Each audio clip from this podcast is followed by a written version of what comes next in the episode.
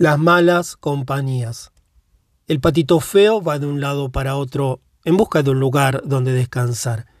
Aunque el instinto que nos indica dónde tenemos que ir no esté plenamente desarrollado, el instinto que nos induce a seguir vagando hasta encontrar lo que necesitamos se mantiene intacto. No obstante, en el síndrome del patito feo hay a veces una especie de patología. Uno sigue llamando a las puertas que no debe a pesar de constarle que no tendría que hacerlo. Cuesta imaginar que una persona pueda saber qué puertas son las equivocadas, cuando nunca ha sabido lo que era una puerta apropiada. Sin embargo, las puertas equivocadas son las causantes de que una persona se vuelva a sentir una vez más una proscrita. Esta búsqueda del amor en todos los lugares equivocados es la reacción al exilio. Cuando una mujer recurre a una conducta compulsiva y repetida, repitiendo una y otra vez un comportamiento que no la satisface y que provoca declive en lugar de una prolongada vitalidad para aliviar su exilio, lo que hace en realidad es causarse más daño, pues no se cura la herida inicial y en cada una de sus incursiones se producen nuevas heridas. Es algo así como aplicarse una ridícula medicina en la nariz cuando uno se ha hecho un corte en el brazo. Las distintas mujeres eligen distintas clases de medicinas equivocadas. Algunas eligen las que son visiblemente equivocadas, como las malas compañías o los vicios, y caprichos perjudiciales o nocivos para el alma, cosa que primero elevan a la mujer y después la derriban al suelo en menos de lo que canta un gallo. Las soluciones a estas opciones equivocadas son varias. Si la mujer pudiera sentarse y contemplar su corazón, vería en él la necesidad de que se reconocieran y aceptaran respetuosamente sus cualidades, sus dotes y sus limitaciones. Por consiguiente, para empezar a curarte, deja de engañarte pensando que un pequeño placer equivocado te curará la pierna rota. Di la verdad acerca de tu herida y entonces comprenderás el remedio que le tienes que aplicar. No llenes el vacío con lo que te resulta más fácil o lo que tengas más a mano. Espera encontrar la medicina adecuada. La reconocerás porque tu vida será más fuerte y no más débil. Lo que no parece correcto. Como el patito feo, un forastero aprende a mantenerse apartado de las situaciones en las que aunque uno actúe correctamente, no lo parezca. El patito, por ejemplo, sabe nadar muy bien, pero no da esa impresión. Una mujer puede ofrecer un aspecto correcto, pero no saber actuar correctamente. Hay muchos dichos acerca de las personas que no pueden disimular lo que son y en su fuero interno no lo desean. Desde el texano oriental, que dice, por mucho que los disfraces no los podrás sacar de paseo.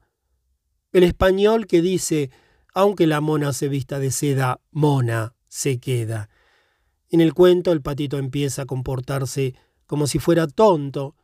Es uno de esos que no hacen nada a derechas, echa polvo sobre la mantequilla y cae en el tonel de harina, pero no sin antes haber caído en la jarra de leche.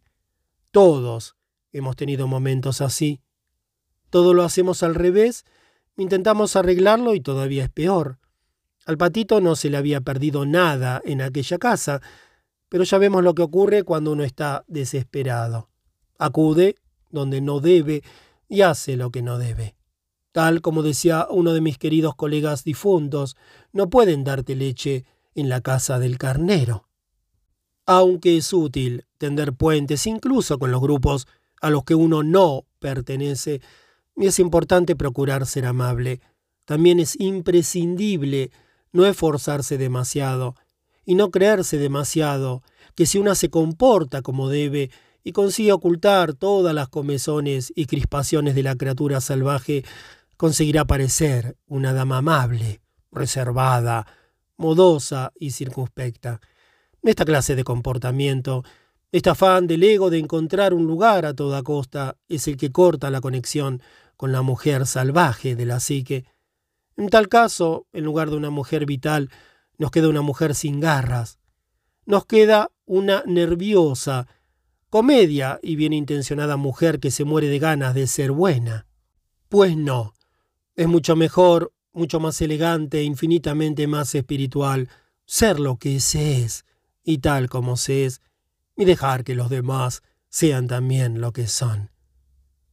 El sentimiento paralizado, la creatividad paralizada. Las mujeres afrontan el exilio de otras maneras. Como el patito que se queda atrapado en el hielo del estanque, ellas también se congelan. Lo peor que puede hacer una persona es congelarse. La frialdad es el beso de la muerte, de la creatividad, de la creación y de la vida. Algunas mujeres se comportan como si el hecho de mostrarse frías fuera una hazaña, pero no lo es. Es un acto de cólera defensiva. En la psicología arquetípica mostrarse frío equivale a carecer de sentimientos.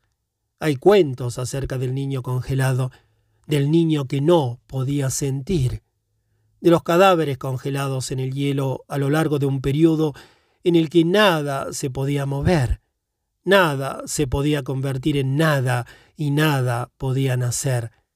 Estar congelado significa, en un ser humano, carecer deliberadamente de sentimientos, especialmente hacia la propia persona, pero también, y a veces más todavía, hacia los demás. Aunque se trate de un mecanismo de autoprotección, es algo muy duro para la psique espiritual, pues el alma no responde a la frialdad, sino al calor.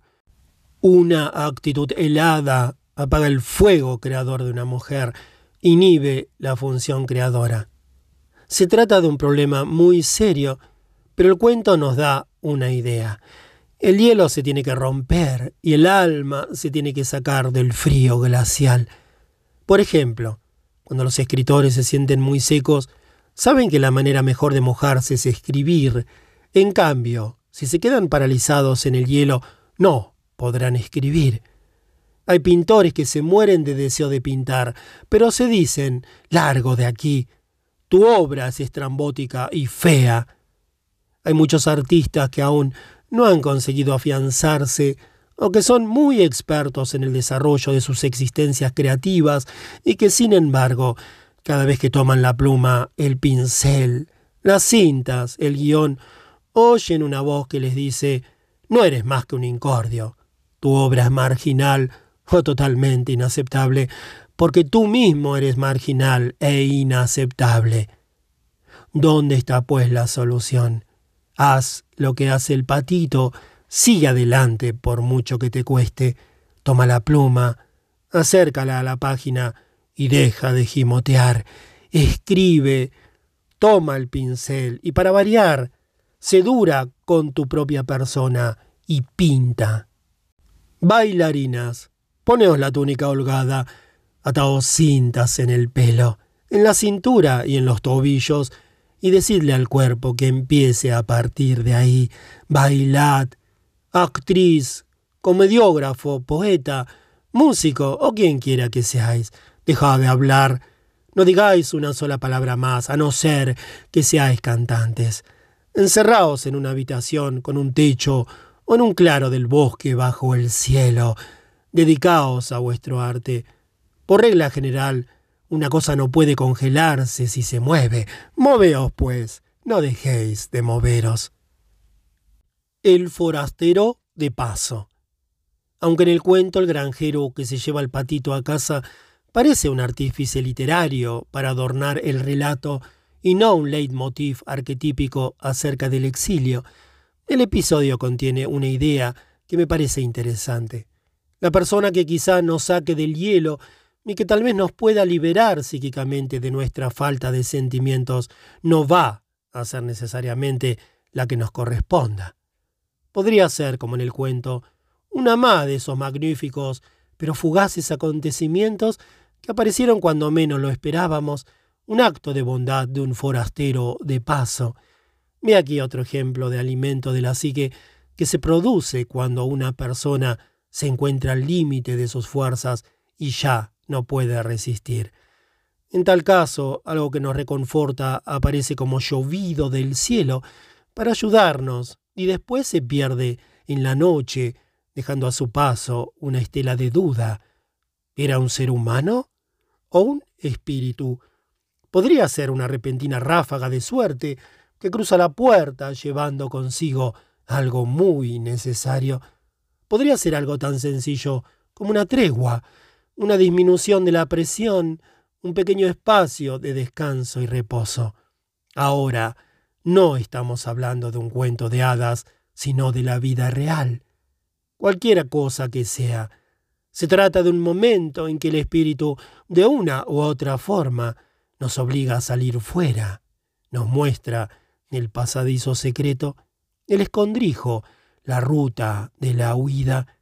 Y esta aparición, cuando nos sentimos abatidas y tormentosamente oscuras u oscuramente serenas, es lo que nos empuja a través del pasadizo hacia el siguiente paso, la siguiente fase del aprendizaje de la fuerza del exilio. El don del exilio. Si has intentado encajar en algún molde y no lo has conseguido, probablemente has tenido suerte. Es posible que seas una exiliada, pero has protegido tu alma. Cuando alguien intenta repetidamente encajar y no lo consigue, se produce un extraño fenómeno. Cuando la proscrita es rechazada, cae directamente en los brazos de su verdadero pariente psíquico, que puede ser una materia de estudio, una forma artística o un grupo de personas. Es peor permanecer en el lugar que no nos corresponde en absoluto que andar perdidas durante algún tiempo, buscando el parentesco psíquico y espiritual que necesitamos. Jamás es un error buscar lo que una necesita. Jamás. Toda esta torsión y esta tensión tienen una utilidad. El exilio consolida y fortalece en cierto modo al patito, aunque se trata de una situación que no le desearíamos a nadie por ningún motivo, su efecto es similar al del carbón natural puro, que sometido a presión produce diamantes y al final conduce a una profunda magnitud y claridad de la psique. Es algo así como un procedimiento alquímico en el que la sustancia base de plomo se golpea y se aplana. Aunque el exilio no sea deseable por gusto, contiene una inesperada ventaja, pues sus beneficios son muy numerosos. Los golpes que se reciben eliminan la debilidad y los gimoteos agudizan la visión, incrementan la intuición, otorgan el don de una perspicaz capacidad de observación y una perspectiva que los que están dentro jamás pueden alcanzar. Aunque el exilio tenga aspectos negativos, la psique salvaje lo puede soportar, pues acrecienta nuestro anhelo de liberar nuestra verdadera naturaleza y nos induce a desear una cultura acorde con ella. El anhelo y el deseo hacen por sí solos que una persona siga adelante, hace que una mujer siga buscando y en caso de que no logre encontrar una cultura apropiada, hace que ella misma se la construya, lo cual es muy bueno, pues si la construye, un día aparecerán misteriosamente otras mujeres que llevan mucho tiempo buscando y proclamarán con entusiasmo que era eso lo que tanto ansiaban encontrar. Los gatos despeinados y las gallinas viscas del mundo. El gato despeinado y la gallina visca consideran estúpidas e insensatas las aspiraciones del patito. Su actitud nos ofrece una perspectiva de la susceptibilidad y los valores de los que se burlan de los que no son como ellos. ¿Quién podría imaginar que a un gato le gustara el agua? ¿Quién podría imaginar que una gallina se fuera a nadar? Nadie, por supuesto, pero demasiado a menudo desde el punto de vista del exiliado, cuando las personas no son iguales, la inferior es siempre la exiliada, y las limitaciones y o los motivos de la otra no son debidamente sopesados o juzgados. Bien, para no considerar a una persona inferior y a otra superior, o por lo menos no más de lo que nos interesa a los fines de esta discusión, digamos simplemente que aquí el patito vive la misma experiencia que miles de mujeres exiliadas, la de una incompatibilidad básica con personas distintas, lo cual no es culpa de nadie. aunque casi todas las mujeres se muestran excesivamente serviciales y actúen como si ellas tuvieran personalmente la culpa. Cuando ello ocurre, vemos que algunas mujeres están dispuestas a pedir perdón por ocupar un espacio. Vemos que muchas mujeres temen decir simplemente no, gracias, y marcharse sin más. Vemos que muchas mujeres prestan atención a alguien que les dice una y otra vez que son unas tercas sin comprender que los gatos no nadan y las gallinas no se zambullen bajo el agua. Debo reconocer que a veces, en el ejercicio de mi profesión, me resulta útil delinear las distintas tipologías de personalidades, como gatos, gallinas, patos, cisnes y cosas por el estilo. Si el caso lo requiere, a veces le pido a mi cliente que imagine por un instante que es un cisne sin saberlo, y que piense también por un instante que se ha criado entre patos o se encuentra rodeada de patos en la actualidad. Los patos no tienen nada de malo, os lo aseguro, ni los cisnes tampoco. Pero los patos son patos, y los cisnes son cisnes. A veces para demostrar un acerto tengo que pasar a otras metáforas animales, y si lo hubieran criado unos ratones, pero fuera usted un cisne, los cisnes y los ratones suelen aborrecer sus respectivos alimentos. Los unos piensan que la comida de los otros huele muy raro, no tienen el menor interés en estar juntos, y si lo estuvieran, el uno se pasaría el rato hostigando al otro. ¿Y si siendo un cisne tuvieras que fingir que eres un ratón? Y si tuvieras que fingir que eres de color gris, peluda y minúscula, y si no tuvieras una larga y sinuosa cola que levantar en el aire, el día en que hubiera que ostentar una cola, y si donde quiera que fueras intentaras caminar como un ratón, pero caminaras como un pato, y si intentaras caminar como un ratón, pero cada vez que lo hicieras sonar a un claxon, ¿no serías la criatura más desdichada del mundo? La respuesta es inequívocamente sí. Por consiguiente, si eso es cierto y es así, ¿por qué insisten las mujeres en doblegarse y adoptar formas que no son las suyas? Puedo decir, por mis muchos años de observación clínica de este problema, que la mayoría de las veces ello no se debe a un arraigado masoquismo, a una perversa intención de autodestruirse, ni nada por el estilo. Con más frecuencia se debe a que la mujer simplemente no sabe hacer otra cosa. Nadie la ha cuidado amorosamente. El dicho, tú puedes saber muchas cosas, no equivale a tener sentido. Al parecer el patito sabe cosas, pero le falta sentido. No ha sido mimado, es decir, que no le han enseñado nada al nivel más básico. Recuerda que es la madre la que enseña, ampliando las dotes innatas de su prole. Las madres del reino animal que enseñan a sus crías a cazar, les enseñan exactamente cómo cazar, pues eso ellas ya lo llevan en la sangre. Les enseñan más bien a mantenerse vigilantes, a prestar atención a las cosas que no conocen, si antes ella no se las enseña activando su capacidad de aprendizaje y su sabiduría innata. Lo mismo le ocurre a la mujer exiliada. Si es un patito feo, si no la han mimado, sus instintos no están aguzados, por cuya razón tiene que aprender con la experiencia, pasando por muchas pruebas y cometiendo muchos errores, pero hay esperanza, pues la exiliada nunca se da por vencida, sigue adelante hasta que encuentra una guía, un rastro, una huella, hasta que encuentra su hogar. Jamás resultan más ridículos los lobos que cuando pierden el rastro y se esfuerzan por volverlo a encontrar. Pegan brincos en el aire, cortan en círculo, husmean el terreno, rascan la tierra, echan a correr, retroceden y se quedan inmóviles como estatuas. Dan la impresión de haber perdido el juicio. Pero lo que en realidad están haciendo es seguir todas las pistas que puedan encontrar. Se las tragan al vuelo. Se llenan los pulmones con los olores que perciben al nivel del suelo y al de sus hombros. saborean el aire para ver quién ha pasado últimamente por allí y mueven las orejas como antenas parabólicas, captando las distantes transmisiones. Una vez que han reunido todas las pistas en un sitio, ya saben lo que tienen que hacer. Aunque una mujer pueda ofrecer un aspecto aturdido cuando ha perdido el contacto con la vida que más valora y corra de un lado a otro en su afán de recuperarla, la mayoría de las veces está recogiendo información, saboreando esto o tocando con la pata aquello.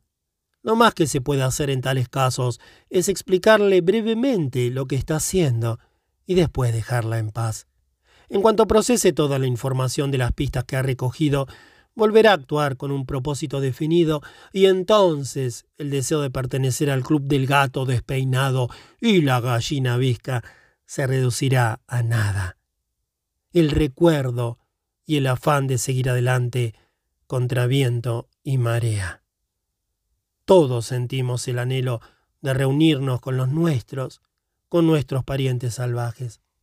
Recordemos que el patito huyó tras haber sido torturado sin piedad. Después tuvo un encuentro con una manada de gansos y estuvo a punto de morir a manos de unos cazadores. Lo expulsaron del corral y de la casa de un granjero y finalmente llegó temblando de cansancio a la orilla de un lago.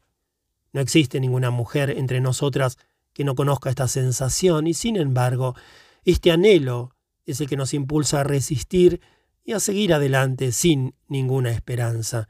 Esta es la promesa que nos hace a todas la psique salvaje, aunque solo hayamos oído hablar, vilumbrado o soñado con un prodigioso mundo salvaje al que antaño pertenecimos, y a pesar de que todavía no lo hayamos tocado o solo lo hayamos hecho momentáneamente y no nos identifiquemos como parte de él, su recuerdo es un faro que nos guía hacia el lugar que nos corresponde y ya para el resto de nuestras vidas.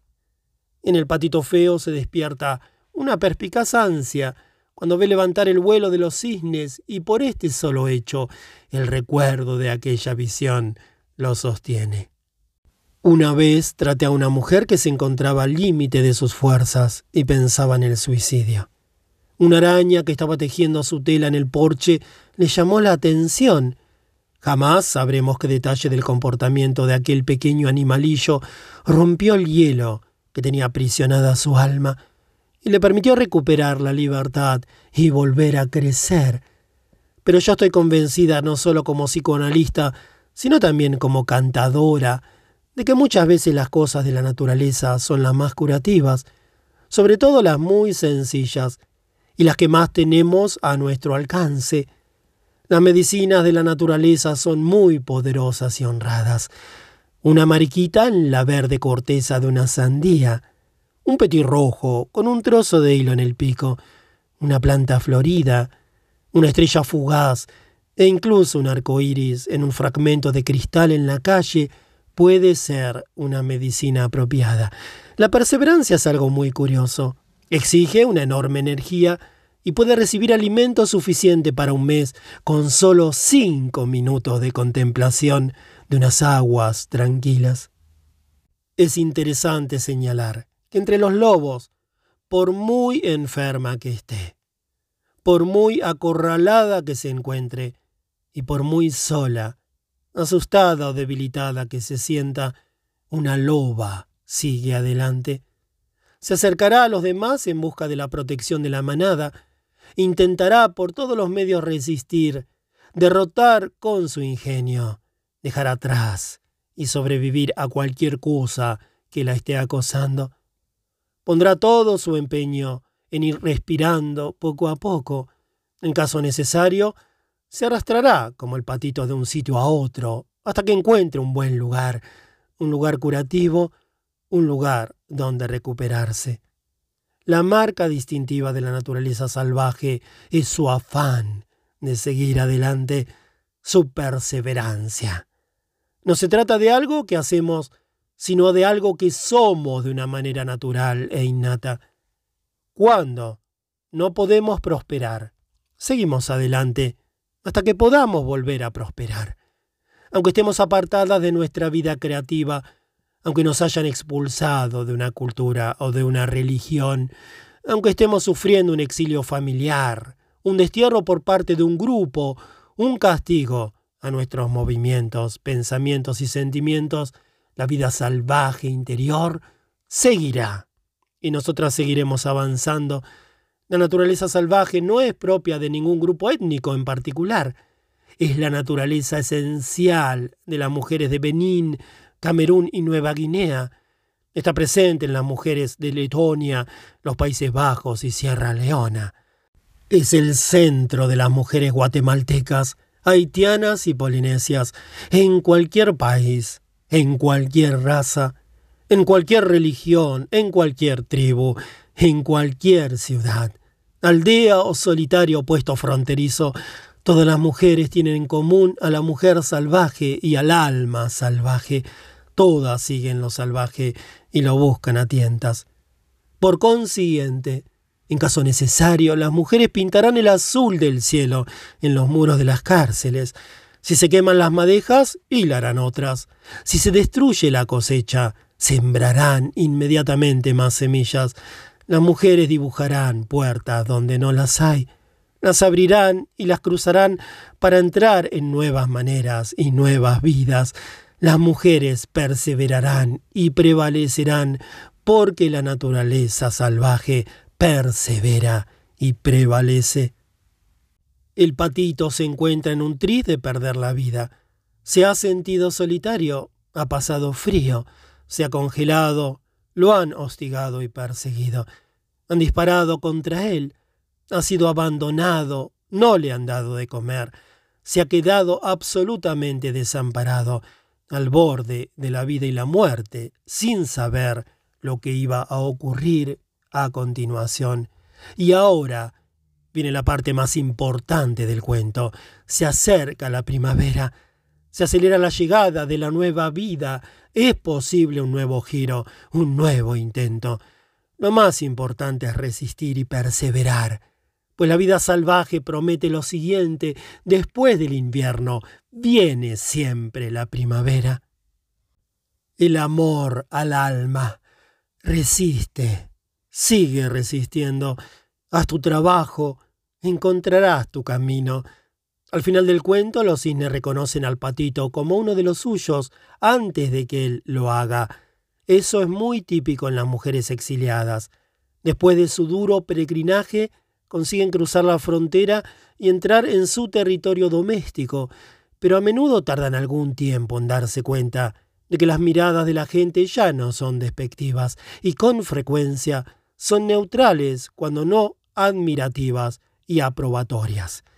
Cabría pensar que tras haber encontrado su propio territorio psíquico, las mujeres tendrían que sentirse desbordadamente felices, pero no es así.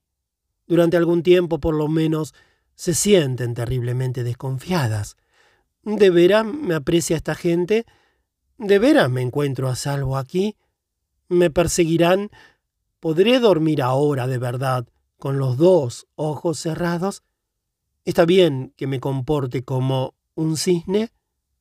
Al cabo de algún tiempo los recelos desaparecen y se inicia la siguiente fase del regreso a la propia persona, que consiste en la aceptación de la singular belleza del propio ser, es decir, del alma salvaje de la que estamos hechas.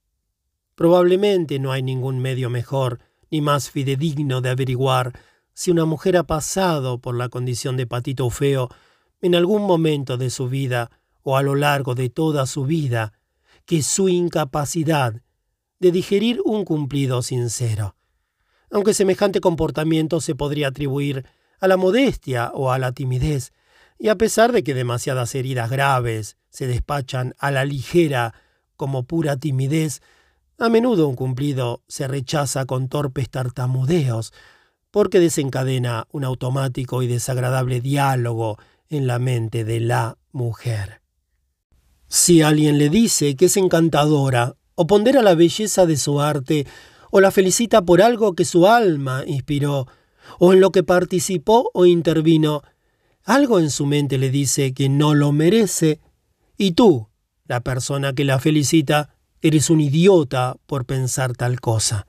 En lugar de comprender que la belleza de su alma resplandece cuando ella es ella misma, la mujer cambia de tema y arrebata literalmente el alimento al yo espiritual que vive del reconocimiento y de la admiración.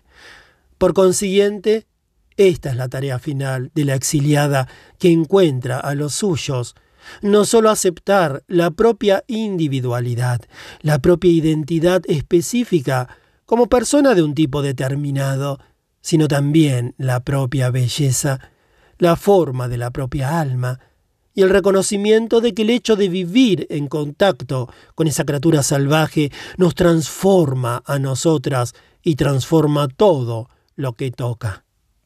Cuando aceptamos nuestra belleza salvaje, la colocamos en perspectiva y ya no somos conmovedoramente conscientes de ella, pero por nada del mundo la abandonaríamos ni la negaríamos. ¿Sabe una loba lo hermosa que es cuando salta? ¿Sabe la hembra de un felino lo hermosas que son las formas que crea cuando se sienta? ¿Se impresiona un pájaro por el rumor que oye cuando despliega las alas? Cuando aprendemos de ellos, nos comportamos de acuerdo con nuestra verdadera manera de ser y no nos echamos atrás, ni nos escondemos en presencia de nuestra belleza natural. Como las demás criaturas, nos limitamos a existir y así es como debe ser. En el caso de las mujeres, esta búsqueda y este hallazgo se basan en la misteriosa pasión que sienten por lo que es salvaje, por lo que ellas mismas son con carácter innato. El objeto de este anhelo lo hemos denominado aquí la mujer salvaje, pero incluso cuando ignoran su nombre y ni siquiera saben dónde vive, las mujeres se esfuerzan por ir a su encuentro y la aman con todo su corazón. La añoran, y esta añoranza es a un tiempo motivación y locomoción. Este anhelo es el que nos induce a buscar y encontrar a la mujer salvaje. No es tan difícil, como podría parecer a primera vista, pues la mujer salvaje también nos está buscando a nosotras, nosotras somos sus hijas. El cigoto equivocado. A lo largo de todos los años de ejercicio de mi profesión, he comprendido que a veces esta cuestión de la pertenencia tiene que ser abordada con un talante más ligero, pues la frivolidad puede aliviar en parte el dolor de una mujer, Empecé a contar a mis clientas este cuento que yo me inventé titulado El cigoto equivocado, para ayudarlas sobre todo a contemplar su condición de forasteras con una metáfora más poderosa. El cuento dice así. ¿Te has preguntado alguna vez cómo te las arreglaste para acabar en una familia tan rara como la tuya? Si has vivido tu existencia como una forastera, como una persona ligeramente extraña o distinta, si eres una solitaria y vives al borde de la corriente principal, tú has sufrido. Y sin embargo, también llega un momento en que hay que alejarse remando de todas estas cosas, conocer otra posición estratégica, emigrar a la tierra que nos corresponde. Deja ya de sufrir y de intentar averiguar dónde fallaste el misterio del por qué naciste como hija de quien quiera que sea ha terminado. Finis se acabó. Descansa un momento en la proa y refrescate con el viento que sopla desde tu patria. Durante muchos años las mujeres que llevan la mítica vida del arquetipo de la mujer salvaje se han preguntado, llorando en silencio, ¿por qué soy tan distinta? ¿Por qué nací en una familia tan extraña o insensible? Donde quiera que sus vidas quisieran brotar, había alguien que echaba sal en la tierra para que no pudiera crecer nada. Se sentían torturadas por todas las prohibiciones que iban en contra de sus deseos naturales. Si eran hijas de la naturaleza, las mantenían bajo un techo. Si eran unas científicas, les decían que tenían que ser madres, si querían ser madres, les decían que no encajaban en absoluto con la idea. Si querían inventar algo, les decían que fueran prácticas. Si querían crear, les decían que las tareas domésticas de una mujer nunca terminan. A veces intentaban ser buenas y adaptarse a las pautas imperantes sin darse cuenta hasta más tarde de lo que realmente querían y de lo mucho que necesitaban vivir. Después, para poder tener una vida, experimentaban las dolorosas amputaciones de dejar a sus familias, los matrimonios que habían jurado conservar hasta la muerte, los trabajos que hubieran tenido que ser los trampolines hacia algo más entontecedor, pero mejor remunerado. Dejaban los sueños diseminados por todo el camino. A menudo las mujeres eran artistas que procuraban ser razonables, dedicando el 80% de su tiempo a actividades que mataban su vida creativa a diario. Aunque los guiones eran muy variados, todos tenían un elemento en común. A muy temprana edad se las calificaba de distintas, con connotaciones peyorativas, pero en realidad eran apasionadas, individualistas e inquisitivas, y todas estaban en su sano juicio instintivo.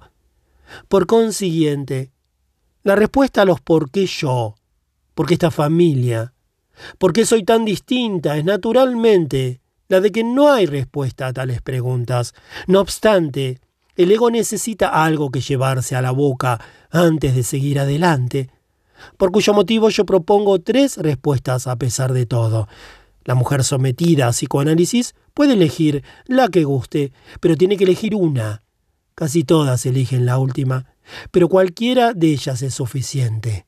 Prepárate, aquí las tienes. Hemos nacido tal como somos, y en las extrañas familias por medio de las cuales vinimos a este mundo. Uno, porque sí. Eso casi nadie se lo cree. Dos, el yo tiene un plan y nuestros diminutos cerebros son demasiado pequeños para comprenderlo. A muchas les parece una idea esperanzadora. O tres, por culpa del síndrome del cigoto equivocado. Bueno, sí, tal vez. Pero ¿eso qué es? Tu familia cree que eres un extraterrestre. Tú tienes plumas y ellos tienen escamas. La idea de que tú tienes de la diversión son los bosques, los espacios agrestes, la vida interior, la majestuosa belleza de la creación. La idea que tiene tu familia de la diversión es doblar toallas. Si eso es lo que ocurre en tu familia, eres víctima del síndrome del cigoto equivocado. Tu familia se mueve muy despacio a través del tiempo. Tú te mueves con la rapidez del viento. Ellos son locuaces y tú eres reposada. O ellos son taciturnos y a ti te gusta cantar. Tú sabes porque sabes. Ellos quieren pruebas y una tesis de 300 páginas. No cabe duda, se trata del síndrome del cigoto equivocado. ¿Nunca has oído hablar de él? Verás, el hada de los cigotos volaba una noche sobre tu ciudad mientras todos los pequeños cigotos que llevaban el cesto brincaban y saltaban de emoción. Tú estabas destinada, en realidad, a unos padres que te hubiesen comprendido, pero el hada de los cigotos tropezó con una borrasca y ¡zas!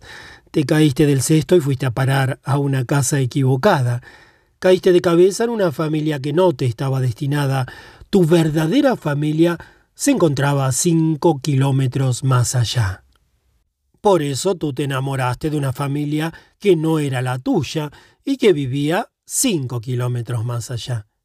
Tú siempre pensabas que ojalá el señor fulano de tal y su esposa hubieran sido tus padres. Es muy probable que estuvieran destinados a hacerlo. Por eso tú bailabas el claqué por los pasillos a pesar de pertenecer a una familia de adictos a la televisión. Por eso tus padres se alarman cada vez que tú regresas a casa o los visitas. ¿Qué es lo que va a hacer ahora? Se preguntan preocupados. La última vez nos avergonzó y solo Dios sabe lo que va a hacer ahora. Se tapan los ojos cuando te ven acercarte, y no precisamente porque la luz que tú despidas los deslumbre. Tú solo quieres amor. Ellos solo quieren paz. A los miembros de tu familia por motivos personales, por sus preferencias, por su inocencia, por las heridas sufridas, por constitución, enfermedad mental o deliberada ignorancia, no se les da muy bien la espontaneidad con el subconsciente. Y como es natural, cuando tú visitas la casa evocas el arquetipo del bromista, del que arma jaleo. Por consiguiente, antes de partir el pan juntos, la bromista experimenta el irreprimible deseo de arrojar un cabello al estofado de la familia. Aunque tú no pretendas molestar a los miembros de tu familia, ellos se molestan de todos modos. Cuando tú apareces, todo y todos se vuelven locos. Un signo inequívoco de la presencia de cigotos salvajes en la familia es el hecho de que los padres se sientan constantemente ofendidos y los hijos tengan la sensación de no hacer nunca nada a derechas. La familia que no es salvaje solo quiere una cosa, pero el cigoto equivocado nunca consigue averiguar lo que es, y aunque lo averiguara, se le pondrían los pelos tan de punta como signos de exclamación. Prepárate porque te voy a contar el gran secreto. Eso es lo que ellos quieren realmente de ti, eso tan misterioso y trascendental. Los que no son salvajes quieren que seas consecuente, quieren que hoy seas exactamente igual que ayer. Quieren que no cambies con el paso de los días, sino que permanezcas siempre como al principio. Pregúntale a la familia si desea una conducta consecuente y te contestarán afirmativamente. ¿En todo?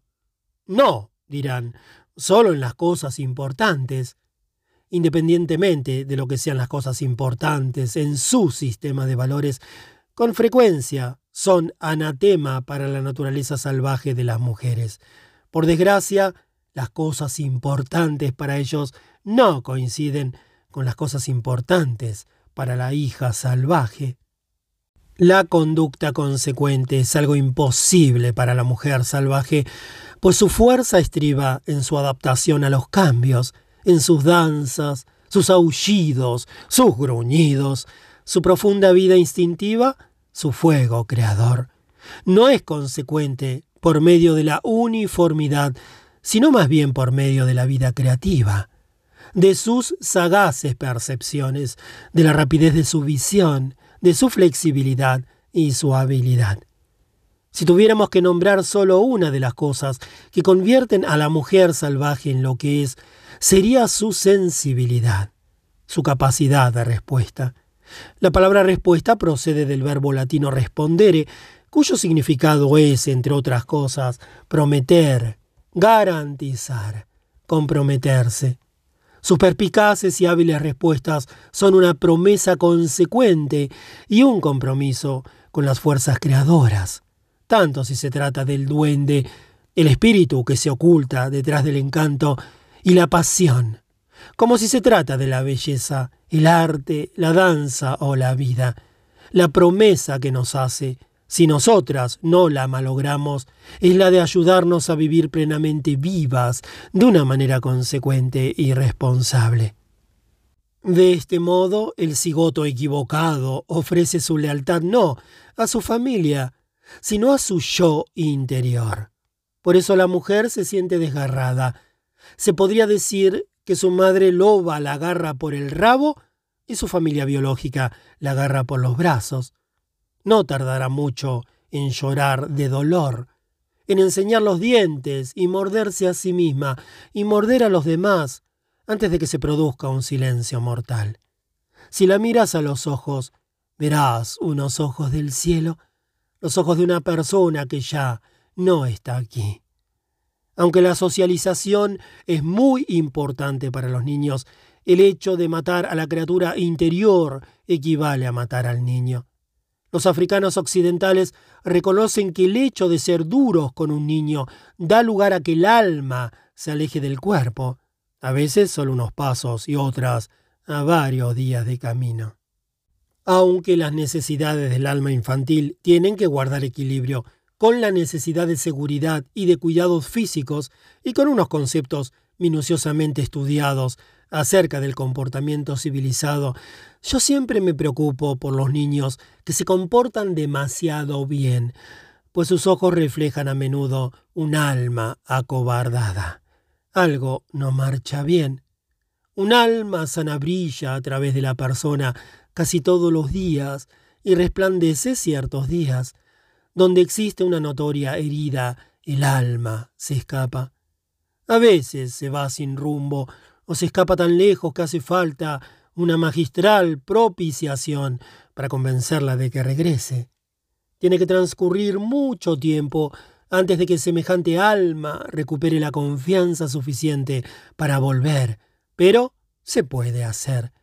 Para ello son necesarios varios ingredientes, pura honradez, resistencia, ternura, dulzura, desahogo de la cólera, gracia.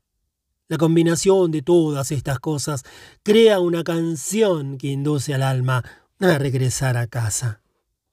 ¿Cuáles son las necesidades del alma? Pertenecen a dos reinos, el de la naturaleza y el de la creatividad. En estos reinos vive la mujer araña, el gran espíritu creador de los indios Diné. Ella protege a su pueblo. Su acción, entre otras, es la enseñanza del amor a la belleza.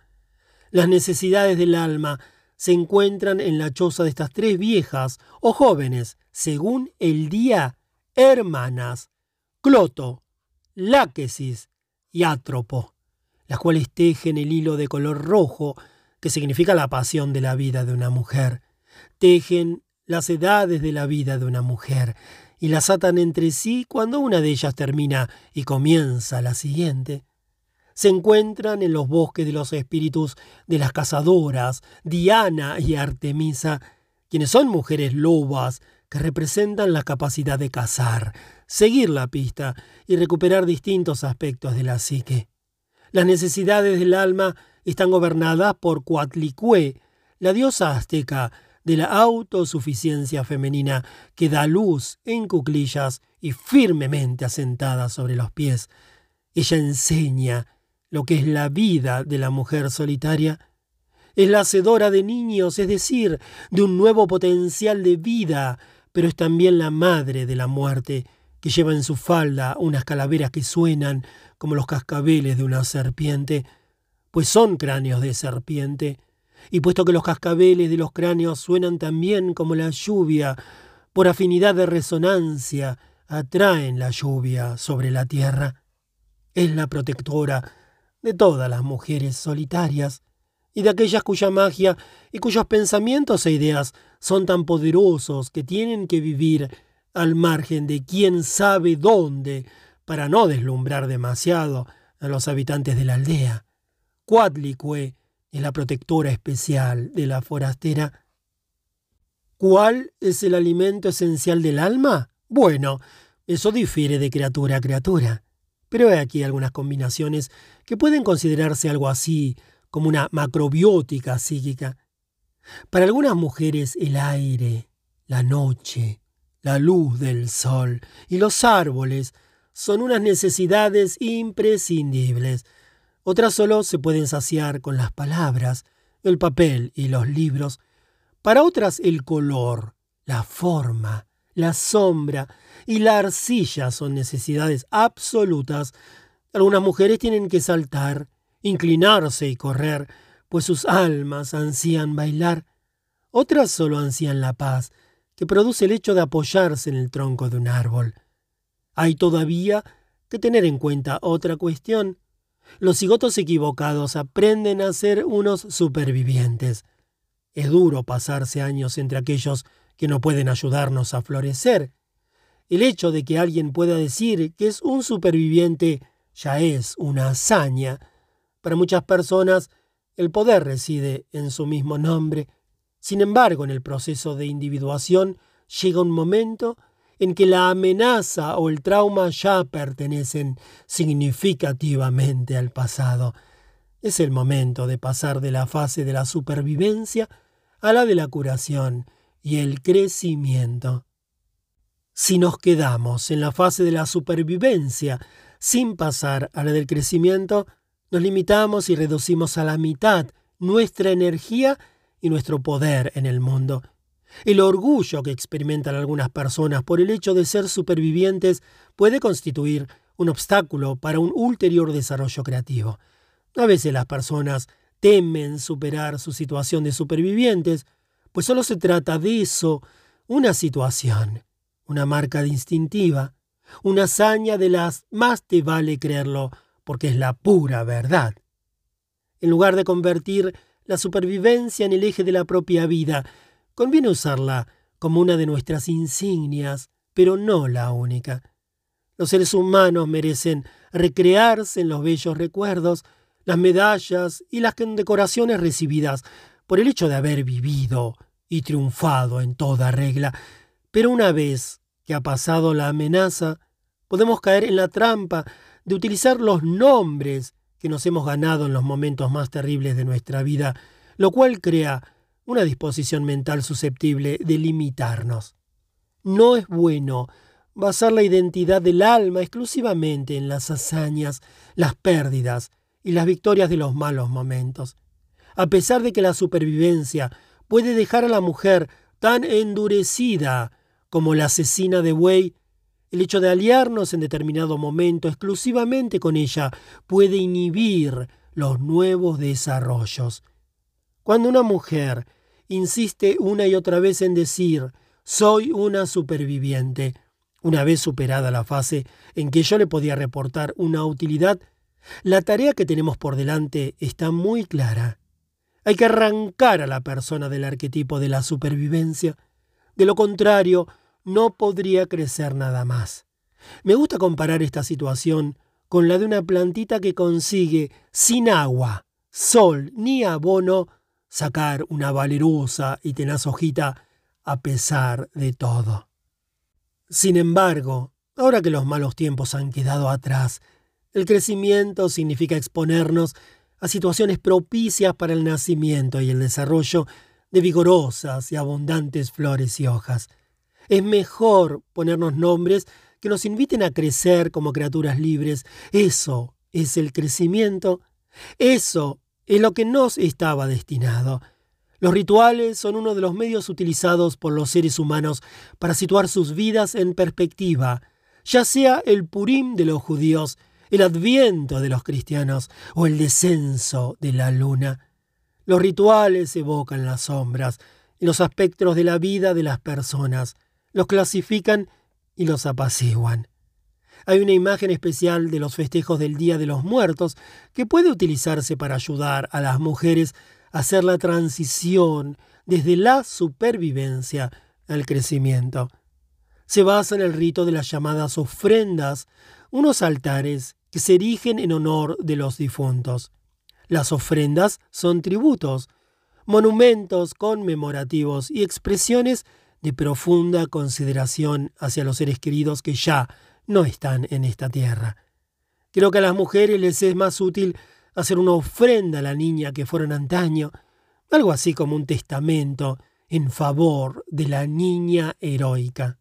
Algunas mujeres eligen objetos, escritos, prendas de vestir, juguetes, recuerdos de acontecimientos y otros símbolos de la infancia que se va a representar montan la ofrenda a su manera. Cuentan una historia que a veces encaja con ella y otras no, y después la dejan allí todo el tiempo que quieren. Es la prueba de todas las penalidades del pasado, de su valentía y de su triunfo sobre las adversidades. Esta manera de contemplar el pasado consigue varios objetivos, permite ver las cosas en perspectiva con una compasiva mirada sobre el pasado, mostrando lo que se ha experimentado, lo que se ha hecho con el pasado y lo que es admirable en él. La admiración que suscita el pasado, más que su existencia, es lo que libera a la persona.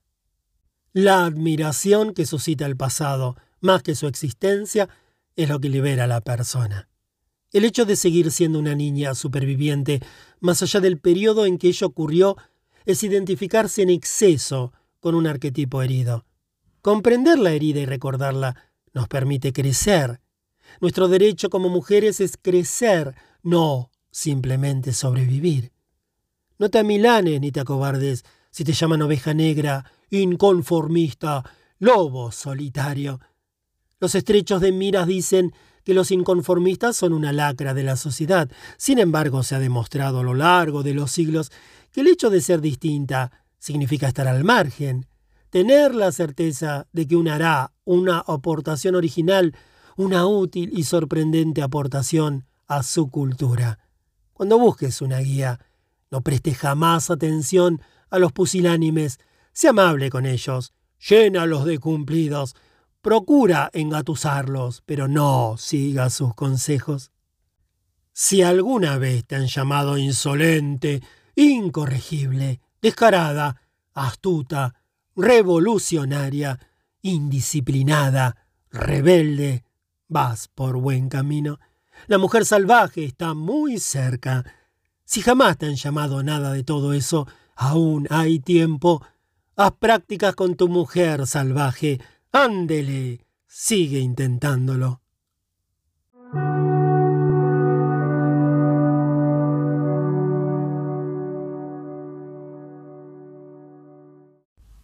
Capítulo 7.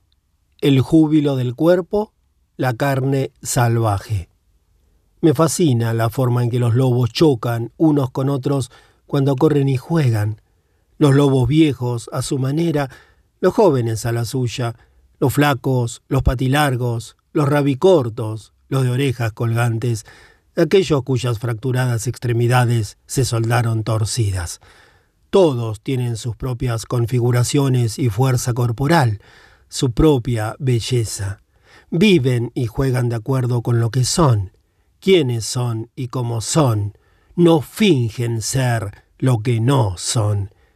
Allá arriba, en el norte, vi una vez una vieja loba que solo tenía tres patas. Era la única que podía pasar a través de una grieta donde crecían los arándanos.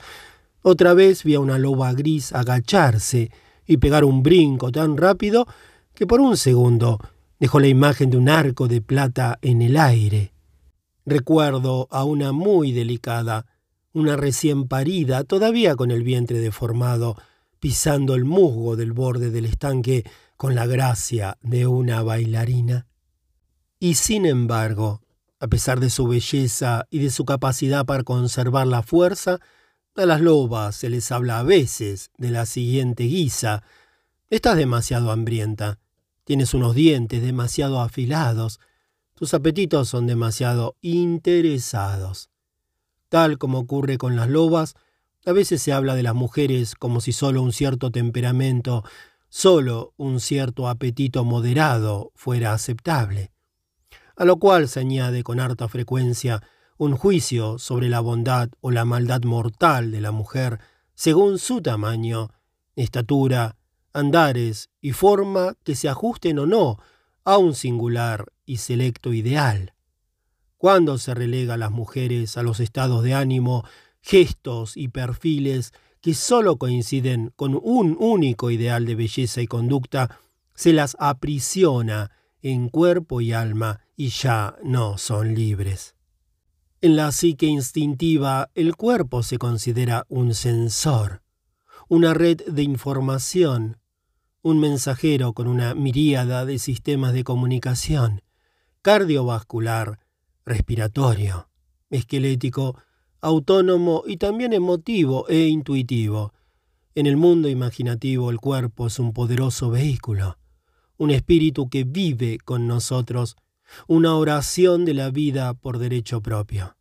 En los cuentos de hadas, el cuerpo personificado en los objetos mágicos que poseen cualidades y poderes sobrehumanos se presenta dotado de dos juegos de orejas, uno para oír el mundo material y otro para oír el alma, dos juegos de ojos, uno para la visión normal y otro para la clarividencia, dos clases de fuerza, la fuerza de los músculos y la fuerza invencible del alma. La lista de los dobles elementos del cuerpo es interminable. En los sistemas de desarrollo corporal, como el método Feldenkrais, el Ayurveda y otros, se considera que el cuerpo está dotado de seis sentidos en lugar de cinco. El cuerpo utiliza la piel, las fascias profundas y la carne para registrar todo lo que ocurre a su alrededor. Para quienes saben leerlo, el cuerpo es como la piedra de Rosetta, un registro viviente de la vida entregada, la vida arrebatada, la vida esperada y la vida sanada. Se valora por su capacidad de reacción inmediata, su profunda sensibilidad y su previsión. El cuerpo es un ser multilingüe. Habla a través de su color y su temperatura el ardor del reconocimiento, el resplandor del amor, la ceniza del dolor, el calor de la excitación, la frialdad, la desconfianza. Habla a través de su diminuta y constante danza, a veces balanceándose, otras moviéndose con nerviosismo y otras con temblores. Habla a través de los vuelcos del corazón, el desánimo, el abismo central y el renacimiento de la esperanza. El cuerpo recuerda, los huesos recuerdan, las articulaciones recuerdan, y hasta el dedo meñique recuerda. El recuerdo se aloja en las imágenes y en las sensaciones de las células, como ocurre con una esponja empapada en agua, donde quiera que la carne se comprima, se estruje e incluso se roce ligeramente, el recuerdo puede surgir como un manantial.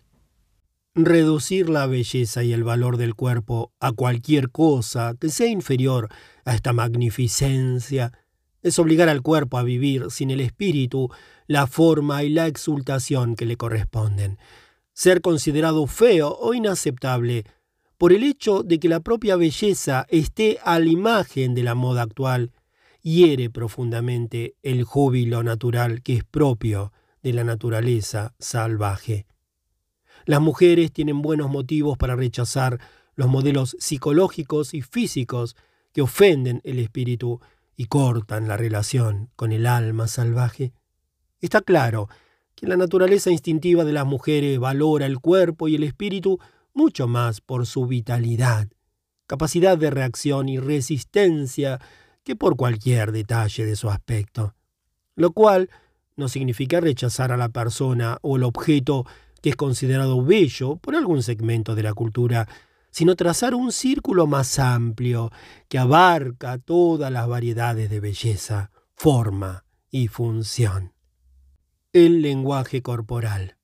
Una vez formé con una amiga mía un tándem de narración de cuentos llamado lenguaje corporal, destinado a descubrir las virtudes ancestrales de nuestros parientes y amigos. Opalanga es una griot afroamericana tan alta y delgada como un tejo. Yo soy una mexicana, tengo una hechura muy terrenal y abundantes carnes, Aparte el hecho de ser objeto de burla por su estatura, de niña le decían a Opalanga que la separación entre sus dientes frontales significaba que era una mentirosa, y a mí me decían que la forma y el tamaño de mi cuerpo significaban que era inferior y carecía de autocontrol. En nuestros relatos sobre el cuerpo hablábamos de las pedradas y las flechas que nos habían arrojado a lo largo de nuestras vidas porque según los grandes, ellos, nuestros cuerpos, tenían demasiado de esto y demasiado poco del otro. En nuestros relatos entonábamos un canto de duelo por los cuerpos de los que no nos estaba permitido gozar. Nos balanceábamos, bailábamos y nos mirábamos. Cada una de nosotras pensaba que la otra era tan hermosa y misteriosa que nos parecía imposible que los demás no lo creyeran así.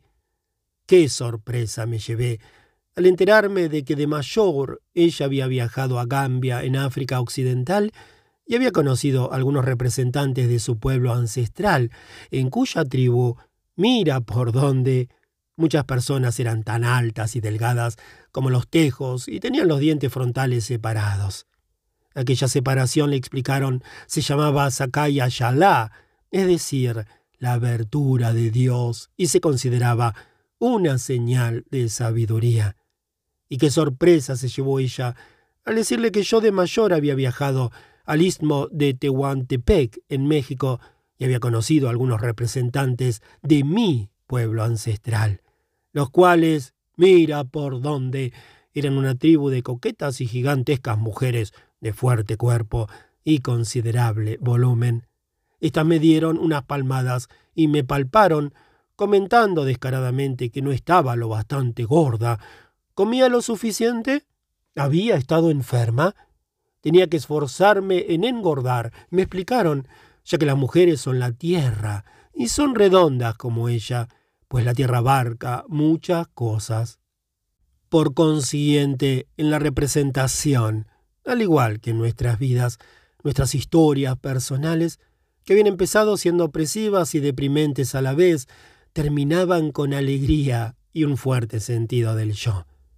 Opalanga comprende que su estatura es su belleza, su sonrisa es la de la sabiduría y la voz de Dios está siempre cerca de sus labios.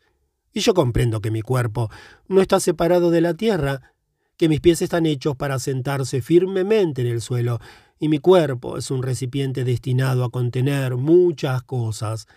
Gracias a unos pueblos poderosos, no pertenecientes a nuestra cultura de Estados Unidos, aprendimos a atribuir un nuevo valor al cuerpo y a rechazar las ideas y el lenguaje que insultaban el misterio del cuerpo o ignoraban el cuerpo femenino como un instrumento de sabiduría. Experimentar un profundo placer en un mundo lleno de muchas clases de belleza es una alegría de la vida, a la cual todas las mujeres tienen derecho a probar solo una clase de belleza equivale, en cierto modo, a no prestar atención a la naturaleza.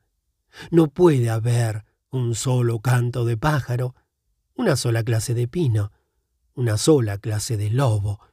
No puede haber una sola clase de niño, de hombre o de mujer.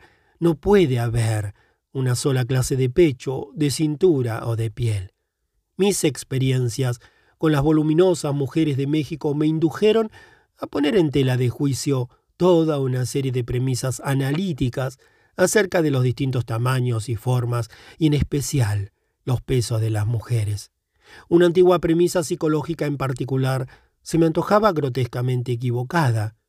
La idea según la cual todas las mujeres voluminosas tienen hambre de algo, la idea según la cual dentro de ellas hay una persona delgada que está pidiendo a gritos salir. Cuando le comenté esta metáfora de la mujer delgada que gritaba a una de las majestuosas mujeres de la tribu tehuana, ella me miró con cierta alarma. ¿Me estaba refiriendo acaso a la posesión de un mal espíritu? ¿Quién hubiera podido tener empeño en poner una cosa tan mala en el interior de una mujer? me preguntó. No acertaba a comprender que los curanderos, entre comillas, o cualquier otra persona pudiera pensar que una mujer tenía en su interior a una mujer que gritaba por el simple hecho de estar naturalmente gorda. A pesar de que los trastornos alimenticios compulsivos y destructivos que deforman el tamaño y la imagen del cuerpo son reales y trágicos, no suelen ser la norma en la mayoría de las mujeres.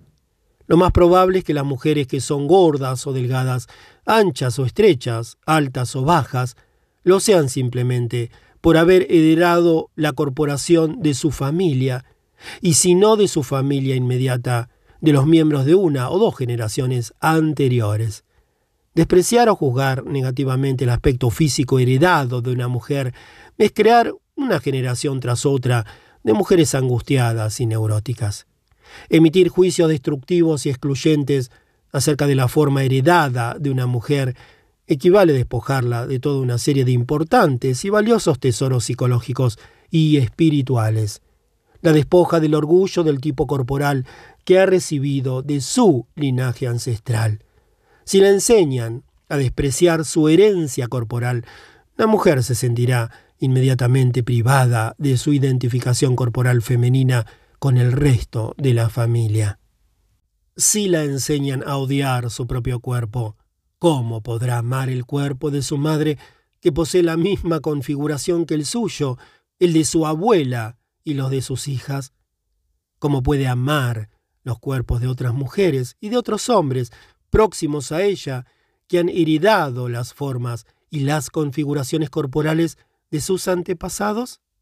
Atacar de esta manera a una mujer destruye su justo orgullo de pertenencia a su propio pueblo y la priva del natural y airoso ritmo que siente en su cuerpo cualquiera que sea su estatura, tamaño o forma.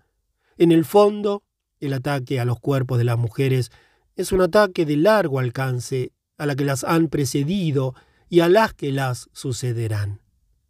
Los severos comentarios acerca de la aceptabilidad del cuerpo crean una nación de altas muchachas encorvadas, mujeres bajitas sobre zancos, mujeres voluminosas vestidas como de luto, mujeres muy delgadas empeñadas en hincharse como víboras y toda una serie de mujeres disfrazadas. Destruir la cohesión instintiva de una mujer con su cuerpo natural la priva de su confianza, la induce a preguntarse si es o no una buena persona y a basar el valor que ella misma se atribuye no en quien es, sino en lo que parece. La obliga a emplear su energía en preocuparse por la cantidad de alimento que ha comido o las lecturas de la báscula y las medidas de la cinta métrica. La obliga a preocuparse y colorea todo lo que hace, planifica y espera. En el mundo instintivo es impensable que una mujer viva preocupada de esta manera por su aspecto. Es absolutamente lógico que una mujer se mantenga sana y fuerte, y que procure alimentar su cuerpo lo mejor que pueda. Pero no tengo más remedio que reconocer que en el interior de muchas mujeres hay una hambrienta, entre comillas. Sin embargo, más que hambrientas de poseer un cierto tamaño, una cierta forma o estatura, o de encajar con un determinado estereotipo, las mujeres están hambrientas de recibir una consideración básica por parte de la cultura que las rodea. La hambrienta del interior está deseando ser tratada con respeto, ser aceptada y por lo menos ser acogida sin necesidad de que encaje en un estereotipo. Si existe realmente una mujer que está pidiendo a gritos salir, lo que pide a gritos es que terminen las irrespetuosas proyecciones de otras personas sobre su cuerpo, su rostro o su edad. La patologización de la variedad de los cuerpos femeninos es un arraigado prejuicio compartido por muchos teóricos de la psicología y con toda certeza por Freud. En su libro sobre su padre Sigmund, por ejemplo, Martin Freud explica que toda su familia despreciaba y ridiculizaba a las personas gruesas. Los motivos de las opiniones de Freud rebasan el propósito de este libro. No obstante, cuesta entender que semejante actitud pudiera corresponder a una opinión equilibrada acerca de los cuerpos femeninos.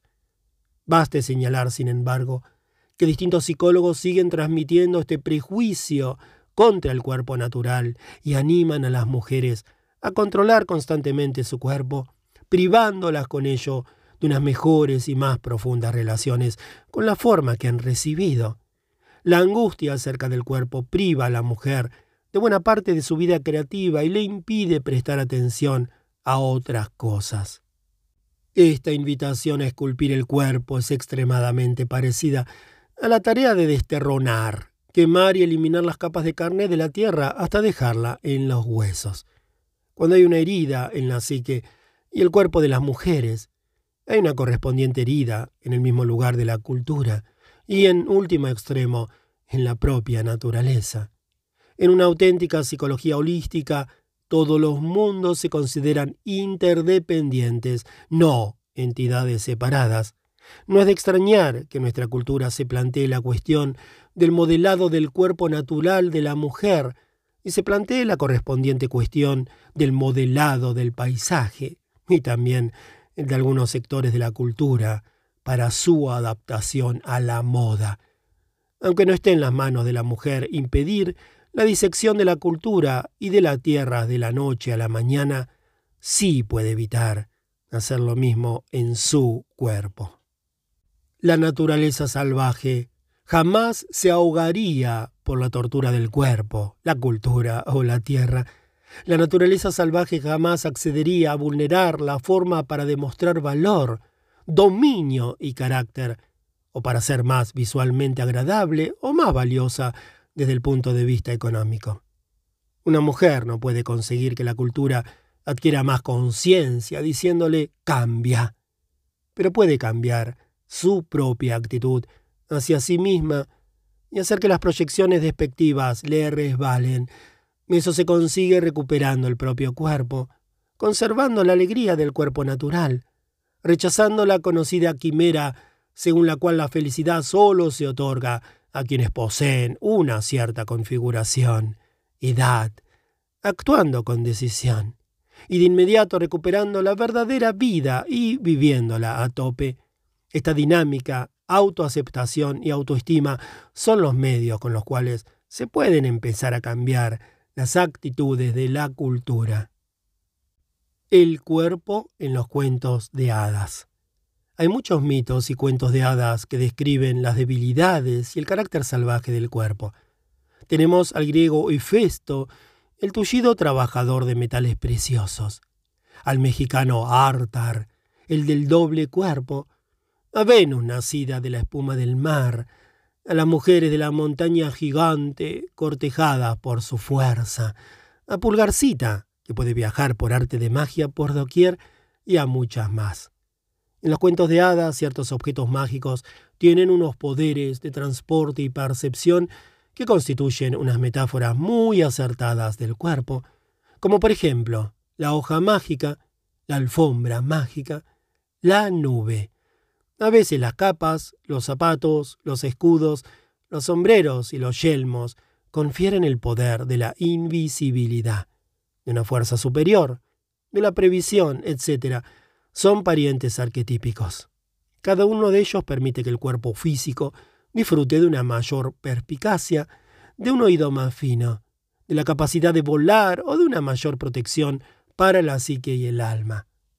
Antes del invento de los carruajes, los coches y los carros, antes de la domesticación de los animales de tiro y de monta, parece ser que el elemento que representaba el cuerpo sagrado era el objeto mágico, las prendas de vestir, los amuletos, los talismanes y otros objetos, cuando se utilizaban de una cierta manera, transportaban a las personas al otro lado del río o del mundo.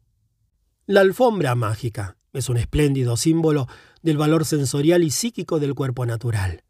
Los cuentos de hadas en los que aparece el elemento de la alfombra mágica son un remedo de la actitud no demasiado consciente de nuestra cultura con respecto al cuerpo.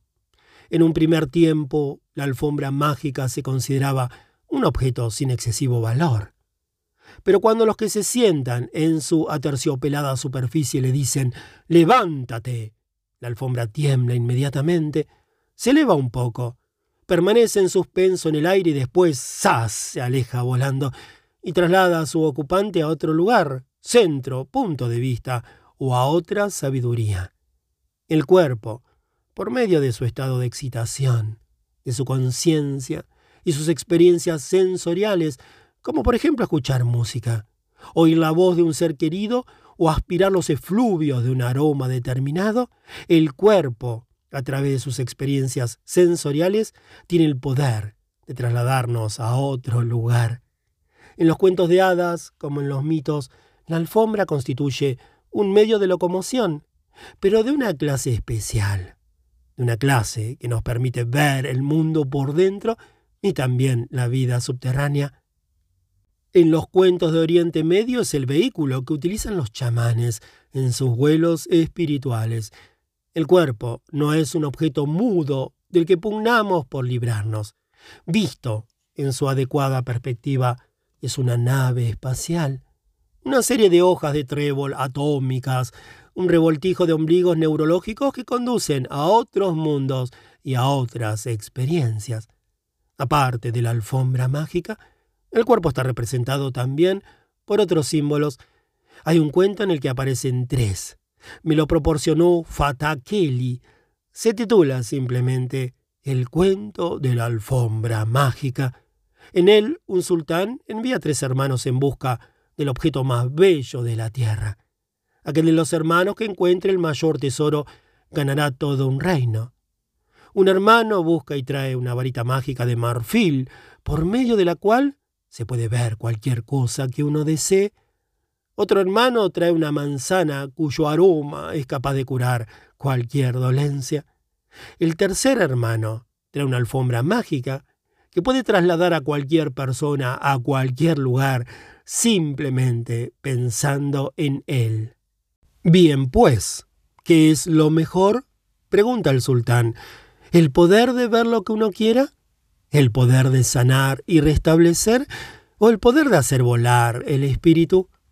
Uno a uno los hermanos ensalzan los objetos que han encontrado, pero al final el sultán levanta la mano y sentencia, ninguno de ellos es mejor que el otro, pues si faltara uno de ellos, los demás no servirían de nada. Y el reino se reparte a partes iguales entre los hermanos. El cuento lleva incrustadas unas imágenes poderosas que nos permiten entrever cómo es la verdadera vitalidad del cuerpo. Este cuento, y otros del mismo estilo, describe los fabulosos poderes de intuición, perspicacia y curación sensorial, y también el arrobamiento que encierra el cuerpo. Tendemos a pensar que el cuerpo es una especie de otro que cumple en cierto modo su función, sin nuestra participación, y que si lo tratamos bien nos hará sentir a gusto. Muchas personas tratan su cuerpo como si fuera su esclavo, o quizá lo tratan bien, pero le exigen que cumpla sus deseos y caprichos como si en el fondo fuera su esclavo. Algunos dicen que el alma facilita información al cuerpo, pero imaginemos por un instante qué ocurriría si el cuerpo facilitara información al alma, la ayudara a adaptarse a la vida material, la analizara, la tradujera, le facilitara una hoja en blanco, tinta y una pluma, con la cual pudiera escribir sobre nuestras vidas.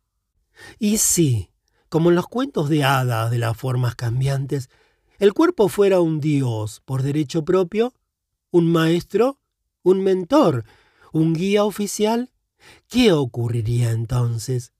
Es sensato pasarse toda la vida castigando a este maestro que tiene tantas cosas que dar y enseñar. Queremos pasarnos toda la vida dejando que otros quiten el mérito a nuestro cuerpo, lo juzguen y lo consideren defectuoso. Somos lo bastante fuertes como para rechazar la línea telefónica compartida y escuchar con verdadero interés lo que dice el cuerpo como si éste fuera un ser poderoso y sagrado? La idea que nuestra cultura se tiene del cuerpo como simple escultura es errónea. El cuerpo no es de mármol, no es su finalidad. Su finalidad es proteger, contener, apoyar y encender el espíritu y el alma que lleva dentro, ser un receptáculo de la memoria, llenarnos de sentimiento. Ese es el supremo alimento psíquico.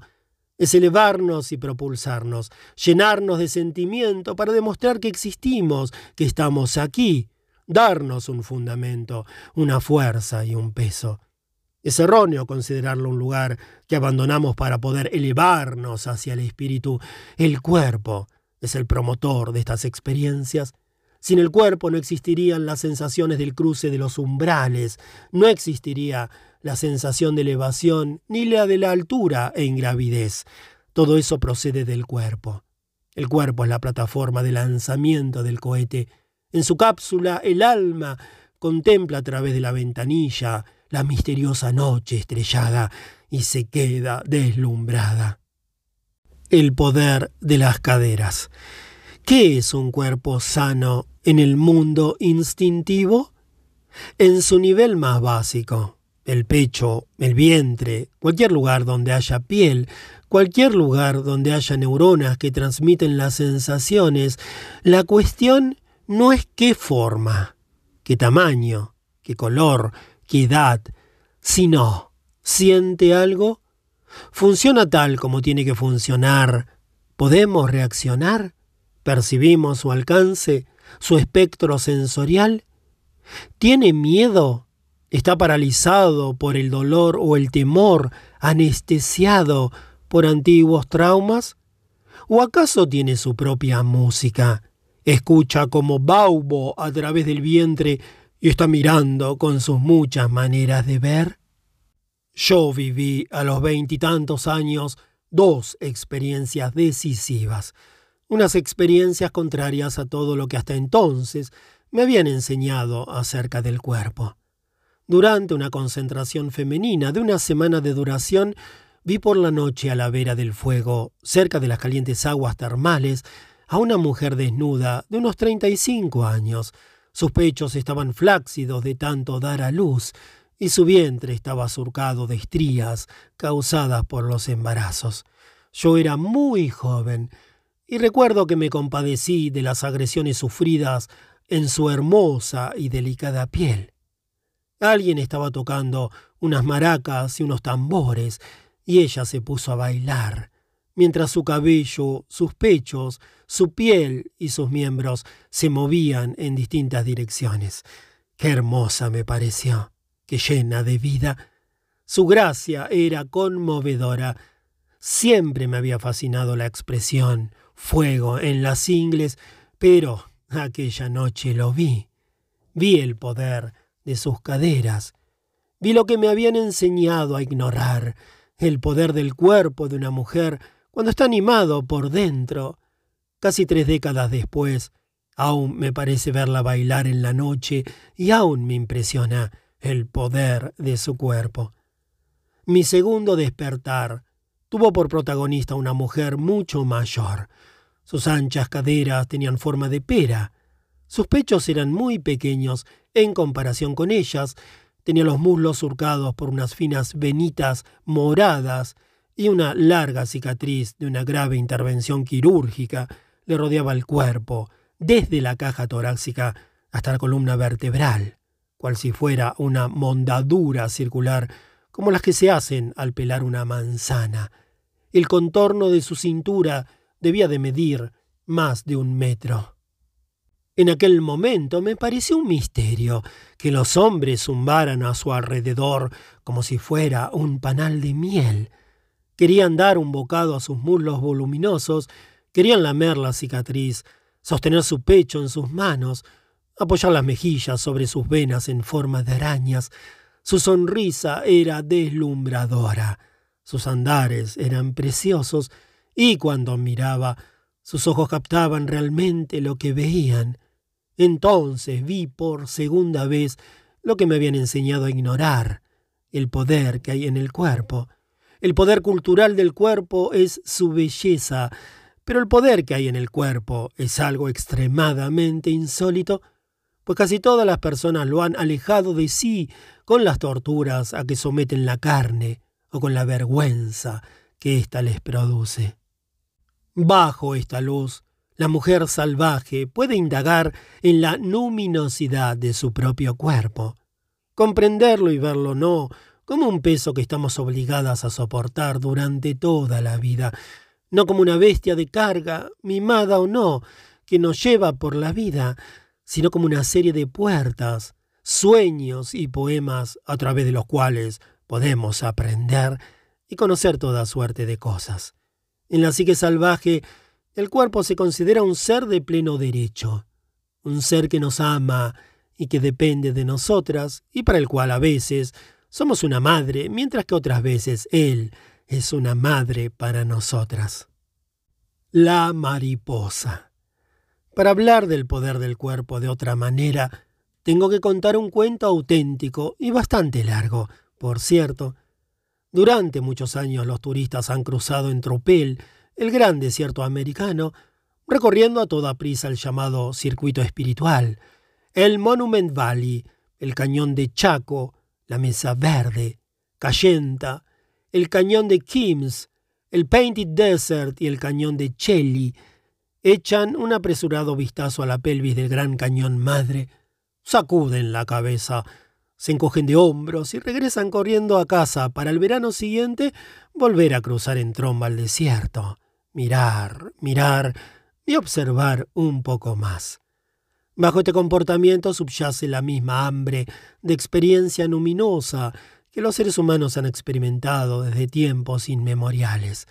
Pero a veces esta hambre se exacerba, pues muchas personas han perdido a sus antepasados a menudo solo conocen los nombres de sus abuelos. Han perdido en particular los relatos de la familia. Desde un punto de vista espiritual, esta situación produce tristeza y hambre. Muchos intentan recrear algo importante por el bien de su alma.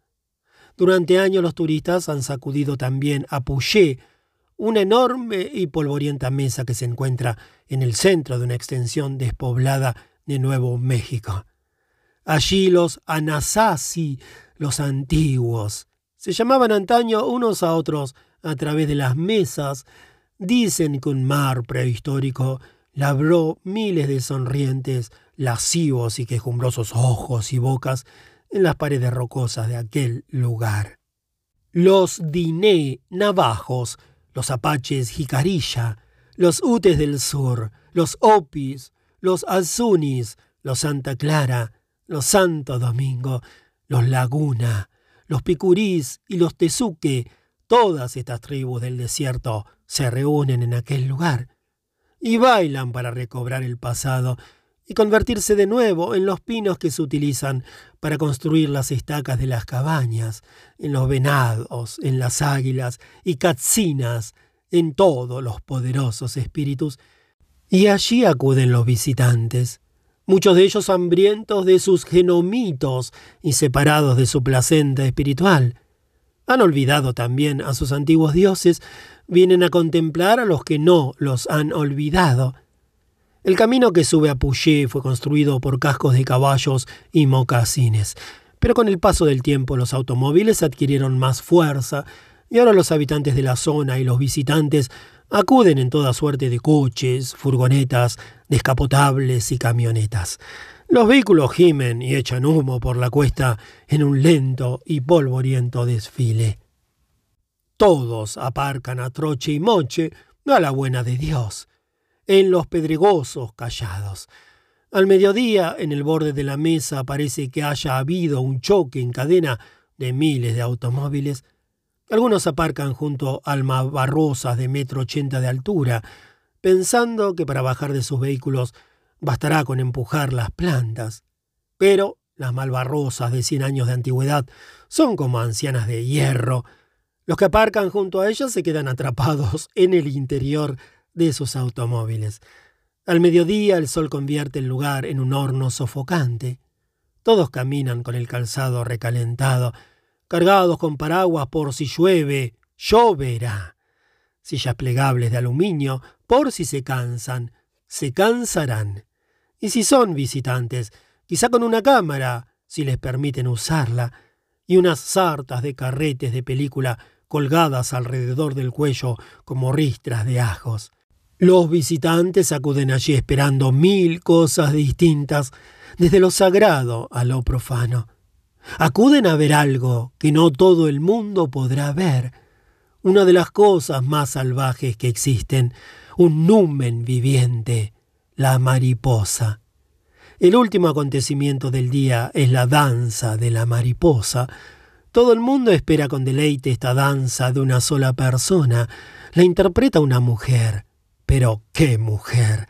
Cuando el sol se empieza a poner, aparece un viejo resplandeciente con un traje turquesa de ceremonia de 20 kilos de peso, con los altavoces chirriando como gallinas asustadas por la presencia de un halcón, susurra contra el micrófono cromado de los años 30. Y nuestra próxima danza será la danza de la mariposa. Después se aleja renqueando y pisándose el dobladillo de sus pantalones vaqueros a diferencia de un espectáculo de ballet en el que en cuanto se anuncia la pieza se levanta el telón y los bailarines salen al escenario, allí en Pouchet, como en otras danzas tribales, después del anuncio de la danza, el intérprete puede tardar en aparecer desde 20 minutos hasta una eternidad. ¿Dónde están los artistas? Arreglando su caravana quizá, las temperaturas de más de 40 grados son habituales y por consiguiente tienen que hacerse retoques de última hora en la pintura corporal cubierta de sudor. Si un cinturón de danza que hubiera pertenecido al abuelo del bailarín se rompiera camino del escenario, el bailarín no se presentaría, pues el espíritu del cinturón tendría que descansar. Los intérpretes tal vez se retrasan porque la radio Taos por Kit Carson está transmitiendo una buena canción en la hora india de Tony Luján. A veces un bailarín oye el altavoz y tiene que ser avisado por un mensajero a pie.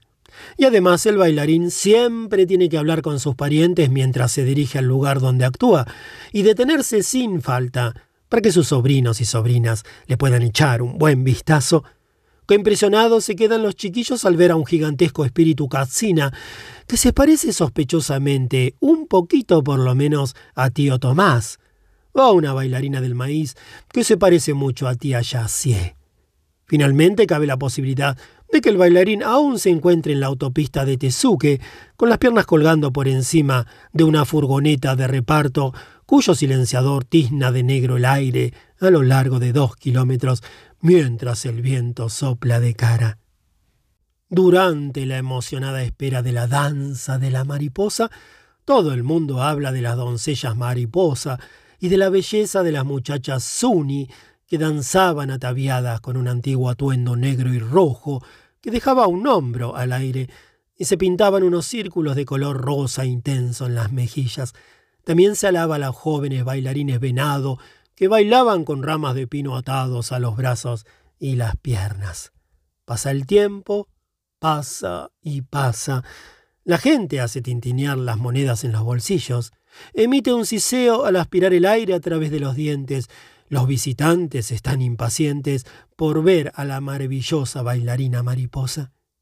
Inesperadamente, cuando todo el mundo frunce el ceño en señal de aburrimiento, los tamborileros levantan los brazos y empiezan a tocar el ritmo de la mariposa sagrada, y los cantores empiezan a llamar a gritos a los dioses para que intervengan.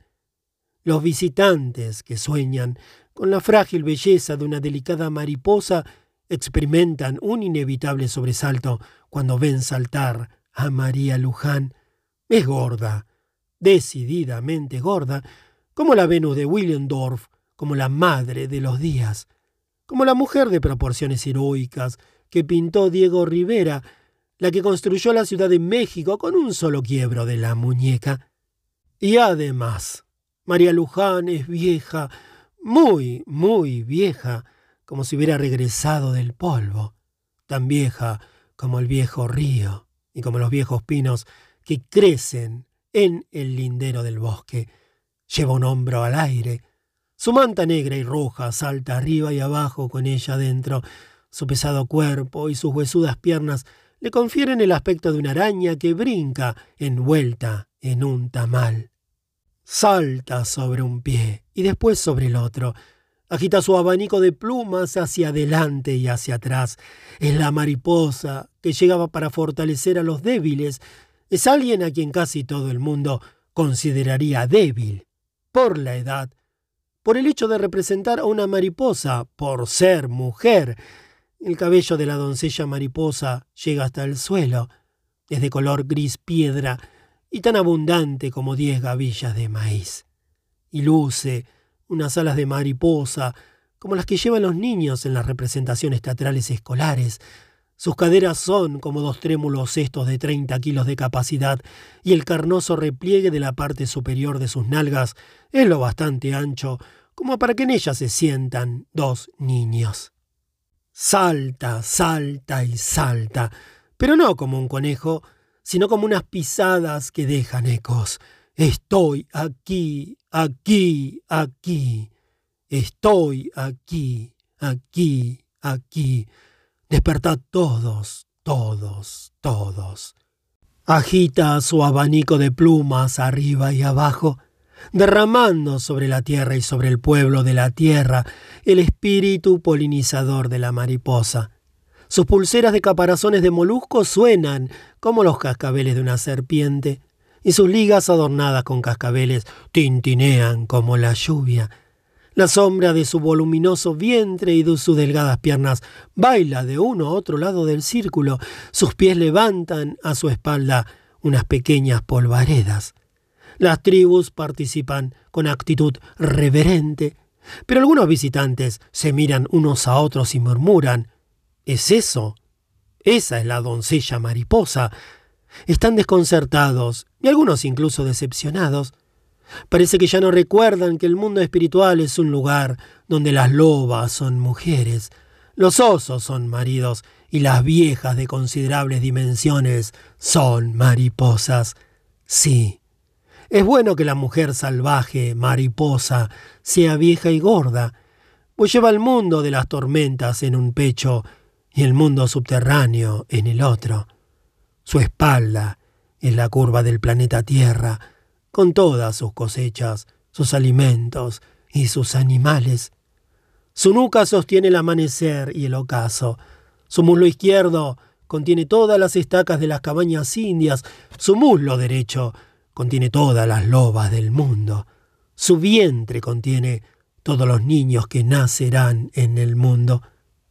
La doncella mariposa es la fuerza fertilizadora femenina, transportando el polen de un lugar a otro, fecunda con fertilización cruzada, tal como el alma fertiliza la mente con los sueños nocturnos y tal como los arquetipos fertilizan el mundo material.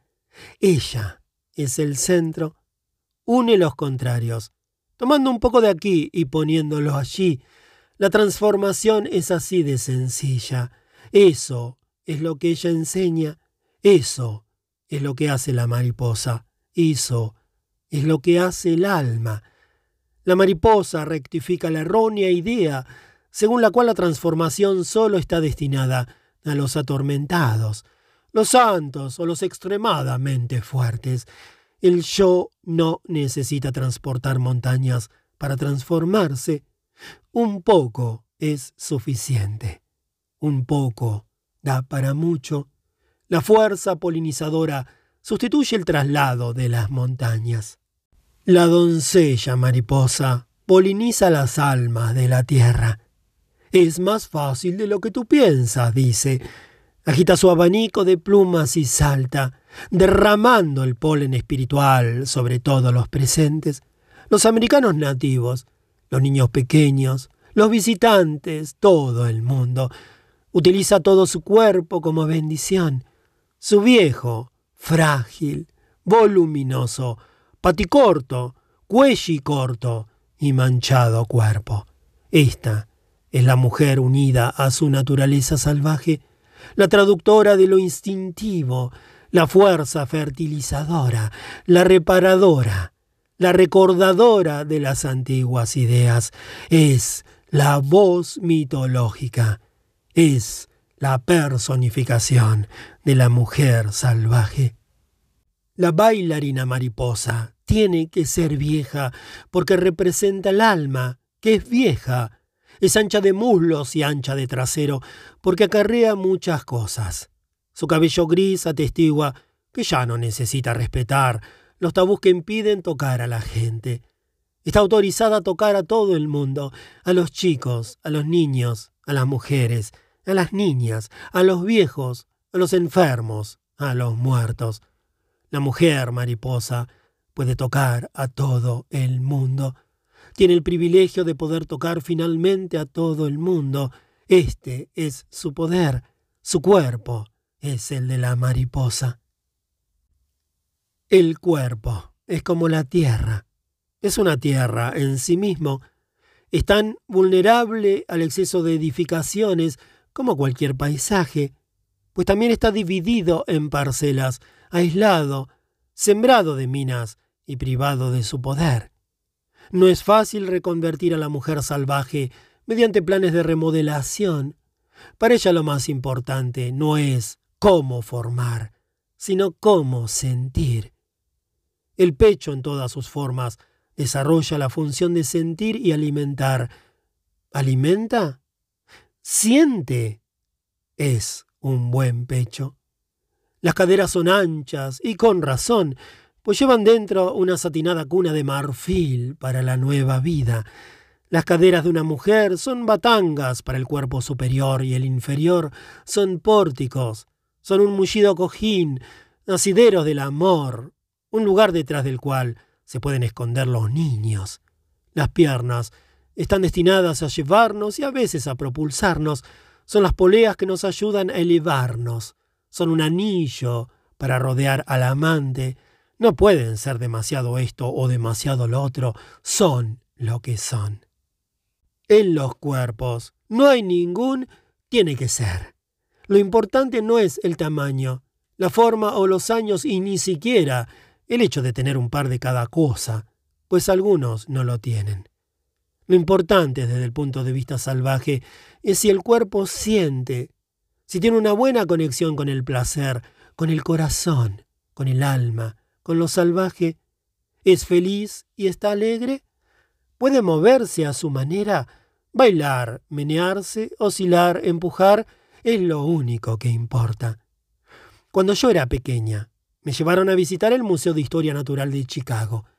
Allí vi las esculturas de Malvina Hoffman, docenas de esculturas de bronce oscuro, de tamaño natural, reunidas en una espaciosa sala. La artista había esculpido con visión salvaje cuerpos generalmente desnudos de personas de todo el mundo.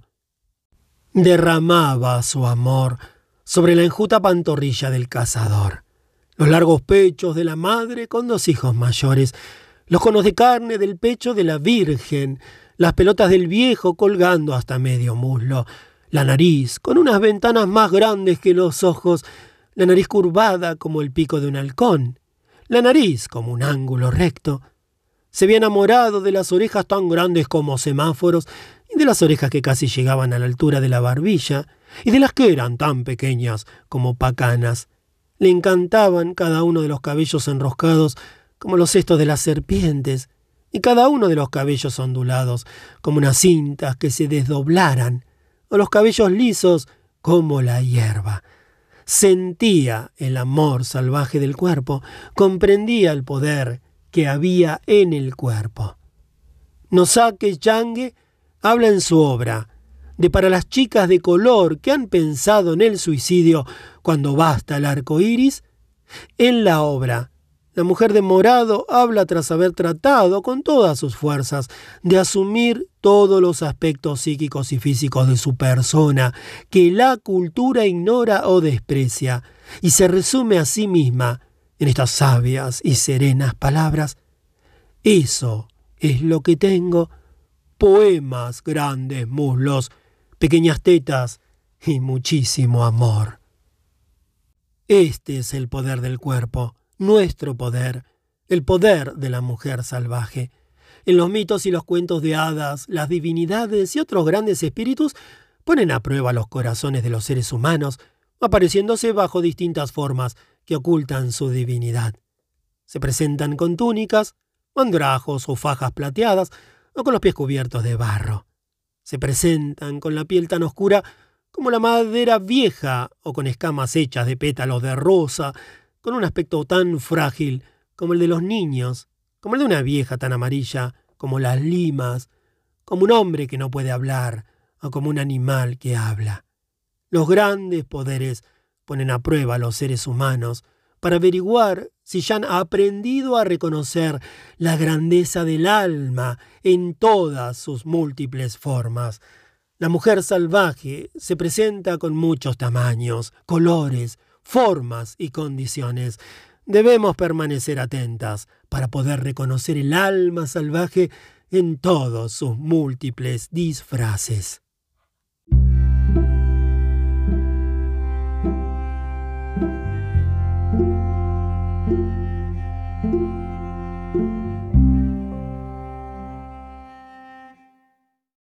Capítulo 8. El instinto de conservación la identificación de las trampas, las jaulas y los cebos envenenados. La mujer fiera. Según el diccionario, la palabra fiera deriva del latín fera, cuyo significado es animal salvaje. En el lenguaje común se entiende por fiera un animal que antaño era salvaje, que posteriormente se domesticó y que ha vuelto una vez más al estado natural o indómito. Yo afirmo que la mujer fiera es la que antes se encontraba en un estado psíquico natural, es decir, en su sano juicio salvaje, y que después fue atrapada por algún giro de los acontecimientos, convirtiéndose con ello en una criatura exageradamente domesticada y con los instintos naturales adormecidos. Cuando tiene ocasión de regresar a su naturaleza salvaje original, cae fácilmente en toda suerte de trampas, y es víctima de todo tipo de venenos, puesto que sus ciclos y sus sistemas de protección se han alterado, corre peligro al estar en el que antes era su estado salvaje natural. Ha perdido la cautela y la capacidad de permanecer en estado de alerta, y por eso se convierte fácilmente en una presa. La pérdida del instinto sigue una pauta muy concreta. Es importante estudiar esta pauta incluso aprenderla de memoria para poder conservar los tesoros de nuestra naturaleza básica y también de la de nuestras hijas.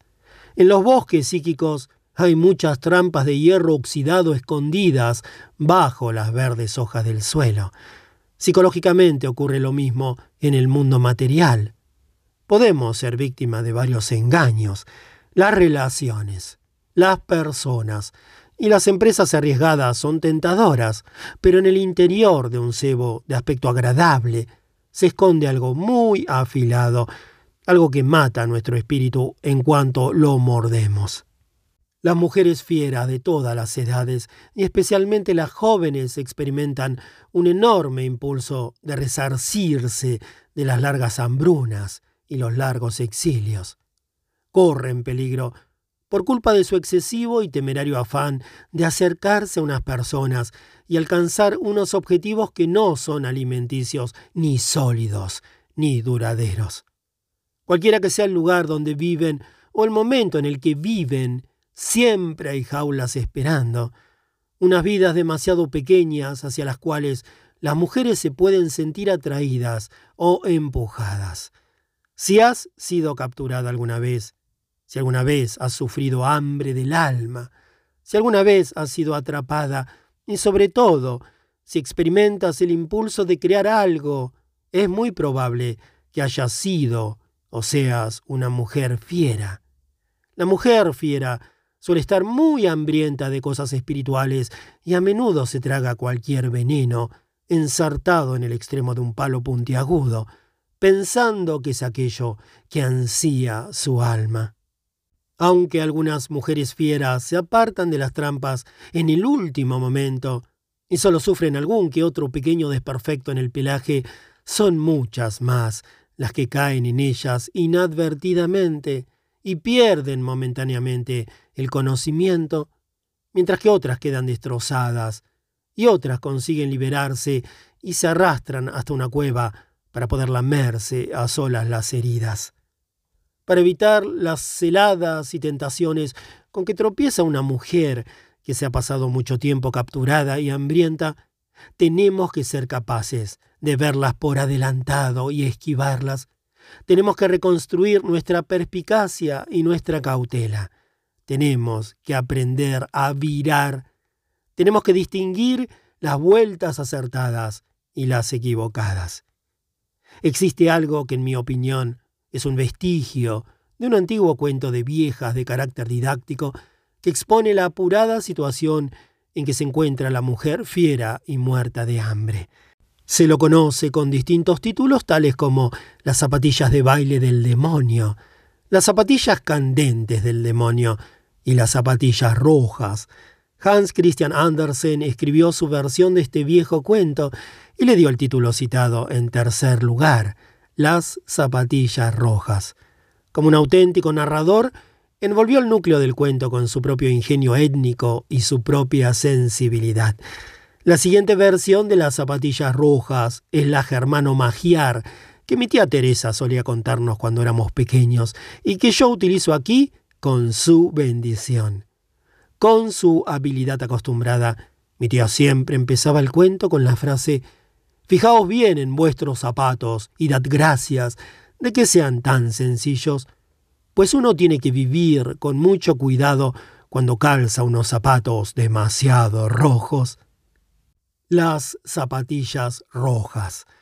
Había una vez una pobre huerfanita que no tenía zapatos, pero siempre recogía los trapos vicios que encontraba y con el tiempo se cosió un par de zapatillas rojas. Aunque eran muy toscas, a ella le gustaban. La hacían sentir rica a pesar de que se pasaba los días recogiendo algo que comer en los bosques llenos de espinos hasta bien entrado el anochecer. Pero un día, mientras bajaba por el camino, con sus andrajos y sus zapatillas rojas, un carruaje dorado se detuvo a su lado. La anciana que viajaba en su interior le dijo que se la iba a llevar a su casa y la trataría como si fuera su hijita. Así pues, la niña se fue a la casa de la acaudalada anciana, y allí le lavaron y peinaron el cabello. Le proporcionaron una ropa interior de purísimo color blanco, un precioso vestido de lana, unas medias blancas y unos relucientes zapatos negros. Cuando la niña preguntó por su ropa, y sobre todo por sus zapatillas rojas, la anciana le contestó que la ropa estaba tan sucia y las zapatillas eran tan ridículas que las había arrojado al fuego, donde habían ardido hasta convertirse en ceniza. La niña se puso muy triste, pues a pesar de la inmensa riqueza que la rodeaba, las humildes zapatillas rojas, cosidas con sus propias manos, le habían hecho experimentar su mayor felicidad. Ahora se veía obligada a permanecer sentada todo el rato, a caminar sin patinar y a no hablar, a menos que le dirigieran la palabra. Pero un secreto fuego ardía en su corazón, y ella seguía echando de menos sus viejas zapatillas rojas por encima de cualquier otra cosa. Cuando la niña alcanzó la edad suficiente como para recibir la confirmación el día de los santos inocentes, la anciana la llevó a un viejo zapatero cojo para que le hiciera unos zapatos especiales para la ocasión. En el escaparate del zapatero había unos zapatos rojos hechos con un cuero del mejor. Eran tan bonitos que casi resplandecían. Así pues, aunque los zapatos no fueran apropiados para ir a la iglesia, la niña solo elegía siguiendo los deseos de su hambriento corazón. Escogió los zapatos rojos.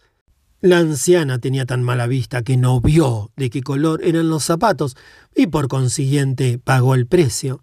El zapatero le guiñó el ojo a la niña y envolvió los zapatos. Al día siguiente, los feligreses de la iglesia se quedaron asombrados al ver los pies de la niña. Los zapatos rojos brillaban como manzanas pulidas, como corazones, como ciruelas rojas. Todo el mundo los miraba. Hasta los íconos de la pared, hasta las imágenes contemplaban los zapatos con expresión de reproche. Pero cuanto más lo miraba la gente, tanto más le gustaban a la niña.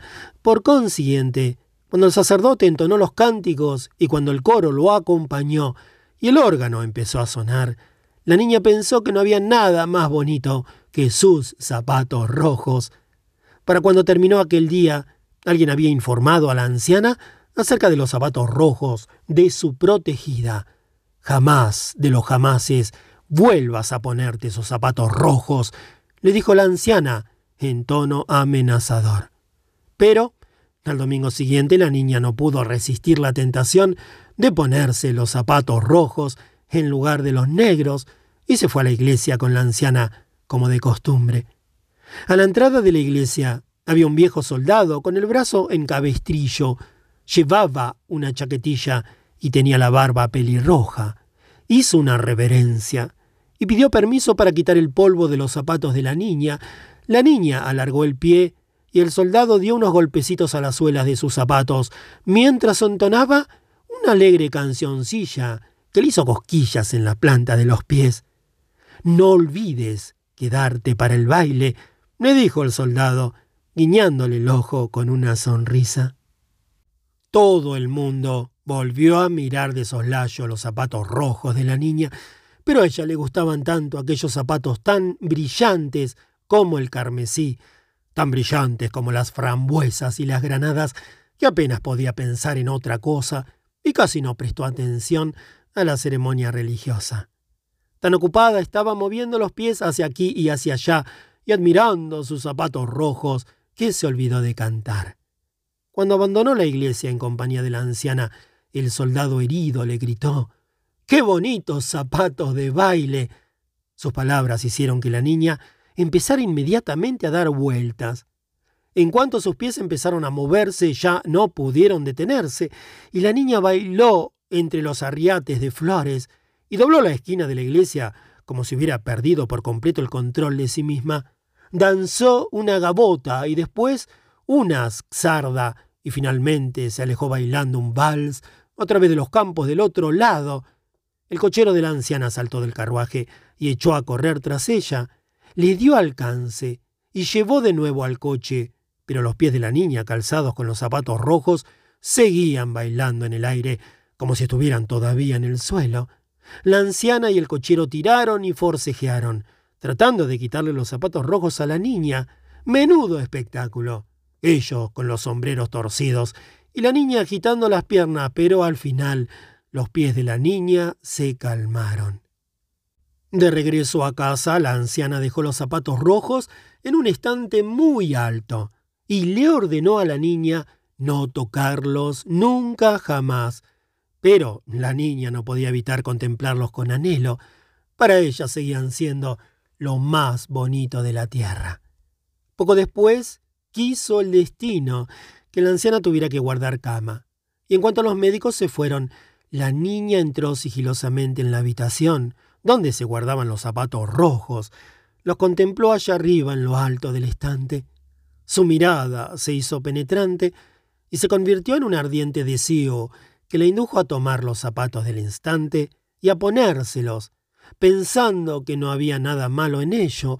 Sin embargo, en cuanto los zapatos tocaron sus talones y los dedos de sus pies, la niña se sintió invadida por el impulso de bailar. Cruzó la puerta bailando y bajó los peldaños, bailando primero una gabota, después una xarda y finalmente un vals de atrevidas vueltas en rápida sucesión. La niña estaba en la gloria y no comprendió en qué apurada situación se encontraba hasta que quiso bailar hacia la izquierda y los zapatos insistieron en bailar hacia la derecha. Cuando quería dar vueltas, los zapatos se empeñaban en bailar directamente hacia adelante. Y mientras los zapatos bailaban con la niña, en lugar de ser la niña quien bailara con los zapatos, los zapatos la llevaron calle abajo, cruzando los campos llenos de barro hasta llegar al bosque oscuro y sombrío. Allí, apoyado contra un árbol, se encontraba el viejo soldado de la barba pelirroja, con su chaquetilla y su brazo en cabestrillo. Vaya, qué bonitos zapatos de baile. exclamó, Asustada la niña intentó quitarse los zapatos, pero el pie que mantenía apoyado en el suelo seguía bailando con entusiasmo, y el que ella sostenía en la mano también tomaba parte en el baile. Así pues, la niña bailó y bailó sin cesar. Danzando subió las colinas más altas, cruzó los valles bajo la lluvia, la nieve y el sol. Bailó en la noche oscura y al amanecer y aún seguía bailando cuando anocheció. Pero no era un baile bonito, era un baile terrible, pues no había descanso para ella. Llegó bailando a un cementerio y allí un espantoso espíritu no le permitió entrar. El espíritu pronunció las siguientes palabras. Bailarás con tus zapatos rojos hasta que te conviertas en una aparición, en un fantasma, hasta que la piel te cuelgue de los huesos y hasta que no quede nada de ti más que unas entrañas que bailan. Bailarás de puerta en puerta por las aldeas y golpearás cada puerta tres veces, y cuando la gente mire, te verá y temerá sufrir tu mismo destino. Bailad, zapatos rojos, seguid bailando. La niña pidió compasión, pero antes de que pudiera seguir implorando piedad, los zapatos rojos se la llevaron bailó sobre los brezales y los ríos, siguió bailando sobre los setos vivos, y siguió bailando y bailando hasta llegar a su hogar, y allí vio que había gente llorando. La anciana que la había cogido en su casa había muerto, pero ella siguió bailando, porque no tenía más remedio que hacerlo. Profundamente agotada y horrorizada, llegó bailando a un bosque en el que vivía el verdugo de la ciudad. El hacha que había en la pared empezó a estremecerse en cuanto percibió la cercanía de la niña. Por favor, le suplicó la niña al verdugo al pasar bailando por delante de su puerta. Por favor, córteme los zapatos para librarme de este horrible destino. El verdugo cortó las correas de los zapatos rojos con el hacha, pero los zapatos seguían en los pies. Entonces la niña le dijo al verdugo que su vida no valía nada y que por favor le cortara los pies. Y el verdugo le cortó los pies. Los zapatos rojos con los pies dentro siguieron bailando a través del bosque, subieron a la colina y se perdieron de vista, Y la niña, convertida en una tullida, tuvo que ganarse la vida en el mundo como criada de otras personas y jamás en su vida volvió a desear unos zapatos rojos. La pérdida brutal en los cuentos de hadas. Es más que razonable preguntarse el porqué de la presencia de episodios tan brutales en los cuentos de hadas. Se trata de un fenómeno que se registra en los mitos y el folclore de todo el mundo. La monstruosa conclusión de este cuento es típica de los finales de los cuentos de hadas, cuyo protagonista espiritual no puede completar la transformación que pretendía. Psicológicamente, el brutal episodio transmite una apremiante verdad psíquica. Esta verdad es tan apremiante y, sin embargo, tan fácil de desdeñar con un simple sí, bueno, lo comprendo, por más que con ello la persona vaya directamente a su condena, que no es probable que prestemos atención a la alarma si ésta se expresa en términos más blandos.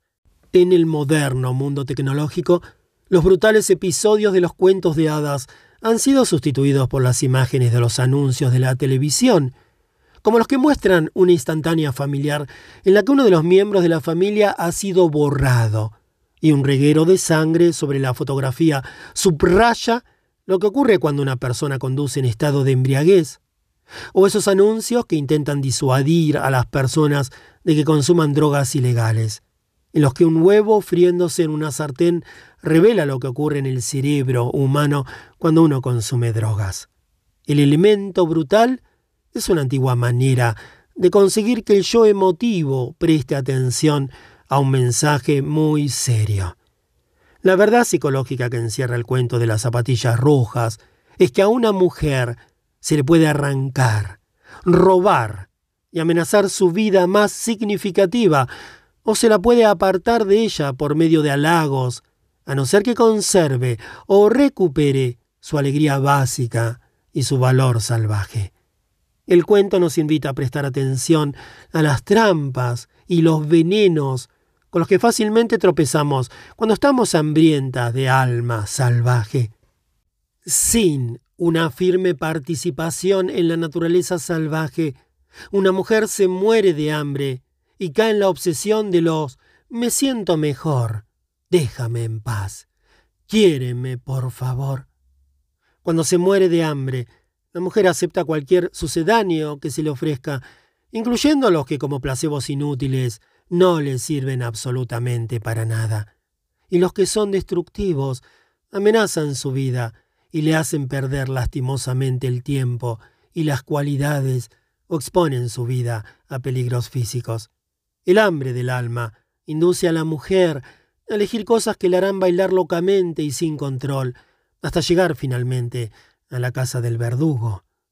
Por consiguiente, para comprender más profundamente este cuento, tenemos que percatarnos de que una mujer puede extraviar totalmente el camino cuando pierde su vida instintiva y salvaje para conservar lo que tenemos y encontrar de nuevo el camino de lo femenino salvaje, tenemos que saber qué errores comete una mujer que se siente tan atrapada. Entonces podremos retroceder y reparar los daños. Entonces podrá tener lugar la reunión. Tal como veremos, la pérdida de las zapatillas rojas hechas a mano representa la pérdida de la vida personalmente diseñada y de la apasionada vitalidad de una mujer, así como la aceptación de una existencia excesivamente domesticada, lo cual conduce a la larga pérdida de una percepción fiel, que provoca a su vez los excesos que llevan a la pérdida de los pies, la plataforma que nos sostiene, nuestra base, una parte muy profunda de la naturaleza instintiva que sostiene nuestra libertad. Las zapatillas rojas nos muestra cómo se inicia el deterioro y a qué estado nos reducimos si no intervenimos en nombre de nuestra propia naturaleza salvaje. No nos engañemos. Cuando una mujer se esfuerza por intervenir y luchar contra su propio demonio, cualquiera que éste sea, su esfuerzo es una de las batallas más dignas que se pueden emprender tanto desde el punto de vista arquetípico como desde la perspectiva de la realidad consensual. Aunque la mujer pudiera llegar, como en el cuento, hasta el fondo del mayor de los abismos por medio del hambre, la captura, el instinto herido, las elecciones destructivas y todo lo demás. El fondo es el lugar que alberga las raíces de la psique. Allí están los apuntalamientos salvajes de la mujer.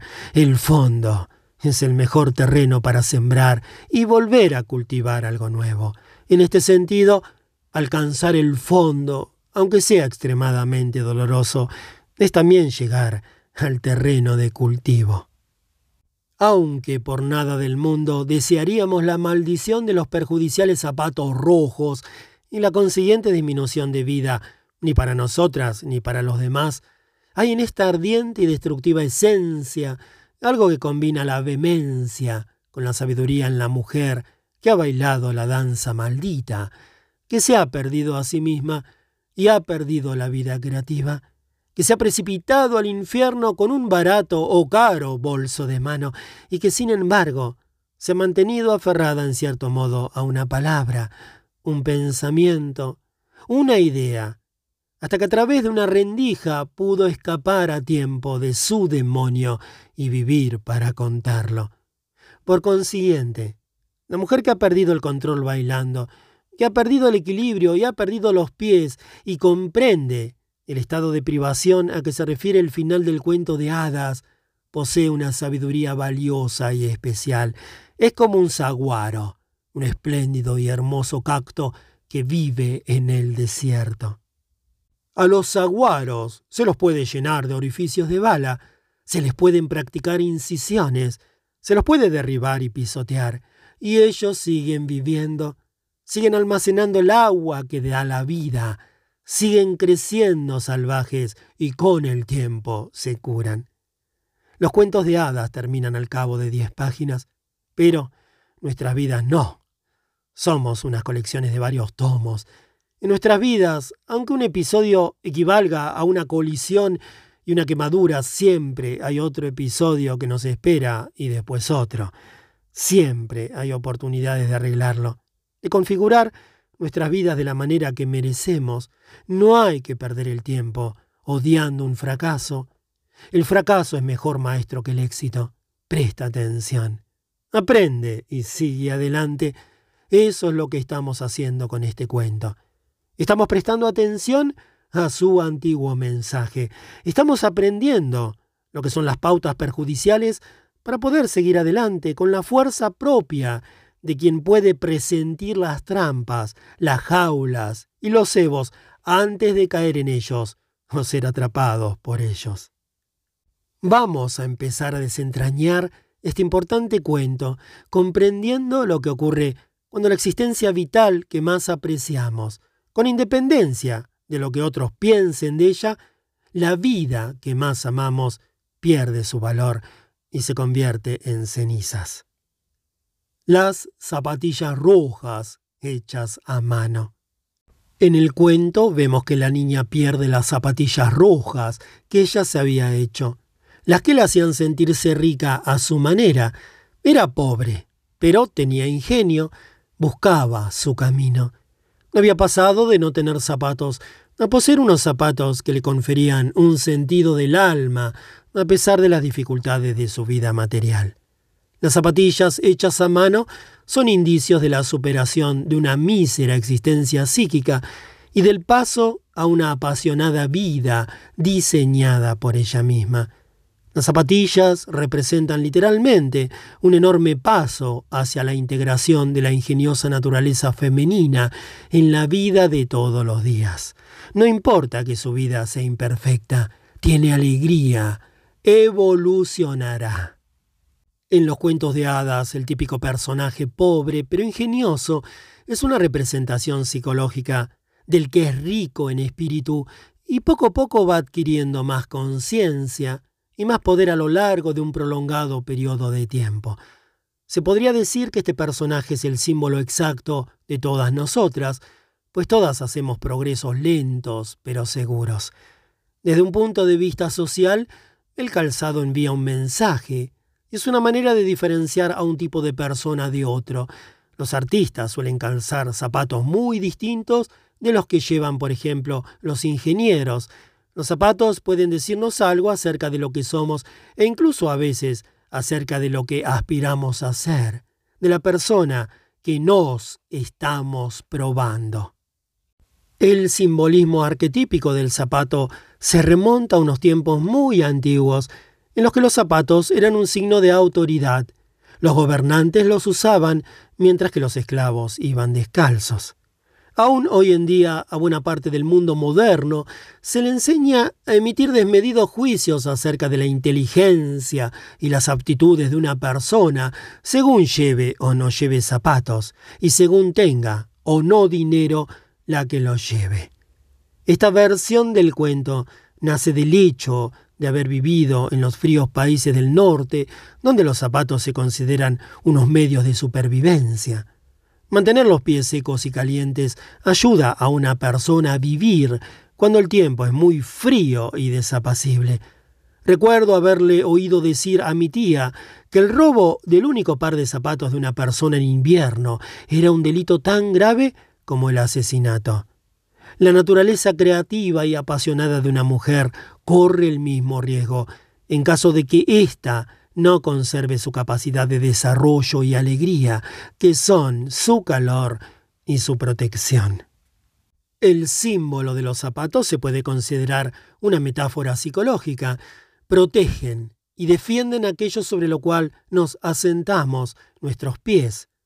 En el simbolismo arquetípico, los pies representan la movilidad y la libertad. En este sentido, tener zapatos con que cubrirse los pies es estar convencidos de nuestras creencias y disponer de los medios con que actuar de conformidad con ellas. Sin zapatos psíquicos, una mujer no puede superar los ambientes interiores y exteriores que exigen agudeza, sensatez, prudencia y resistencia. La vida y el sacrificio van siempre de la mano. El rojo es el color de la vida y del sacrificio. Para vivir una existencia vibrante, tenemos que hacer sacrificios de distintas clases. Si alguien quiere ir a la universidad, tiene que sacrificar tiempo y dinero y dedicarse en cuerpo y alma a este empeño. Si quiere crear algo, tiene que sacrificar la superficialidad, una cierta seguridad y a menudo el deseo de agradar a los demás y de enderezar sus más profundas ideas y sus visiones de mayor alcance. Los problemas surgen cuando se hacen muchos sacrificios, pero no brota de ellos ninguna vida en absoluto. Entonces el rojo es el color de la pérdida de sangre, más que el de la vida de la sangre. Eso es exactamente lo que ocurre en el cuento.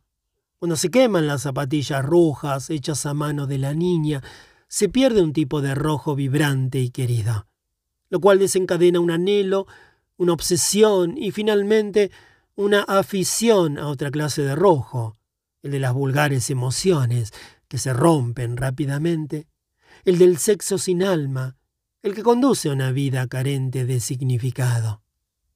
Por consiguiente, considerando todos los aspectos del cuento de hadas, como los componentes de la psique de una sola mujer. Vemos que confeccionándose ella misma las zapatillas rojas, la niña lleva a cabo una extraordinaria hazaña. Conduce su vida desde la condición de esclava sin zapatos, siguiendo simplemente su camino, con la vista dirigida hacia adelante, sin mirar ni a derecha ni a izquierda, lo conduce a una conciencia que se detiene para crear que contempla la belleza y experimenta alegría, que siente pasión y saciedad y todas las demás cosas que constituyen la naturaleza integral que llamamos salvaje. El hecho de que las zapatillas sean de color rojo revela que el proceso será de vida vibrante, cosa que incluye el sacrificio. Y es justo y natural que así sea. El hecho de que las zapatillas estén hechas a mano con trozos de tela significa que la niña simboliza el espíritu creativo, que siendo huérfano e ignorante, por las razones que sean, ha reunido todas estas cosas para su uso, utilizando su percepción innata para conseguir finalmente un resultado hermoso y espiritual. Si lo bueno se dejara en paz, la situación del yo creativo seguiría progresando sin problemas. En el cuento la niña está encantada con su obra y con su capacidad de haberlo hecho todo ella sola, buscando y reuniendo cosas con paciencia, diseñando y juntando los trozos para expresar con ellos sus ideas. No importa que al principio el producto sea muy tosco, muchos dioses de la creación, de todas las culturas y todas las épocas, no crean perfectamente la primera vez. El primer intento siempre admite mejoras, y también el segundo, y a menudo el tercero y el cuarto. Eso no tiene nada que ver con la propia valía y habilidad. Es la vida que evoca y evoluciona. Si a la niña la dejan en paz, ésta se hará otro par de zapatillas rojas y otro y otro, hasta conseguir que no sean tan toscas. Irá progresando, sin embargo, aparte de su prodigiosa exhibición de ingenio, para seguir adelante en circunstancias difíciles. Lo más importante para ella es que las zapatillas que se ha confeccionado le producen una enorme alegría, y la alegría es la sangre de la vida, el alimento del espíritu y la vida del alma, todo en una pieza. La alegría es la clase de sentimiento que experimenta una mujer cuando pone unas palabras por escrito así sin más, o cuando consigue reproducir unas notas a la primera. ¡Qué emoción tan grande! Parece increíble, es la clase de sentimiento que experimenta una mujer cuando descubre que está embarazada y desea estarlo. Es la clase de alegría que siente cuando ve disfrutar a las personas que ama. Es la clase de alegría que siente cuando ha hecho algo que la perseguía, que la obsesionaba, que era peligroso, que la había obligado a esforzarse y a mejorar para poder alcanzar el éxito.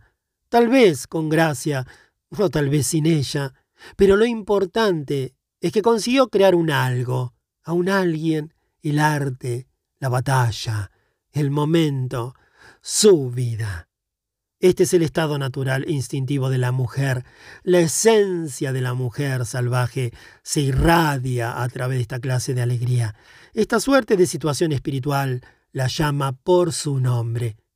Pero en el cuento quiso el destino que un día en oposición directa a las simples zapatillas rojas, hechas con trozos de tela, las zapatillas que eran la pura alegría de la vida, pasara chirriando un carruaje dorado y entrara en la vida de la niña. Las trampas. Trampa 1. La carroza dorada. La vida devaluada.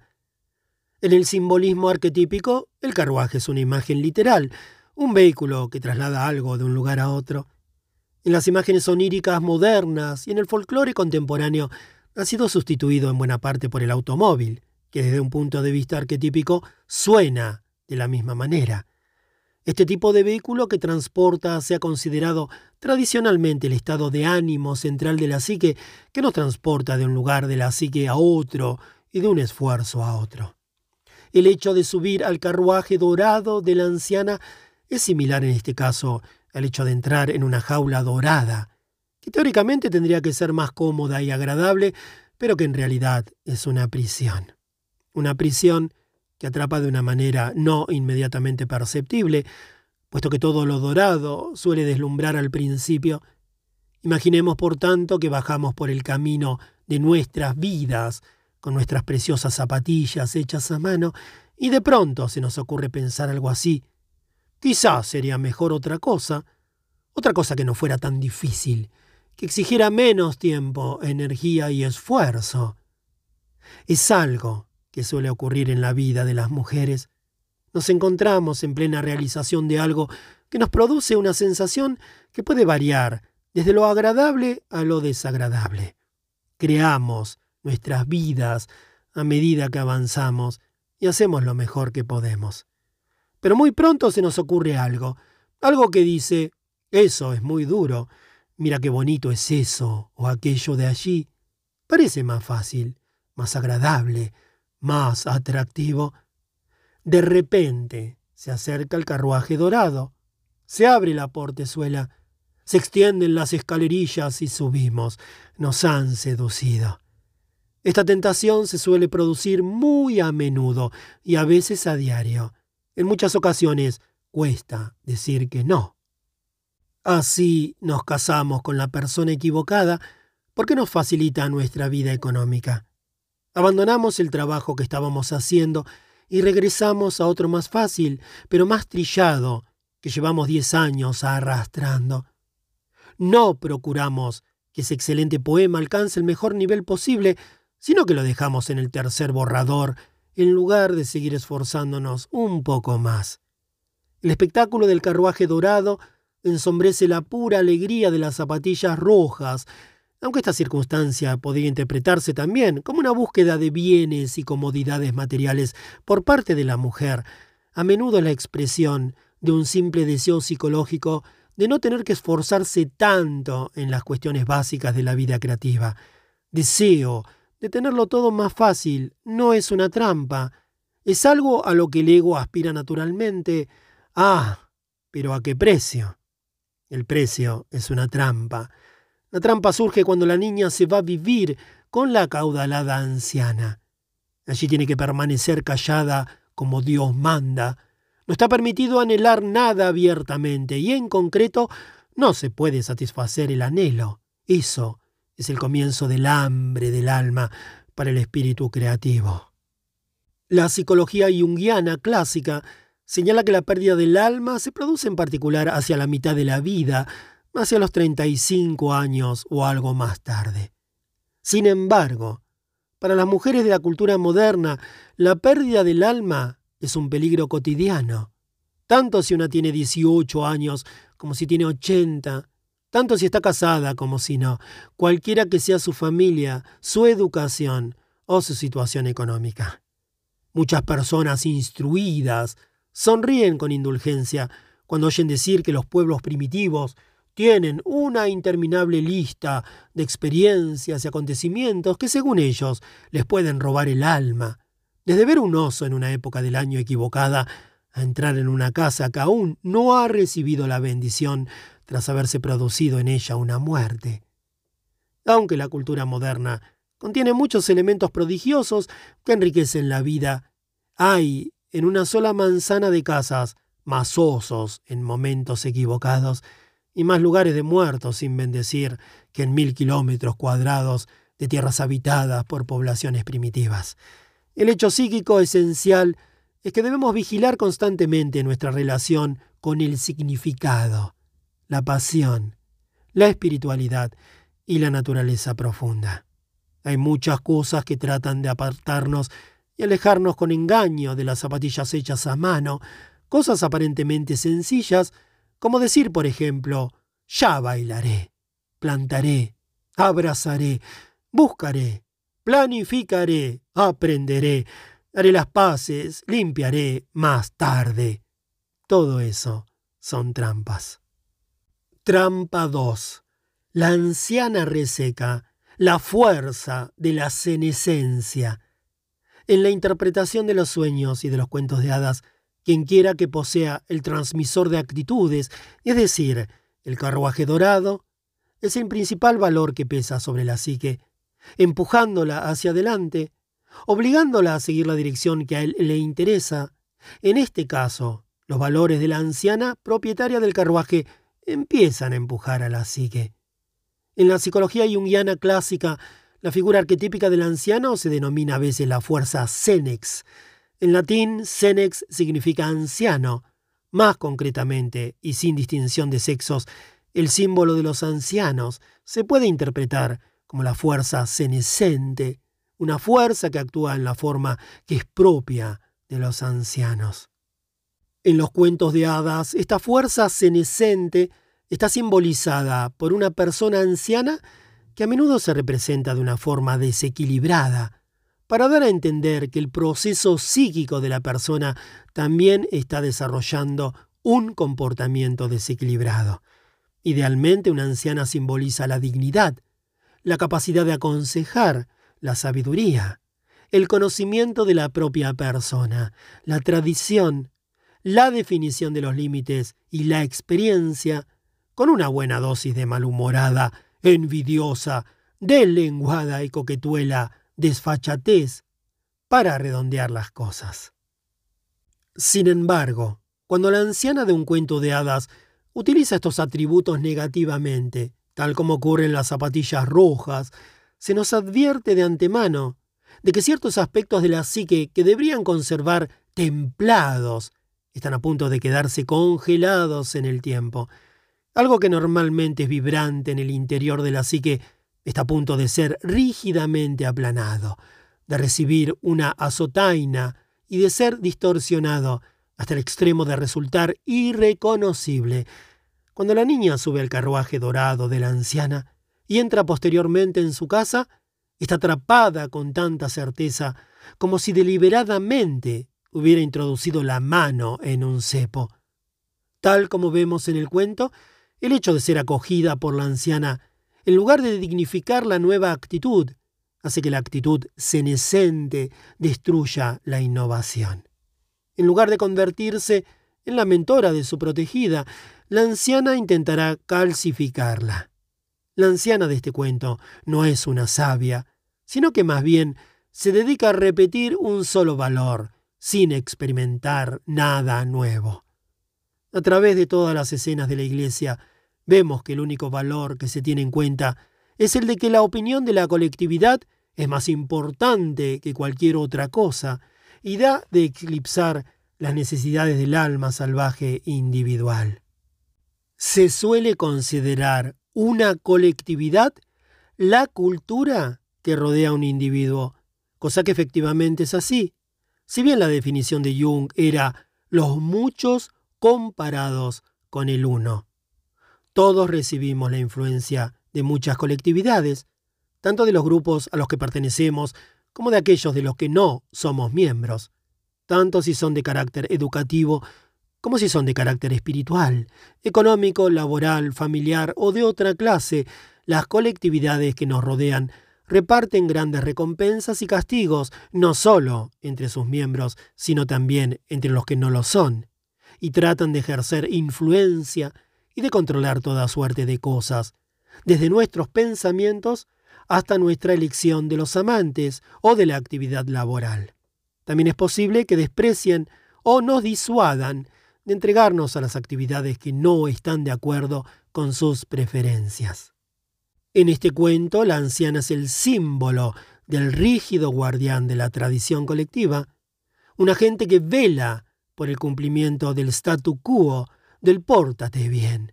No provoques perturbaciones, no pienses demasiado, no se te vayan a ocurrir grandes proyectos, procura pasar desapercibida. Sé una copia de papel carbón. Sea amable.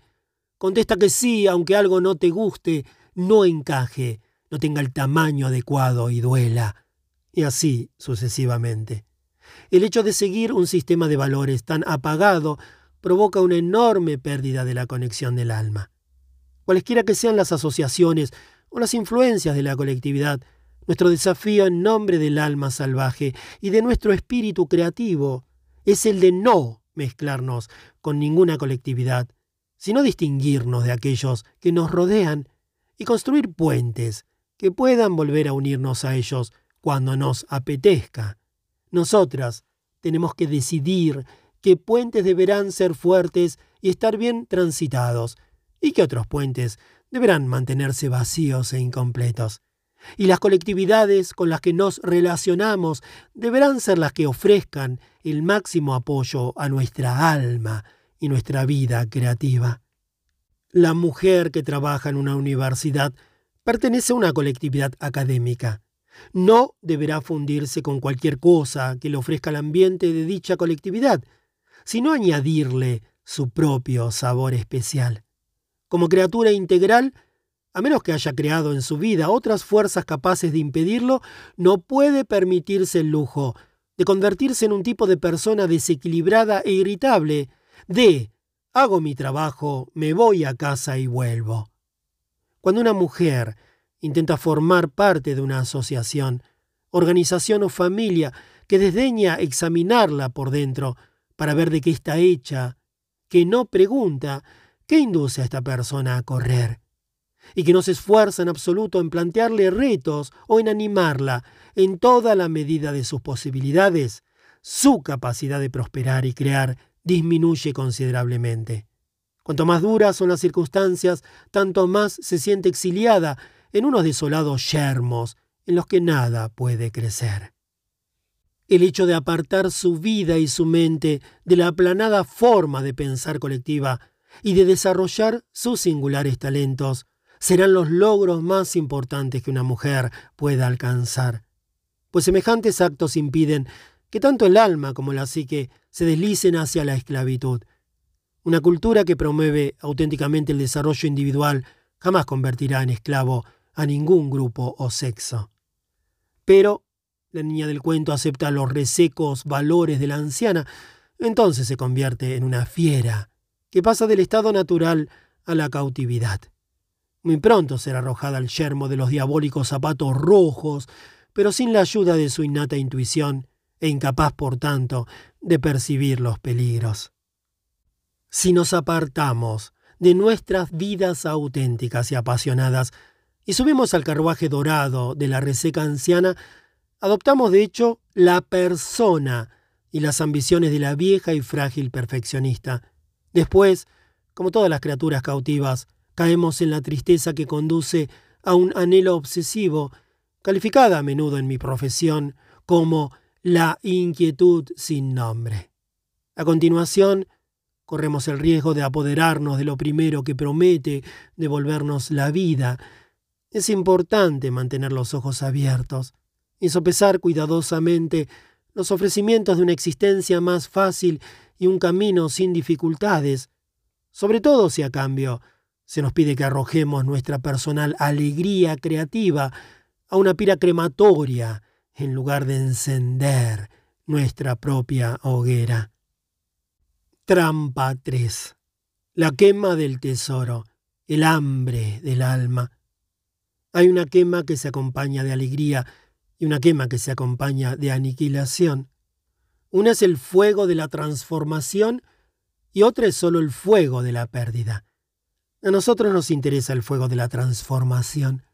Sin embargo, muchas mujeres abandonan las zapatillas rojas y acceden a dejarse limpiar demasiado, a ser demasiado amables y a doblegarse demasiado a la manera en que ven el mundo los demás. Arrojamos nuestras alegres zapatillas rojas al fuego destructor cuando digerimos valores, propagandas y filosofías al por mayor, incluida la de carácter psicológico. Las zapatillas rojas arden hasta quedar convertidas en ceniza cuando pintamos, actuamos, escribimos, hacemos o somos de cualquier manera que provoque una reducción de nuestras vidas, un debilitamiento de nuestra visión y una fractura de nuestros huesos espirituales. Entonces, la vida de la mujer queda envuelta en la palidez, pues tiene hambre del alma.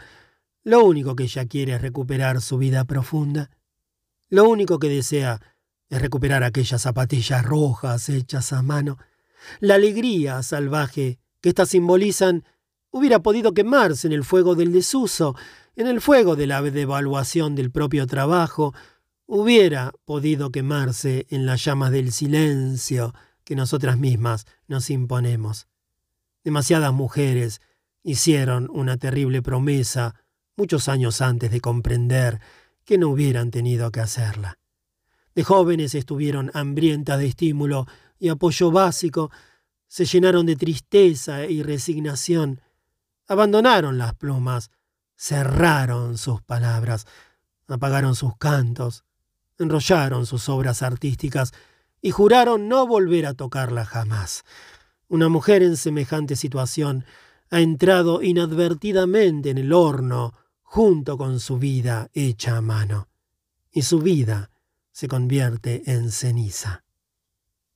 La vida de la mujer puede consumirse en el fuego del odio a su propia persona, pues los complejos son capaces de morder con mucha fuerza y por lo menos durante algún tiempo atemorizarla hasta el extremo de alejarla de la tarea o de la vida que más le interesa.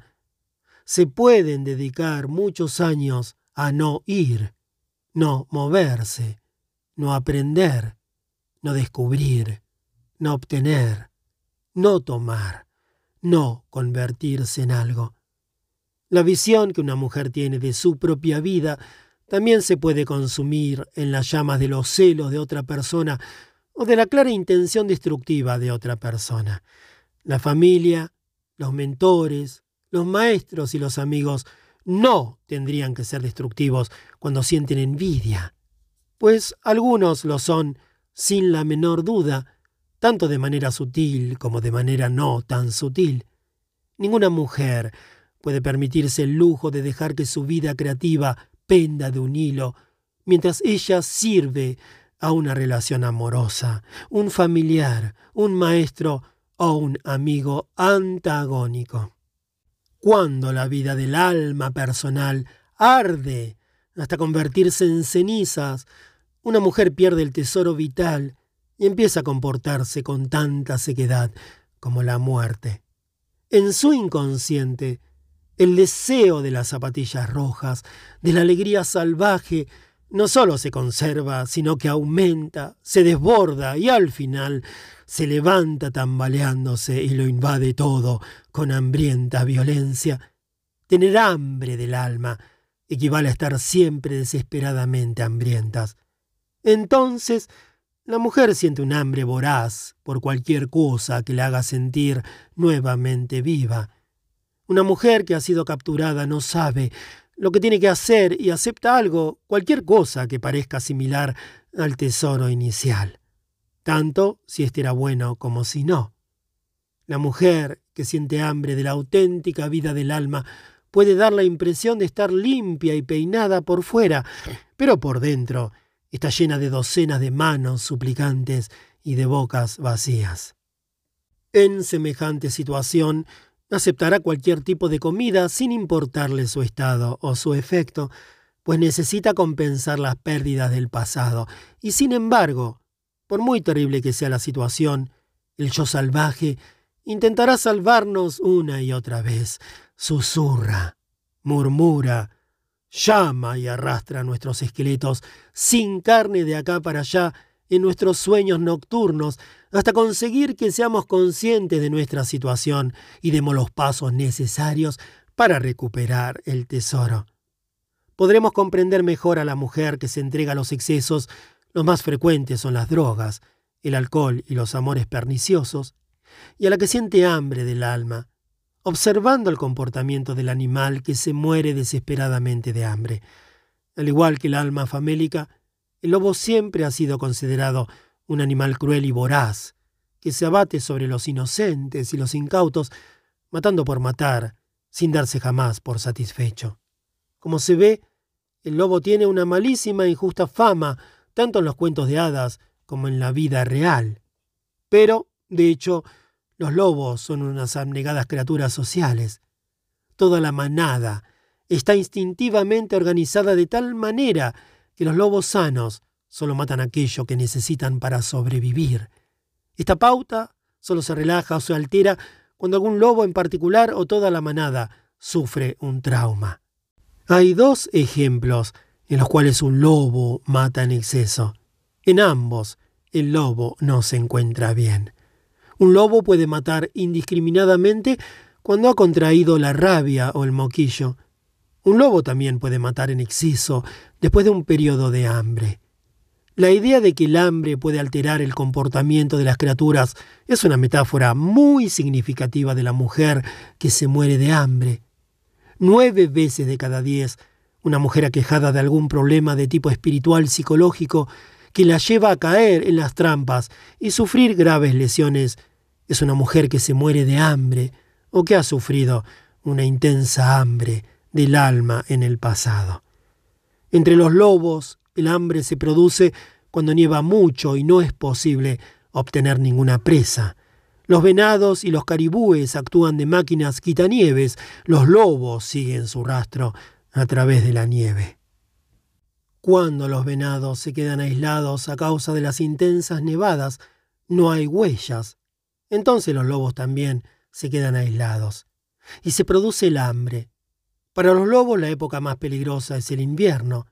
En el caso de la mujer, el hambre puede producirse en cualquier momento y proceder de cualquier lugar, incluida su propia cultura. En el caso del lobo, el hambre suele terminar en primavera, cuando se inicia el deshielo. Después de un periodo de hambre, la manada quizá se entregue a un frenesí de matanzas. Sus miembros no se comerán buena parte de las piezas que maten y tampoco la guardarán en un escondrijo. La dejarán donde está. Matan mucho más de lo que comen y mucho más de lo que jamás puedan necesitar. Un proceso muy parecido se produce cuando una mujer es capturada y se muere de hambre. Cuando se ve repentinamente libre de ir, hacer o ser, corre el peligro de entregarse también a una orgía de excesos y se siente con derecho a hacerlo. La niña del cuento de hadas también se siente con derecho a entrar en posesión de los perjudiciales zapatos rojos a cualquier precio. El hambre hace que el juicio se obnubile. Por consiguiente, cuando el preciado tesoro de la vida del alma de una mujer arde hasta convertirse en ceniza, en lugar de sentirse animada por la ilusión, una mujer se siente dominada por la voracidad. Así, por ejemplo, si a una mujer no se le permite esculpir, es posible que de pronto se ponga a esculpir día y noche, pierda el sueño, prive a su inocente cuerpo del alimento, ponga en peligro su salud y quién sabe cuántas cosas más. Es posible que no pueda permanecer despierta un momento más. Entonces recurre a las drogas, pues cualquiera sabe cuánto tiempo podrá ser libre. El hambre del alma alcanza también la creatividad, la conciencia sensorial y otras facultades instintivas. Si una mujer tiene que ser una señora de esas que se sientan con las rodillas juntas, ha sido educada para desmayarse en presencia del lenguaje soez y nunca se le ha permitido beber otra cosa que no fuera leche pasteurizada. Cuando de repente se ve libre, experimenta el impulso de desmandarse. De pronto no para de beber gin fizz. Se repinta en los asientos como un marinero borracho y su lenguaje es capaz de arrancar la pintura de las paredes. Después de un periodo de hambre, la mujer teme que la vuelvan a capturar algún día y entonces decide aprovechar todo lo que puede. Las matanzas excesivas o los comportamientos desmedidos son propios de las mujeres que tienen hambre de una vida que para ellas tenga sentido. Cuando una mujer ha vivido prolongados periodos de tiempo sin sus ciclos y sin satisfacer sus necesidades creativas, se desmanda en toda una serie de cosas como el alcohol, las drogas, la cólera, la espiritualidad, la opresión a los demás, la promiscuidad, los embarazos, el estudio, la creación, el control, la educación, la disciplina, el fitness corporal, la comida basura. Por citar solo algunos de los excesos más habituales, cuando las mujeres hacen estas cosas, significa que quieren compensar la pérdida de los ciclos normales de la expresión del yo, de la expresión del alma y de la satisfacción del alma. La mujer que se muere de hambre sufre un periodo de hambruna uno tras otro. A lo mejor planea escapar, pero cree que el precio de la huida es demasiado alto, que le costará demasiado lívido y demasiada energía. Es posible que tampoco esté bien preparada en otros sentidos, como por ejemplo los factores educativos, económicos y espirituales. Por desgracia, la pérdida del tesoro y el vivo recuerdo del hambre pasada puede inducirnos a pensar que los excesos son deseables. No cabe duda de que es un alivio y un placer poder disfrutar finalmente de una sensación, de cualquier clase de sensación. Una mujer que acaba de librarse del hambre solo quiere disfrutar de la vida para variar. Pero de hecho, sus adormecidas percepciones acerca de los límites emocionales, racionales, físicos, espirituales y económicos necesarios para la supervivencia la ponen en una situación de peligro. En algún lugar la esperan unos resplandecientes y perjudiciales zapatos rojos, y se adueñará de ellos donde quiera que los encuentre. Eso es lo malo del hambre. Si algo le parece capaz de saciar su anhelo, la mujer lo tomará sin discusión. Trampa 4. La lesión del instinto de conservación, la consecuencia de la captura. El instinto es algo muy difícil de definir, pues sus configuraciones son invisibles y aunque intuyamos que éstas forman parte de la naturaleza humana desde todos los tiempos, nadie sabe muy bien dónde se alojan desde un punto de vista neurológico o cómo influyen exactamente en nosotros. Desde un punto de vista psicológico, Jung aventuró la hipótesis según la cual los instintos derivan del inconsciente psicoide, de un estrato de la psique en el que la biología y el espíritu se rozan. Tras una cuidadosa reflexión, yo he llegado a tener la misma opinión e incluso me atrevo a decir que el instinto creativo en particular es el lenguaje lírico del yo, en la misma medida en que lo es la simbología de los sueños. Etimológicamente, la palabra instinto deriva del verbo latino instingere, que significa instigar, estimular, y también del vocablo instictus, que significa impulso, instigación. La idea del instinto se puede valorar positivamente como un algo interior, que mezclado con la premeditación y la conciencia guía a los seres humanos hacia una conducta integral. Una mujer nace con todos los instintos intactos.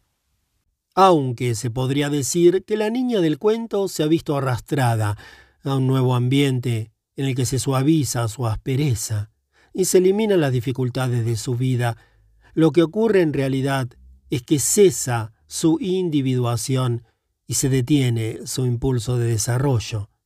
Y cuando la anciana, la presencia aniquiladora, considera que la obra del espíritu creativo es un desecho y no una riqueza, la niña se refugia en el silencio y se entristece, tal como suele ocurrir cuando el espíritu creativo se aleja de la vida del alma natural. Peor todavía, el instinto de la niña de escapar de aquella apurada situación queda totalmente anulado. En lugar de aspirar a una nueva vida, se sienta en un charco psíquico de pegamento. El hecho de no huir, cuando ello es absolutamente necesario, provoca depresión. Otra trampa.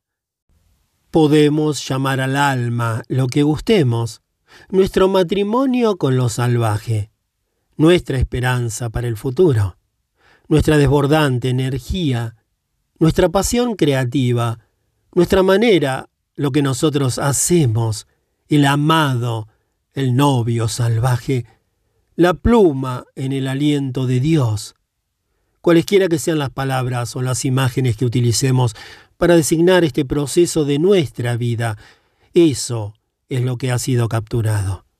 Por esta razón el espíritu creativo de la psique se siente tan desvalido. A través de diversos estudios de la fauna salvaje se ha descubierto que distintas especies de animales cautivos, por muy amorosamente que se hayan construido los lugares que ocupan en los zoos, y por mucho que los quieran sus cuidadores humanos, tal como efectivamente ocurre, son a menudo incapaces de procrear. Sus apetitos de alimento y su descanso se tuercen y sus conductas vitales quedan reducidas al letargo, al mal humor o a una inoportuna agresividad. Los zoológicos llaman a esta conducta de los animales cautivos depresión animal. Cada vez que se encierra una criatura en una jaula, sus ciclos naturales del sueño, de la selección de la pareja, el celo, el acicalamiento, el apareamiento, etc., se deterioran. Y cuando se pierden los ciclos naturales, se produce el vacío. El vacío no equivale a la plenitud, tal como ocurre en el concepto budista del vacío sagrado, sino que es más bien algo así como estar dentro de una caja cerrada, sin ventanas. Por consiguiente, cuando una mujer entra en la casa de la anciana reseca, pierde la determinación y experimenta el efecto de unas emanaciones nocivas, del tedio, de las simples depresiones y de unos repentinos estados de ansiedad similares a los síntomas que registran los animales cuando la captura y los traumas los han dejado aturdidos. Una excesiva domesticación apaga los fuertes y fundamentales impulsos del juego, de la relación, el enfrentamiento con las dificultades, el vagabundeo, la comunicación, etc. Cuando una mujer accede a ser demasiado bien educada, los instintos de estos impulsos se ocultan en su más oscuro inconsciente, lejos de su alcance automático. Se dice entonces que sus instintos están heridos. Lo que tendría que producirse de una manera natural no se produce en absoluto, o solo se produce después de demasiados tirones y sacudidas, explicaciones racionales y luchas consigo misma. Al definir el exceso de domesticación con el término de captura, no me refiero a la socialización, es decir, al proceso mediante el cual se enseña a los niños a comportarse de una manera más o menos civilizada. El desarrollo social reviste una importancia decisiva. Sin él, una mujer no podría abrirse camino en el mundo. Pero un exceso de domesticación es como prohibir bailar a la esencia vital. En el estado saludable que le es propio, el yo salvaje no es dócil ni estúpido, está alerta y reacciona en cualquier momento y ante cualquier movimiento. No está encerrado en una sola pauta absoluta y repetida, válida para todas las circunstancias. Tiene una opción creativa. La mujer cuyo instinto está herido no tiene ninguna opción, simplemente se queda atascada. Hay muchas maneras de quedarse atascada. La mujer que tiene el instinto herido suele delatarse porque le cuesta pedir ayuda o reconocer sus propias necesidades. Sus instintos naturales de lucha o de huida están drásticamente reducidos o se han extinguido. El reconocimiento de las sensaciones de satisfacción, disgusto, recelo y cautela, y el impulso de amar plena y libremente están inhibidos o exagerados. Como en el cuento, uno de los más insidiosos ataques al yo salvaje consiste en inducir a la mujer a comportarse como es debido, dándole a entender que recibirá una hipotética recompensa. Aunque este método puede, subrayo el puede, inducir transitoriamente a una niña de dos años a ordenar su habitación y a no tocar sus juguetes hasta que no haya hecho la cama, jamás de los jamases dará resultado en la existencia de una mujer vital, a pesar de que la coherencia, el cumplimiento de una acción hasta el final y la organización son esenciales para el desarrollo de la vida creativa. La perentoria orden de la anciana de comportarse con corrección destruye cualquier oportunidad de desarrollo.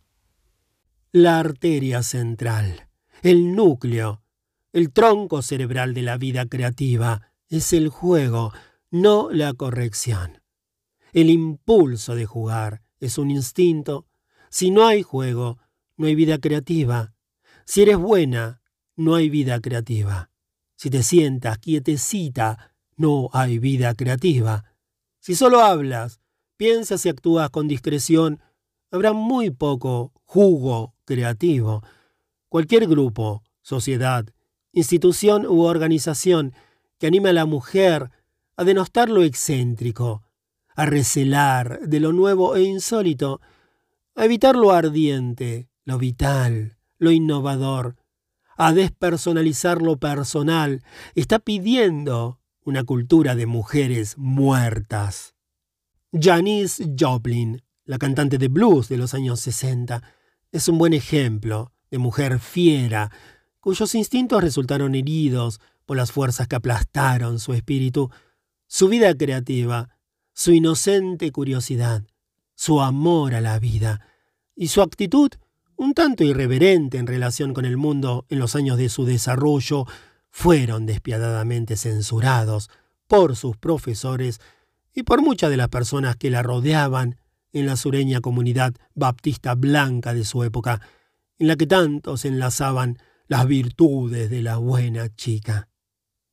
A pesar de que era una excelente estudiante y una pintora de considerable talento.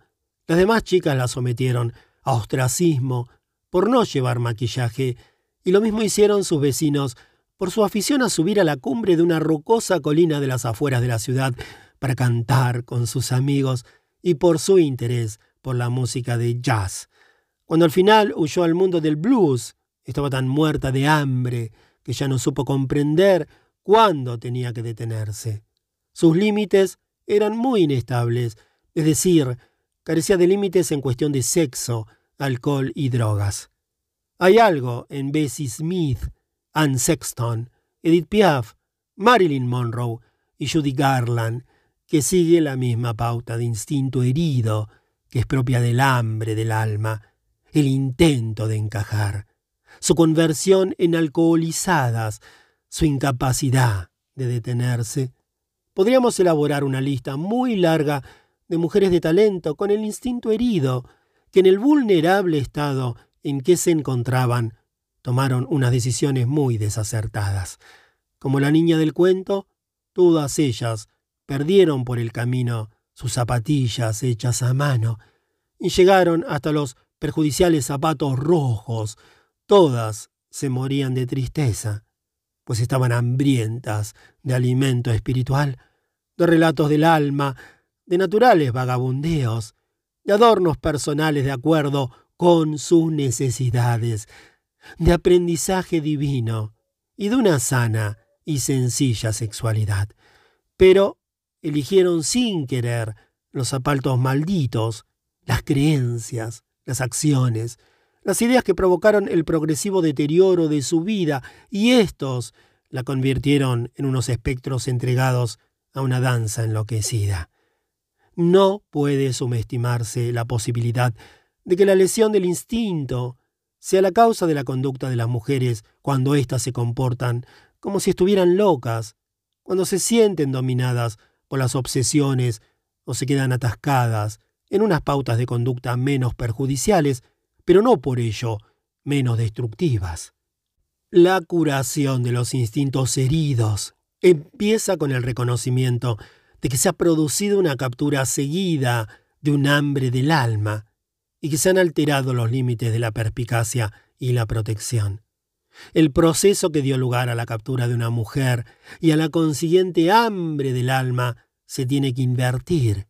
Pero primero, muchas mujeres pasan por las siguientes fases que se describen en el cuento. Trampa 5. El subrepticio intento de llevar una vida secreta, de estar dividida en dos. En esta parte del cuento, la niña va a ser confirmada y la llevan al zapatero para que le haga unos zapatos. El tema de la confirmación es un añadido relativamente moderno. Desde un punto de vista arquetípico, es muy probable que las zapatillas rojas sea un fragmento repetidamente retocado de un relato o un mito mucho más antiguo acerca del inicio de la menarca y de una vida menos protegida por la madre. En el caso de una joven a la que en años anteriores sus parientes de sexo femenino han enseñado a ser consciente y a reaccionar ante el mundo exterior. Se dice que en las culturas matriarcales de la antigua India, del antiguo Egipto y de ciertas partes de Asia y de Turquía, que según se cree han influido en nuestro concepto del alma femenina al difundirse en un territorio de miles de kilómetros de extensión, se cree que la entrega de aleña y de otros pigmentos rojos a las muchachas para que se pudieran teñir los pies era una característica esencial de los ritos de iniciación. Uno de los más importantes ritos de iniciación se refería a la primera menstruación. El rito celebra el paso de la infancia a la prodigiosa capacidad de extraer la vida del propio vientre y de poseer el correspondiente poder sexual y todos los poderes femeninos periféricos. La ceremonia se centraba en la sangre roja en todas sus fases, la sangre uterina de la menstruación, la del alumbramiento de un niño y la del aborto, todas ellas fluyendo hacia los pies, como se puede ver. Las zapatillas rojas iniciales tenían muchos significados. La referencia al Día de los Inocentes también es un añadido posterior. Guarda relación con una festividad cristiana que en Europa acabó eclipsando las más arcaicas celebraciones del solsticio del invierno del antiguo mundo pagano. Durante las más remotas celebraciones paganas, las mujeres llevaban a cabo unos rituales de purificación del cuerpo femenino y del espíritu del alma femenina como preparación de la nueva vida figurativa y literal de la inminente primavera. Los ritos podían incluir lamentaciones colectivas por los embarazos malogrados, incluidos la muerte de un niño o el aborto espontáneo, los partos de fetos muertos, los abortos provocados y otros importantes acontecimientos de la vida sexual y reproductiva femenina del año anterior. Ahora se produce en el cuento uno de los más reveladores episodios de la represión psíquica. El voraz deseo de alma de la niña quiebra los listones de sus resecos comportamientos. En la tienda del zapatero se apodera subreticiamente de los extraños zapatos rojos, sin que la anciana se dé cuenta. Un hambre voraz de vida del alma ha aflorado a la superficie de la psique y se apodera de todo aquello que tiene a mano, pues sabe que muy pronto volverá a ser reprimida. Este explosivo hurto psicológico se produce cuando una mujer empuja considerables partes del yo hacia las sombras de la psique. Según la visión de la psicología analítica, la represión tanto de los instintos, impulsos y sentimientos negativos como la de los positivos da lugar a que éstos habiten en un reino de sombras. Mientras el ego y el superego intentan seguir censurando los impulsos de la sombra, la misma presión generada por la represión parece algo así como una burbuja en la pared lateral de un neumático. Al final, cuando el neumático empieza a dar vueltas y se calienta, la presión que hay detrás de la burbuja se intensifica y da lugar a que ésta estalle hacia afuera, liberando todo su contenido interior. La sombra actúa de una manera muy parecida. Por eso una persona vara puede sorprender a todo el mundo donando de repente varios millones de dólares a un orfelinato. Por eso una persona normalmente dulce es capaz de sufrir un arrebato y comportarse como una persona enloquecida descubrimos que abriendo un poco la puerta del reino de la sombra y dejando escapar poco a poco algunos elementos, estableciendo una relación con ellos, buscándoles un uso y entablando negociaciones, podemos disminuir el riesgo de ser sorprendidas por los ataques subreticios y las inesperadas explosiones de la sombra. Aunque los valores varían de cultura a cultura, y arrojan distintos matices, negativos y positivos entre comillas, sobre la sombra, los típicos impulsos que se consideran negativos y que por consiguiente y se relegan al reino de la sombra, son los que inducen a una persona a robar, engañar, asesinar, actuar con exageración y cosas por el estilo. Los aspectos negativos de la sombra tienden a ser extrañamente excitantes, a pesar de su carácter entrópico, por cuyo motivo arrebatan el equilibrio, la ecuanimidad y la vida de los individuos, las relaciones y los grupos. Pero la sombra también puede contener los divinos, deliciosos, bellos y poderosos aspectos de la personalidad. Sobre todo en el caso de las mujeres, la sombra contiene casi siempre unos aspectos muy hermosos del ser que la cultura ha prohibido o a los que apenas presta apoyo.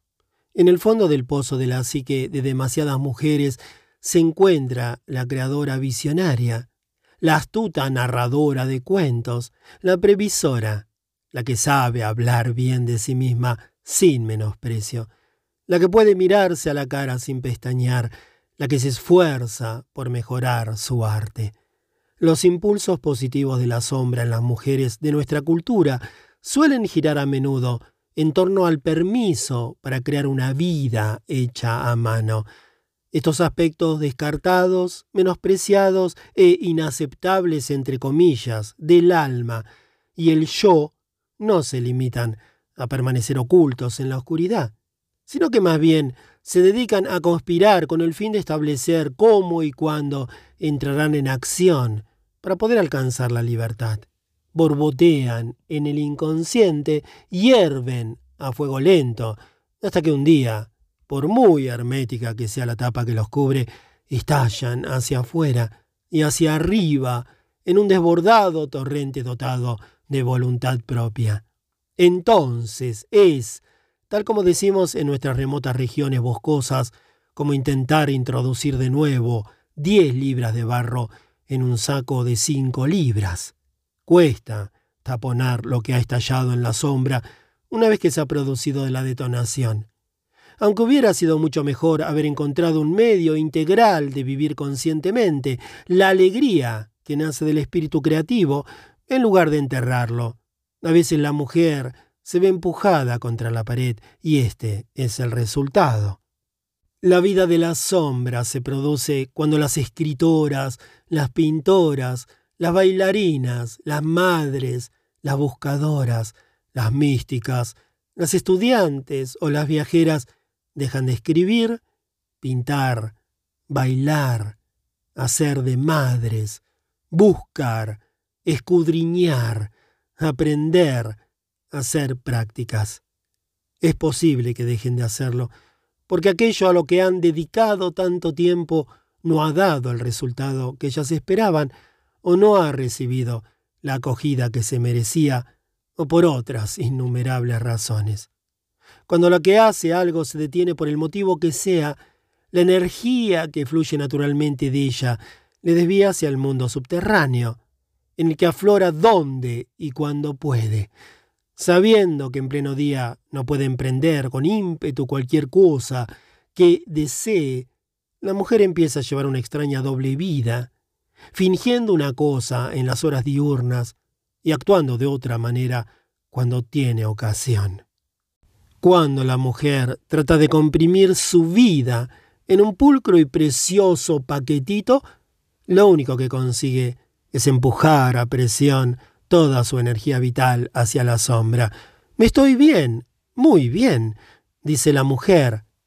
La miramos desde el otro lado de la estancia, o reflejada en el espejo, sabemos que no está bien. Más adelante, un día nos enteramos de que se ha liado con un intérprete de flautín y se ha largado a Tipicanoe para convertirse en una reina de salón de billar. Y nos preguntamos qué ha ocurrido, pues sabemos que ella aborrece a los intérpretes de flautín y siempre quiso vivir en la isla de Orcas y no en Tipicanoe y jamás nos había comentado nada acerca de los salones de billar. Como la Eda Gabler de la obra de Henrik Ibsen, la mujer salvaje puede simular vivir una existencia corriente mientras rechina los dientes, pero siempre hay que pagar un precio. Eda tiene una peligrosa y apasionada vida secreta y juega con un ex amante y con la muerte. Por fuera, finge estar encantada de tocarse con sombreritos y de escuchar los comentarios de su reseco marido acerca de la aburrida vida que lleva. Una mujer puede ser exteriormente educada e incluso cínica mientras se desangra por dentro.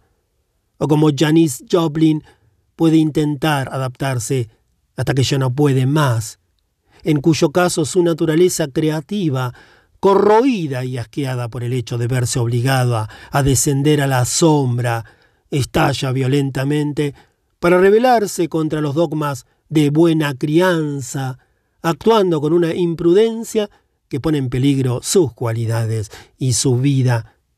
Se lo puede llamar como se quiera, pero el hecho de vivir una existencia secreta, porque a la verdadera no se le da espacio suficiente para prosperar, es muy duro para la vitalidad de las mujeres. Las mujeres capturadas y muertas de hambre roban toda suerte de cosas. Roban libros y música censurados, roban amistades, sensaciones sexuales, afiliaciones religiosas, roban pensamientos furtivos, sueños de revolución, roban tiempo de sus parejas y sus familias, roban un tesoro y lo introducen subrepticiamente en su casa. Roban el tiempo de escribir, el tiempo de pensar y el tiempo del alma. Introducen un espíritu en la alcoba, un poema antes del trabajo. Roban un brinco o un abrazo cuando nadie mira. Para apartarse de este camino polarizado, la mujer tiene que abandonar el fingimiento. Vivir una existencia falsificada del alma jamás da resultado. Siempre estalla el neumático cuando una menos lo espera. Entonces no hay más que tristeza a nuestro alrededor.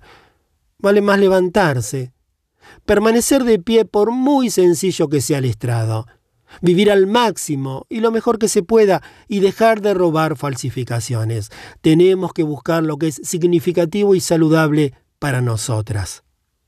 En el cuento, la niña escamotea los zapatos ante la anciana con mala vista para indicar que el reseco y perfeccionista sistema de valores carece de capacidad para examinar las cosas con detenimiento y estar atento a lo que ocurre a su alrededor.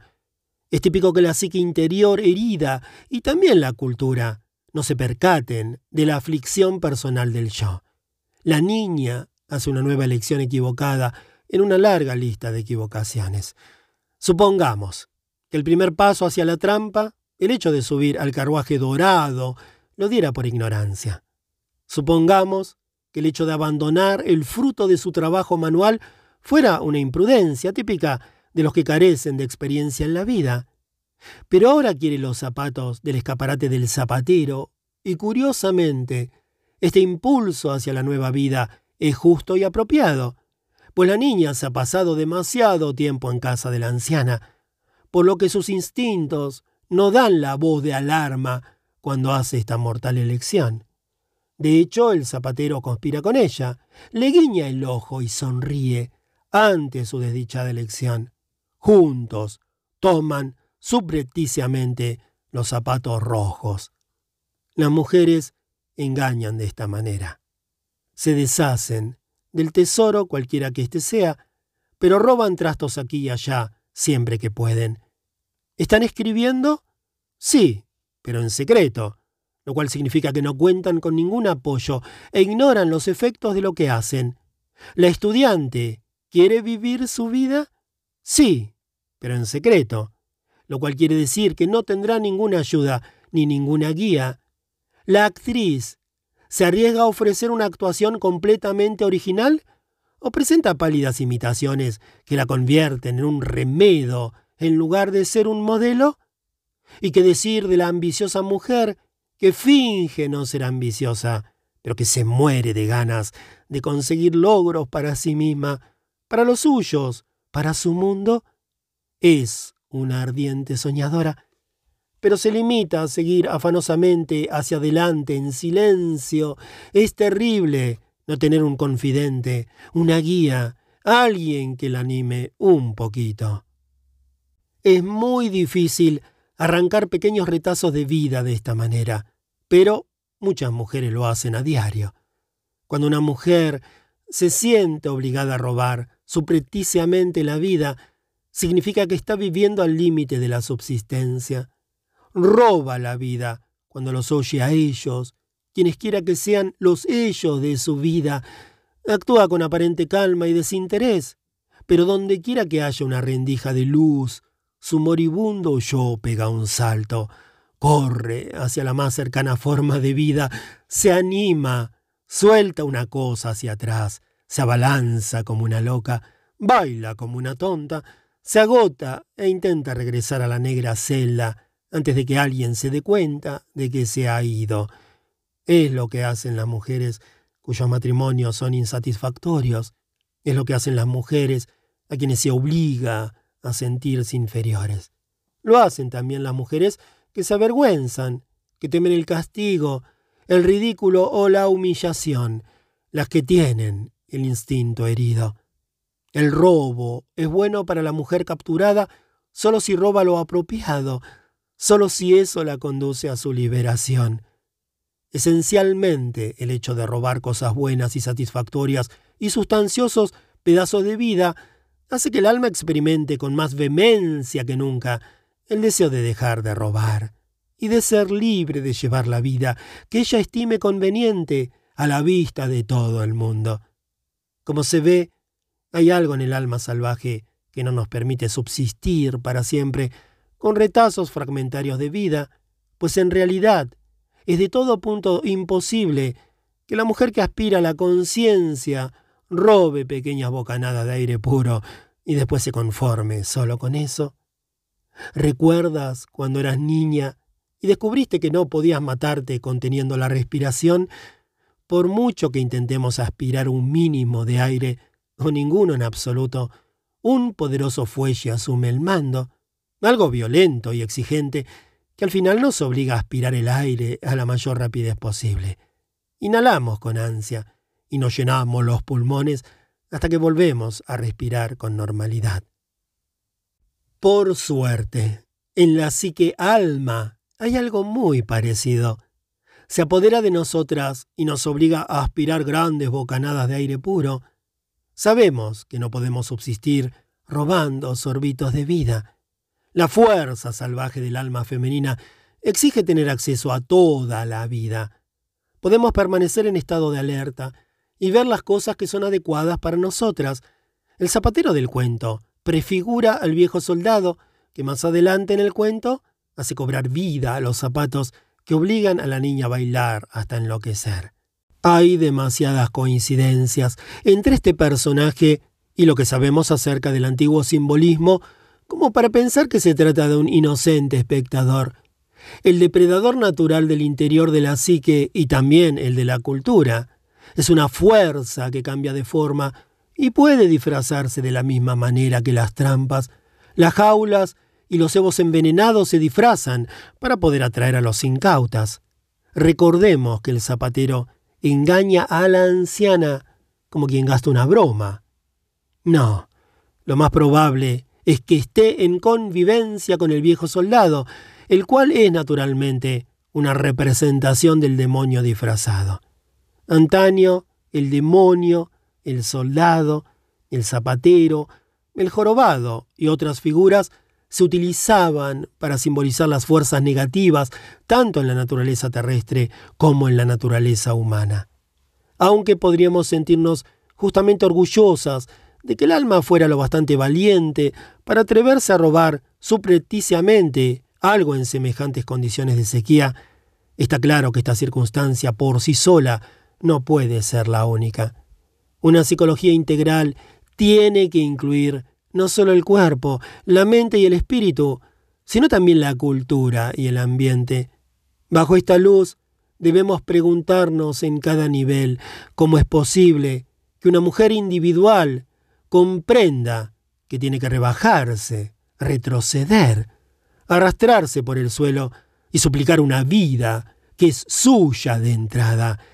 ¿Qué es lo que en cualquier cultura exige tal cosa? El examen de las presiones creadas por las distintas capas de los mundos interior y exterior evitará que una mujer crea que el hecho de apoderarse supremacamente de los zapatos del demonio es de alguna manera una elección constructiva. Trampa 6. El temor ante lo colectivo, la rebelión de la sombra. La niña se apodera de los zapatos rojos, se va a la iglesia haciendo caso omiso del revuelo que se arma a su alrededor y es denostada por la comunidad. Los habitantes de la aldea hablan de ella, la castigan, le arrebatan los zapatos, pero ya es demasiado tarde, está atrapada. Aún no se trata de una obsesión, sino más bien de que la comunidad provoca y fortalece su hambre interior, exigiéndole capitular ante su estrechez de miras. Se puede intentar llevar una vida secreta, pero más tarde o más temprano, el superego, un complejo negativo y o la propia cultura se nos echarán encima es difícil esconder algo que los demás no aprueban y que nosotras deseamos con ansia. Es difícil esconder los placeres robados, aunque no nos proporcionen alimento. Lo propio de los complejos y de las culturas negativas es echarse encima de todo lo que se aparta de la conducta aceptable establecida por la sociedad y revela los impulsos divergentes del individuo. De la misma manera que algunas personas se ponen furiosas cuando ven una simple hoja en el suelo. El juicio negativo saca su sierra para amputar cualquier miembro que no se adapte a la norma. A veces la colectividad ejerce presión sobre una mujer para que sea una santa, para que sea instruida y políticamente correcta, para que lo tenga todo bien junto y ordenado, de tal manera que cada uno de sus esfuerzos sea una obra perfecta. Si nos acobardamos ante la colectividad y nos sometemos a las presiones que ésta ejerce para que nos adaptemos estúpidamente a sus normas, nos salvaremos del exilio, pero al mismo tiempo pondremos traidoramente en peligro nuestras vidas salvajes. Algunos piensan que ya pasó la época en que se maldecía a la mujer salvaje y cuando ésta se comportaba de acuerdo con el yo natural de su alma, se la calificaba de equivocada y de mala. Pero no es así. Lo que ha cambiado son los tipos de conducta que se consideran incontrolados en el caso de las mujeres. Por ejemplo, hoy en día en distintos lugares del mundo, si una mujer adopta una postura política, social, espiritual, familiar o medioambiental, si se atreve a decir que el rey va desnudo o si habla en nombre de los que sufren o los que no tienen voz, con demasiada frecuencia se examinan sus motivos para averiguar si se ha desmadrado, es decir, si se ha vuelto loca. El destino final de una niña salvaje, nacida en el seno de una comunidad rígida, es la ignominia de verse esquivada por los demás. Los que la esquivan tratan a la víctima como si no existiera, le niegan el interés espiritual, el amor y otras necesidades psíquicas. El propósito de todo ello es obligarla a adaptarse a las normas, so pena de matarla espiritualmente y o de expulsarla de la aldea para que languidezca hasta morir en el desierto. Si se esquiva a una mujer, ello se debe casi siempre a que ha hecho o está a punto de hacer algo de carácter salvaje, la más de las veces algo tan sencillo como expresar una opinión ligeramente distinta o vestirse con un color considerado impropio. Es decir, se debe tanto a cosas muy pequeñas como a cosas grandes. Hay que recordar que una mujer oprimida no es que se niegue a encajar, sino que no puede encajar sin morir al mismo tiempo. Está en juego su integridad espiritual, por lo cual tratará de librarse por todos los medios a su alcance, por muy peligrosos que estos sean. Veamos un ejemplo reciente. Según la CNN, al principio de la Guerra del Golfo, las mujeres musulmanas de la Arabia Saudí, a las que estaba vedado conducir vehículos por motivos religiosos, subieron a los automóviles y se pusieron al volante. Después de la guerra, las mujeres fueron llevadas ante unos tribunales que condenaron su conducta y finalmente, después de muchos interrogatorios y reproches, fueron entregadas a la custodia de sus padres, hermanos o maridos, quienes tuvieron que prometer mantenerlas en cintura en el futuro. Este es un ejemplo de la huella de vida y prosperidad que deja una mujer en un mundo enloquecido que la tacha de escandalosa, insensata e incontrolada. A diferencia de la niña del cuento que se deja dominar por el reseco mundo que la rodea, a veces la única alternativa que le queda a una mujer si no quiere acobardarse ante una comunidad apergaminada consiste en llevar a cabo un acto de valentía. Este acto no tiene por qué ser necesariamente un terremoto. Valentía significa seguir los impulsos del corazón. Hay millones de mujeres que cada día llevan a cabo actos de gran valentía. No se trata solo del acto individual que transforma una reseca comunidad, sino de la repetición de los actos. Tal como me dijo una vez una joven monja budista, las noventa gotas de agua traspasan la piedra. Además, hay en casi todas las comunidades un aspecto oculto que fomenta la opresión de las vidas salvajes, espirituales y creativas de mujeres. Dicha opresión consiste en animar a las mujeres a delatarse mutuamente y a someter a sus hermanas o hermanos a unas restricciones que no reflejan la capacidad de relación presente en los valores familiares de la naturaleza femenina. La presión de la sociedad obliga no solo a que una mujer delate a otra y la exponga, por tanto, a un castigo por comportarse de una manera femenina integral, por horrorizarse o manifestarse su disconformidad ante las injusticias, sino también a que las mujeres de más edad colaboren en la opresión física, mental y espiritual de las más jóvenes, las menos poderosas o las más desvalidas, y a que las más jóvenes se nieguen a atender las necesidades de las que son mucho mayores que ellas. Cuando una mujer se niega a apoyar a una comunidad reseca, se niega a abandonar sus pensamientos salvajes y actúa de acuerdo con ellos. El cuento de las zapatillas rojas nos enseña esencialmente que tenemos que proteger debidamente la psique salvaje, valorándola inequívocamente nosotras mismas, hablando en su nombre, negándonos a someternos a la enfermedad psíquica. También nos enseña que lo salvaje, por su belleza y energía, siempre es visto por alguien, por algún grupo o comunidad, como un trofeo, o como algo que se tiene que reducir, modificar, ser sometido a normas asesinado, rediseñado o controlado. Lo salvaje siempre necesita un vigilante en la puerta, so pena de que no se utilice como es debido. Cuando una comunidad es hostil a la vida natural de una mujer, en lugar de aceptar las etiquetas peyorativas o irrespetuosas que se le aplican, la mujer puede y debe, como el patito feo, resistir y aguantar buscando el lugar que le corresponde y hacer posible vivir más y superar la prosperidad y la creatividad de aquellos que la habían denigrado. El problema de la niña de las zapatillas rojas consiste en que en lugar de adquirir fuerza para la lucha, se pierde en bobadas, seducida por el romanticismo de aquellos zapatos rojos. Lo importante de la rebelión es que la forma que asuma sea eficaz.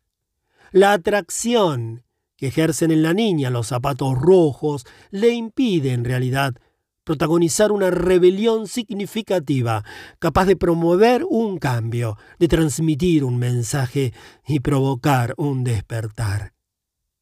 Ojalá pudiera decir que hoy en día las trampas para mujeres ya no existen, o que las mujeres son tan listas que ven las trampas desde lejos, pero no es así. El depredador está todavía presente en la cultura y sigue tratando de socavar y destruir toda conciencia y todos los intentos de alcanzar la plenitud. El dicho según el cual las libertades tienen que reconquistarse cada 20 años encierra una gran verdad. A veces parece que hay que conquistarlas cada cinco minutos. Sin embargo, la naturaleza salvaje nos enseña que tenemos que enfrentarnos a los desafíos a medida que se van produciendo. Cuando los lobos son acosados, no dicen, oh no, ya estamos otra vez. Saltan, brincan, corren, se lanzan, se echan a la garganta, hacen lo que tienen que hacer. Por consiguiente, no debemos escandalizarnos por el hecho de que se produzca una entropía y un deterioro y de que haya que pasar por momentos difíciles, las cuestiones que tienden una trampa a la alegría de las mujeres siempre cambiarán de formas y de aspecto. Pero nuestra naturaleza esencial encontraremos toda la fuerza y la libido necesarias para llevar a cabo los actos imprescindibles del corazón. Trampa 7. La simulación, el intento de ser buena, la normalización de lo anormal. A medida que se desarrolla el cuento, la niña es castigada por el hecho de ir a la iglesia calzada con zapatos rojos. Contempla los zapatos rojos del estante, pero no los toca. Hasta ahora ha intentado prescindir de la vida del alma, pero no le ha dado resultado. Después ha intentado llevar una doble vida, pero tampoco ha podido. Ahora, como último recurso, procura ser buena.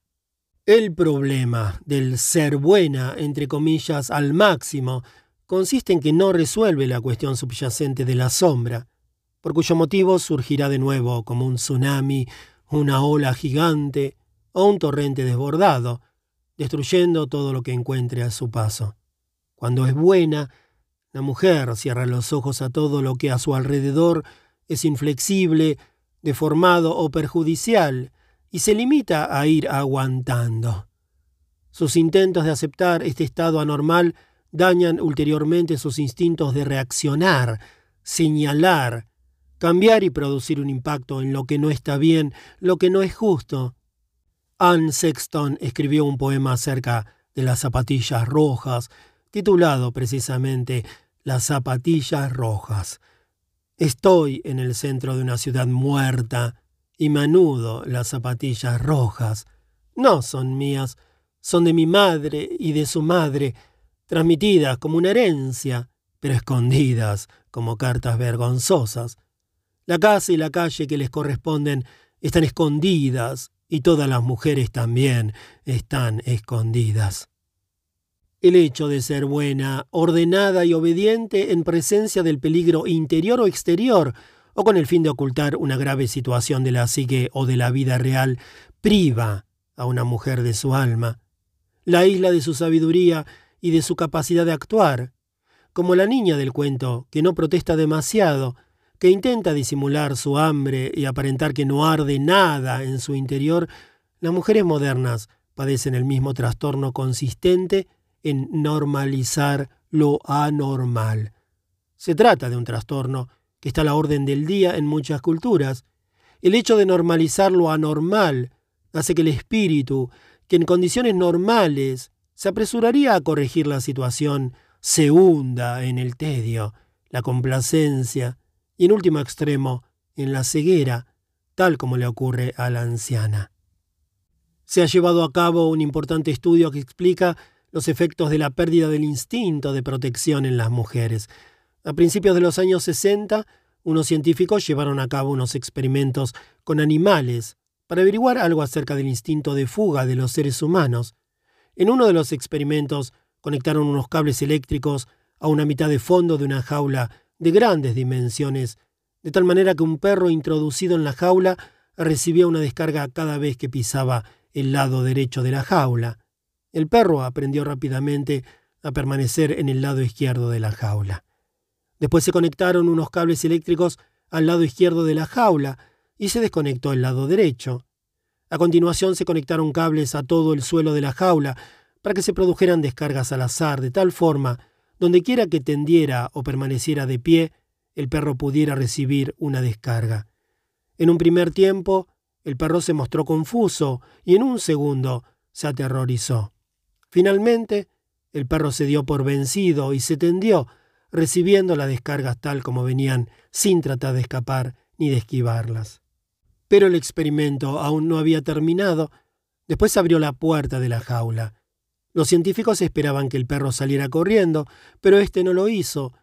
A pesar de que habría podido abandonar la jaula a voluntad, el aterrorizado perro permaneció tendido, de lo cual los científicos dedujeron que cuando una criatura se expone a la violencia, tiende a adaptarse a esta perturbación de tal forma que cuando cesa la violencia o se le esconde la libertad, el saludable instinto de huir queda notablemente mermado y en su lugar la criatura se queda quieta. Esta normalización de la violencia en la naturaleza salvaje de las mujeres y eso que los científicos han denominado posteriormente el desvalimiento aprendido, son lo que induce a las mujeres no sólo a permanecer al lado de sus parejas borrachas, sus patronos explotadores y los grupos que las hostigan y se aprovechan de ellas, sino también a sentirse incapaces de reaccionar para defender las cosas en las que creen con todo su corazón. Su arte, sus amores, sus estilos de vida y su política. La normalización de lo anormal, incluso en el caso de que no quepa la menor duda de que ello va en detrimento de la propia persona, se aplica a todas las palizas que se propinan a las naturalezas físicas, emocionales, creativas, espirituales e instintivas. Las mujeres se enfrentan con esta cuestión cada vez que los demás las aturden para obligarlas a hacer otra cosa que no sea defender la vida de su alma, contra las proyecciones invasoras de carácter físico, cultural o de otro tipo. Nuestra psique se acostumbra a las descargas dirigidas contra nuestra naturaleza salvaje. Nos adaptamos a la violencia contra la sabia naturaleza de la psique. Procuramos ser buenas, normalizando lo anormal, y como consecuencia de ello, perdemos nuestra capacidad de huir. Perdemos la capacidad de defender los elementos del alma y de la vida que a nuestro juicio son más valiosos. Cuando nos obsesionan los zapatos rojos, perdemos por el camino toda suerte de importantes cuestiones personales, culturales y ambientales. Perdemos tantas cosas significativas cuando abandonamos la vida hecha a mano que necesariamente tienen que producirse toda suerte de lesiones en la psique, la naturaleza, la cultura, la familia, etc. El daño a la naturaleza es concomitante con el aturdimiento de la psique de los seres humanos. Ambos van y deben considerarse unidos. Cuando un grupo comenta lo mucho que se equivoca lo salvaje y el otro grupo replica que lo salvaje ha sufrido un agravio, hay algo que falla drásticamente. En la psique instintiva, la mujer salvaje contempla el bosque y ve en él un hogar para sí misma y para todos los seres humanos. Pero otros, al contemplar el mismo bosque, quizá lo vean como un terreno sin árboles, imaginen sus bolsillos llenos a rebosar de dinero. Se trata de graves fracturas en la capacidad de vivir y dejar vivir de manera que todos podamos vivir. Cuando yo era niña, en los años 50, en los primeros días de las agresiones industriales contra la Tierra, una barcaza de petróleo se hundió en las cuencas de Chicago del lago Michigan. Tras pasarse un día en la playa, las madres restregaban a sus hijos con el mismo entusiasmo con que solían limpiar los suelos de parquet de sus casas, pues los niños estaban enteramente manchados de gotitas de petróleo. El hundimiento de la barcaza había provocado un vertido de petróleo que se desplazaba formando grandes sábanas que parecían unas islas flotantes tan anchas y largas como manzanas de casas. Cuando chocaban contra los embarcaderos se rompían en fragmentos que se hundían en la arena y se deslizaban hacia la orilla bajo las olas. Durante muchos años la gente no pudo nadar sin cubrirse de una capa de porquería de color negro. Los niños que construían castillos de arena recogían de repente un puñado de gomoso petróleo. Los enamorados ya no podían rodar sobre la arena los perros, los pájaros, la vida acuática y la gente, todo el mundo sufría. Recuerdo haber experimentado la sensación de que mi catedral había sido bombardeada. La lesión del instinto, la normalización de lo anormal, fue la causa de que las madres limpiaran de la mejor manera posible las manchas de aquel vertido de petróleo y más tarde los efectos de los ulteriores pecados de las fábricas, las refinerías y las fundiciones sobre sus hijos, sus coladas y el interior de sus seres queridos. A pesar de los confusa y preocupadas que estaban, habían olvidado su justa cólera, aunque no todas. La mayoría de ellas se había acostumbrado a no intervenir en los acontecimientos desagradables. El hecho de romper el silencio, huir de la jaula, señalar los errores y exigir un cambio era severamente castigado. Sabemos por otros acontecimientos parecidos que se han producido a lo largo de nuestra vida que cuando las mujeres no hablan, cuando no hablan suficientes personas, la voz de la mujer salvaje enmudece y por consiguiente en el mundo enmudece también lo natural y lo salvaje y al final enmudecen el lobo, el oso y los depredadores enmudecen los cantos, los bailes y las creaciones, enmudecen el amor, las reparaciones y los abrazos, privados del aire puro, el agua y las voces de la conciencia. Pero en aquellos tiempos, y todavía con demasiada frecuencia hoy en día, a pesar de que las mujeres experimentaban una profunda nostalgia de la libertad salvaje, por fuera seguían fregando la porcelana con lejía, utilizando limpia hogares cáusticos, quedándose, tal como decía Silvia Plath, atadas a sus lavadoras Bendix. Allí lavaban y enjuagaban sus ropas en agua demasiado caliente para la piel humana y soñaban con un mundo distinto. Cuando los instintos resultan heridos, los seres humanos normalizan repetidamente las agresiones, los actos de injusticia y de destrucción que se cometen contra ellos, sus hijos, sus seres queridos, su tierra e incluso sus dioses. Esta normalización de lo vergonzoso y lo ofensivo se rechaza restableciendo el instinto herido. Cuando el instinto se restablece, regresa la naturaleza integral salvaje. En lugar de bailar en el bosque con los zapatos rojos, hasta que la vida se convierte en una tortura absurda, podemos regresar a la vida hecha a mano, a la vida enteramente significativa, hacernos nuevamente las zapatillas, dar nuestros paseos y conversar en la forma que nos es propia. Aunque no cabe duda de que se aprenden muchas cosas disolviendo las propias proyecciones, eres cruel, me haces daño, y contemplando hasta qué extremo nosotras somos crueles y nos hacemos daño, la investigación no tiene en modo alguno que acabar aquí. La trampa que hay en el interior de la trampa es pensar que todo se arregla disolviendo la proyección y buscando la conciencia que tenemos dentro. Eso es cierto algunas veces y otras no. En lugar de perder el tiempo con el paradigma de o eso o lo otro, aquí afuera ocurre algo o nos ocurre algo a nosotros, es más útil emplear un modelo de y Este modelo tiene en cuenta la cuestión interior y la cuestión exterior. Permite una investigación más exhaustiva, es mucho más curativo en todas direcciones y presta su apoyo a las mujeres para que pongan en tela de juicio el statu quo con más confianza, para que no se miren únicamente a sí mismas, sino que miren también el mundo que accidental, inconsciente o maliciosamente ejerce presión sobre ellas. El paradigma del II no debe utilizarse como modelo de reproche al propio yo o a los demás, sino más bien como un medio de sopesar y juzgar el sentido de la responsabilidad, tanto interior como exterior, y lo que se tiene que cambiar, pedir o sombrear. Detiene la fragmentación cuando una mujer trata de reparar todo lo que tiene a su alcance sin menospreciar sus propias necesidades ni apartarse del mundo.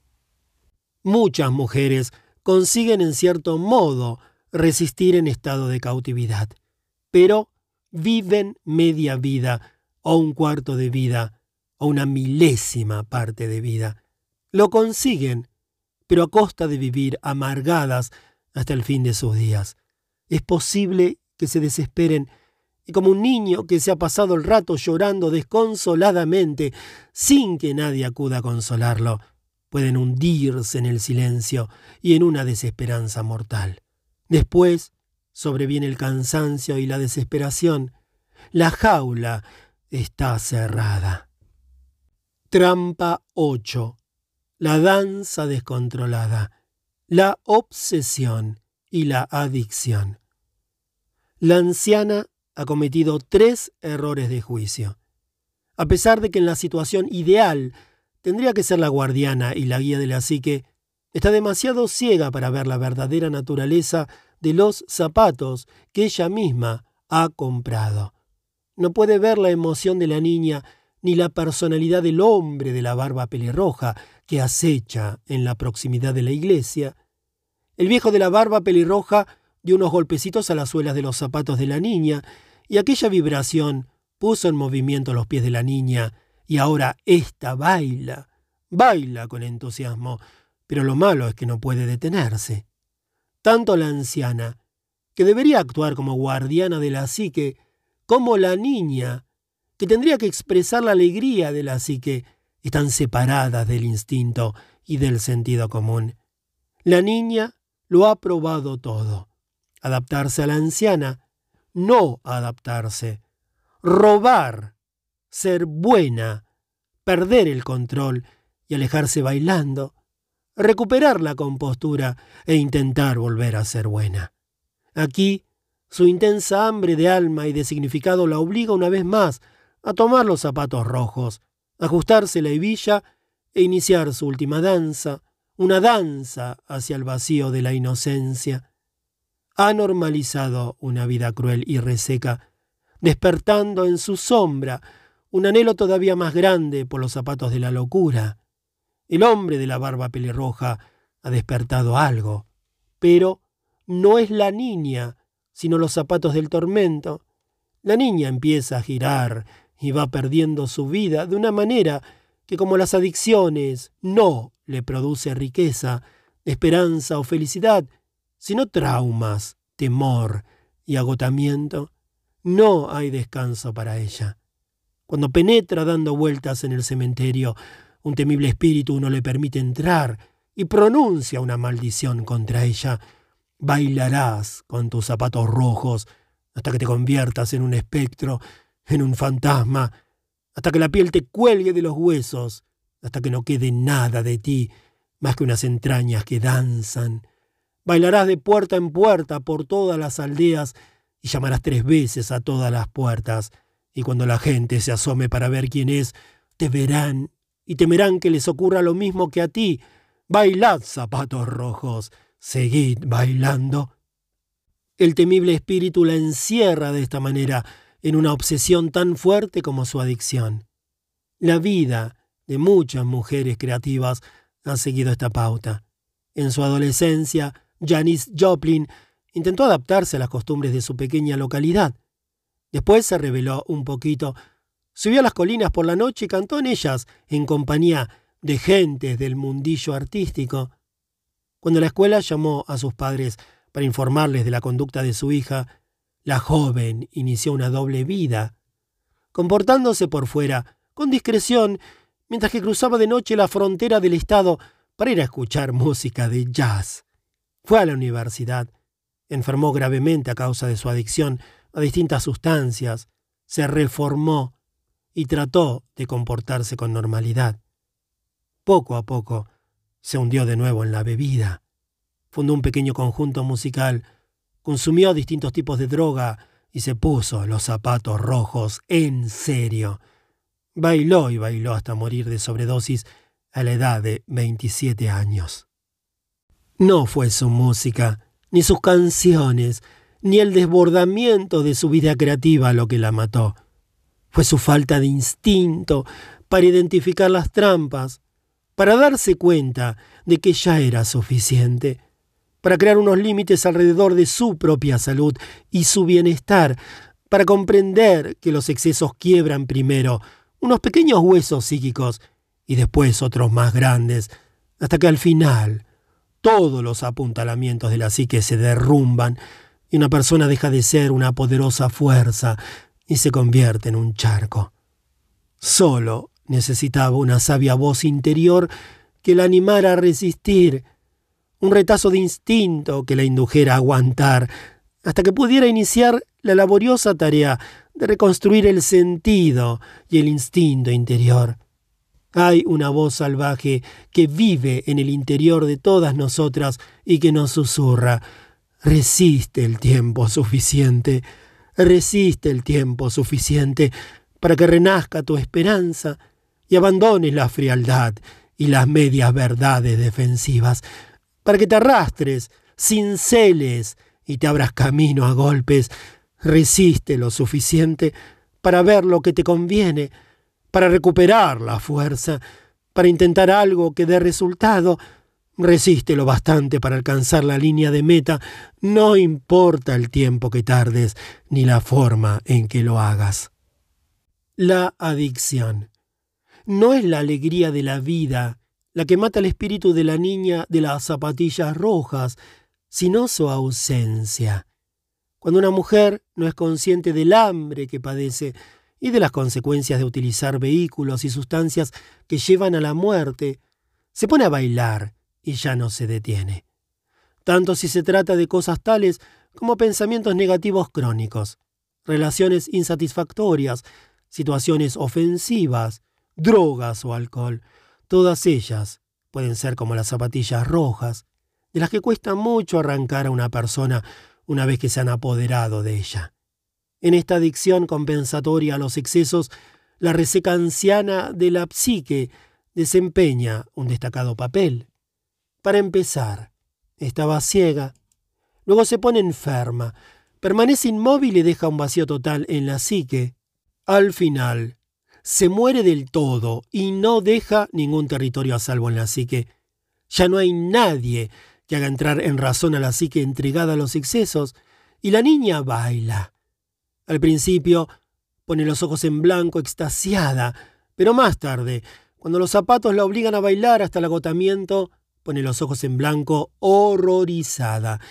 En el interior de la psique salvaje se encuentran los más fuertes instintos de conservación, pero a menos que ejerza con regularidad sus libertades interiores y exteriores, la sumisión, la pasividad y el tiempo transcurrido en cautividad embotarán sus facultades innatas de visión, percepción, confianza, justo las que necesita para poder valerse por sí misma.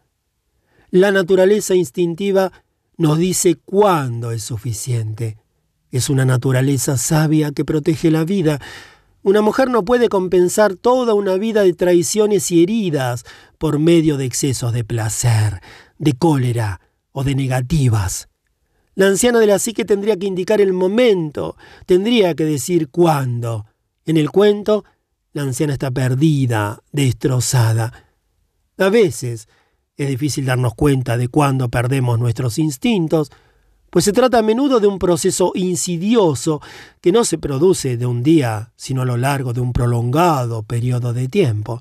Además, el adormecimiento del instinto es respaldado con frecuencia por toda la cultura circundante, y a veces incluso por otras mujeres que aceptan su pérdida con tal de integrarse en una cultura que no conserva ningún hábitat nutritivo para la mujer natural.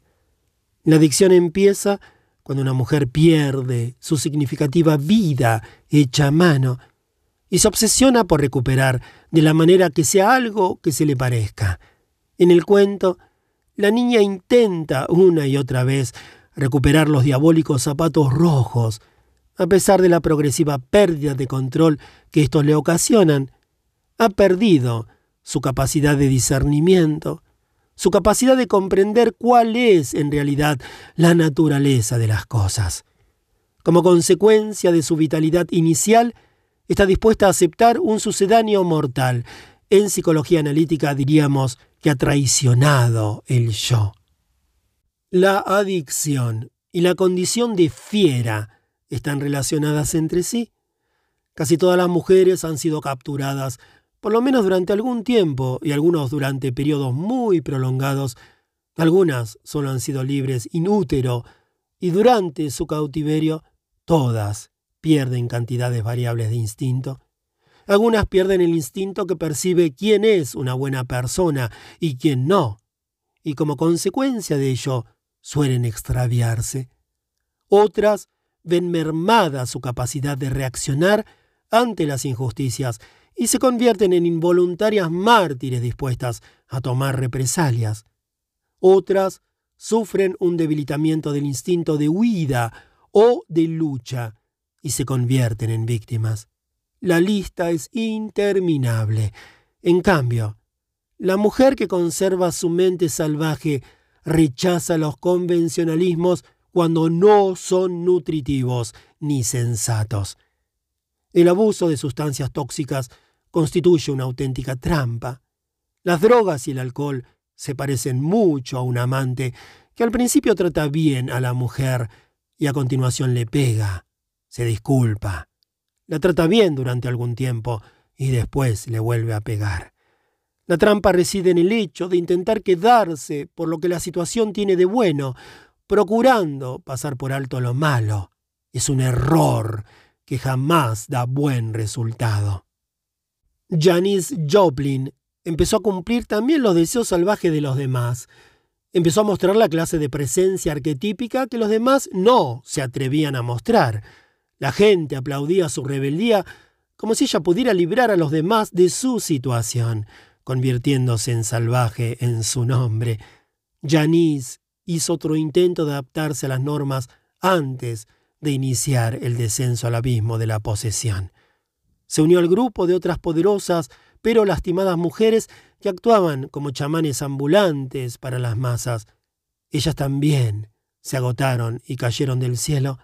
Frances Farmer, Billie Holiday, Anne Sexton, Sylvia Plath, Sarah Tresdill, Judy Garland, Bessie Smith, Edith Piaf y Frida Kahlo, por desgracia, la vida de algunos de nuestros prototipos preferidos de salvajes artistas terminó prematura y trágicamente. Una mujer fiera no es lo bastante fuerte como para representar un ansiado arquetipo para todo el mundo sin desmoronarse. La fiera tendría que estar inmersa en un proceso curativo. No le pedimos a una persona que se encuentra en vías de recuperación que suba al plano, al piso de arriba. La mujer que regresa necesita tiempo para recuperar las fuerzas. Las personas que se sienten atraídas y arrastradas por las zapatillas rojas siempre creen al principio que cualquier sustancia a la que sean adictas será de alguna manera su gran salvación. A veces ello les hace experimentar una extraordinaria sensación de poder o una falsa sensación de poseer la energía suficiente para poder permanecer despiertas toda la noche, dedicarse a crear hasta el amanecer y pasarse horas y horas sin comer. Quizá les permite dormir sin temor a los demonios, o les tranquiliza los nervios, o las ayuda a no preocuparse tanto por las cosas que las preocupan, o tal vez las ayuda a no querer amar ni ser amadas nunca más. Sin embargo, su adicción al final solo crea tal como vemos en el cuento, un borroso fondo que gira vertiginosamente sin dejarnos vivir realmente la vida.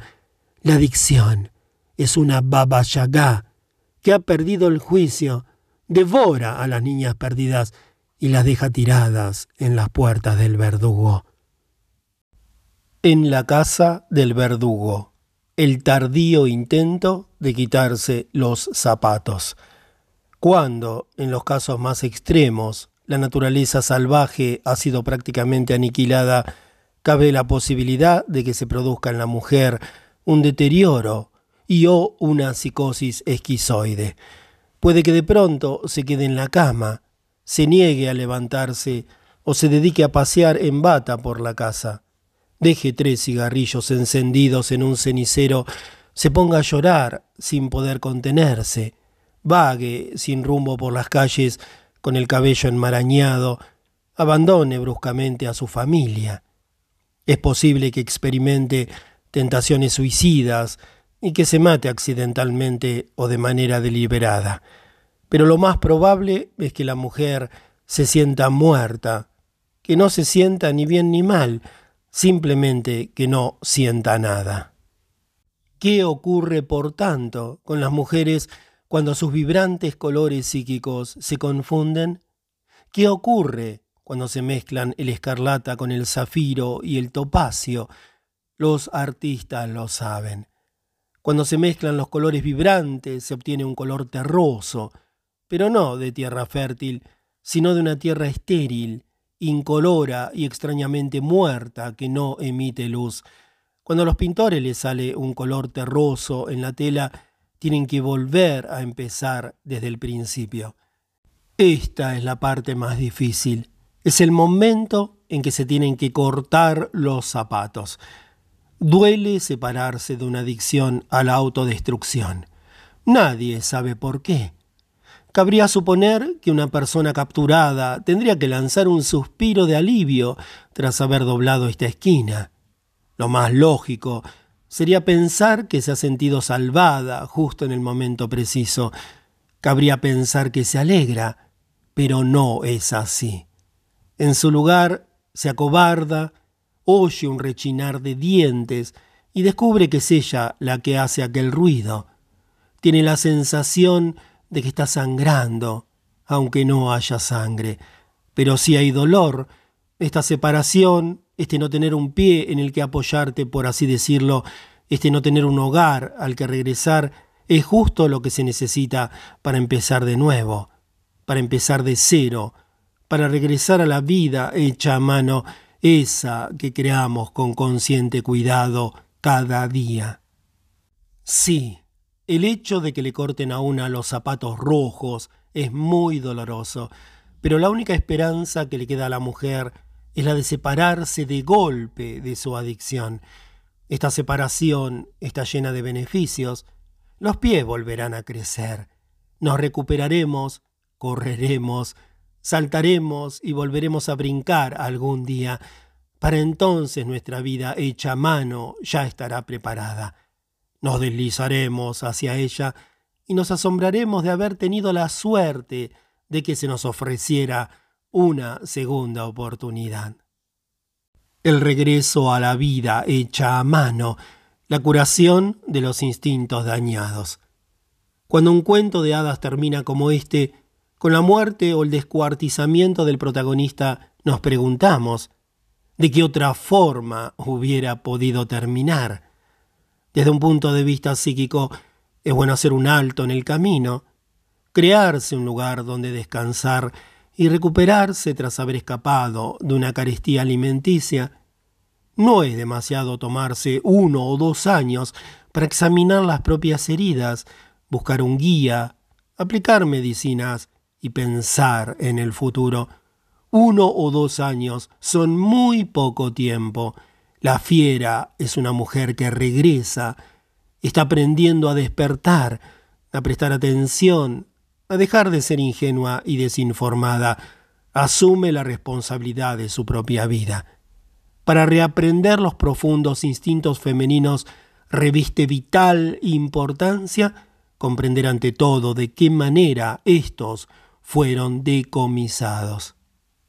Tanto si las lesiones infligieron al arte, las palabras, los estilos de vida, los pensamientos o las ideas y aunque la mujer se haya metido a sí misma en un enredo, conviene que se abra paso a través de la maraña y siga adelante.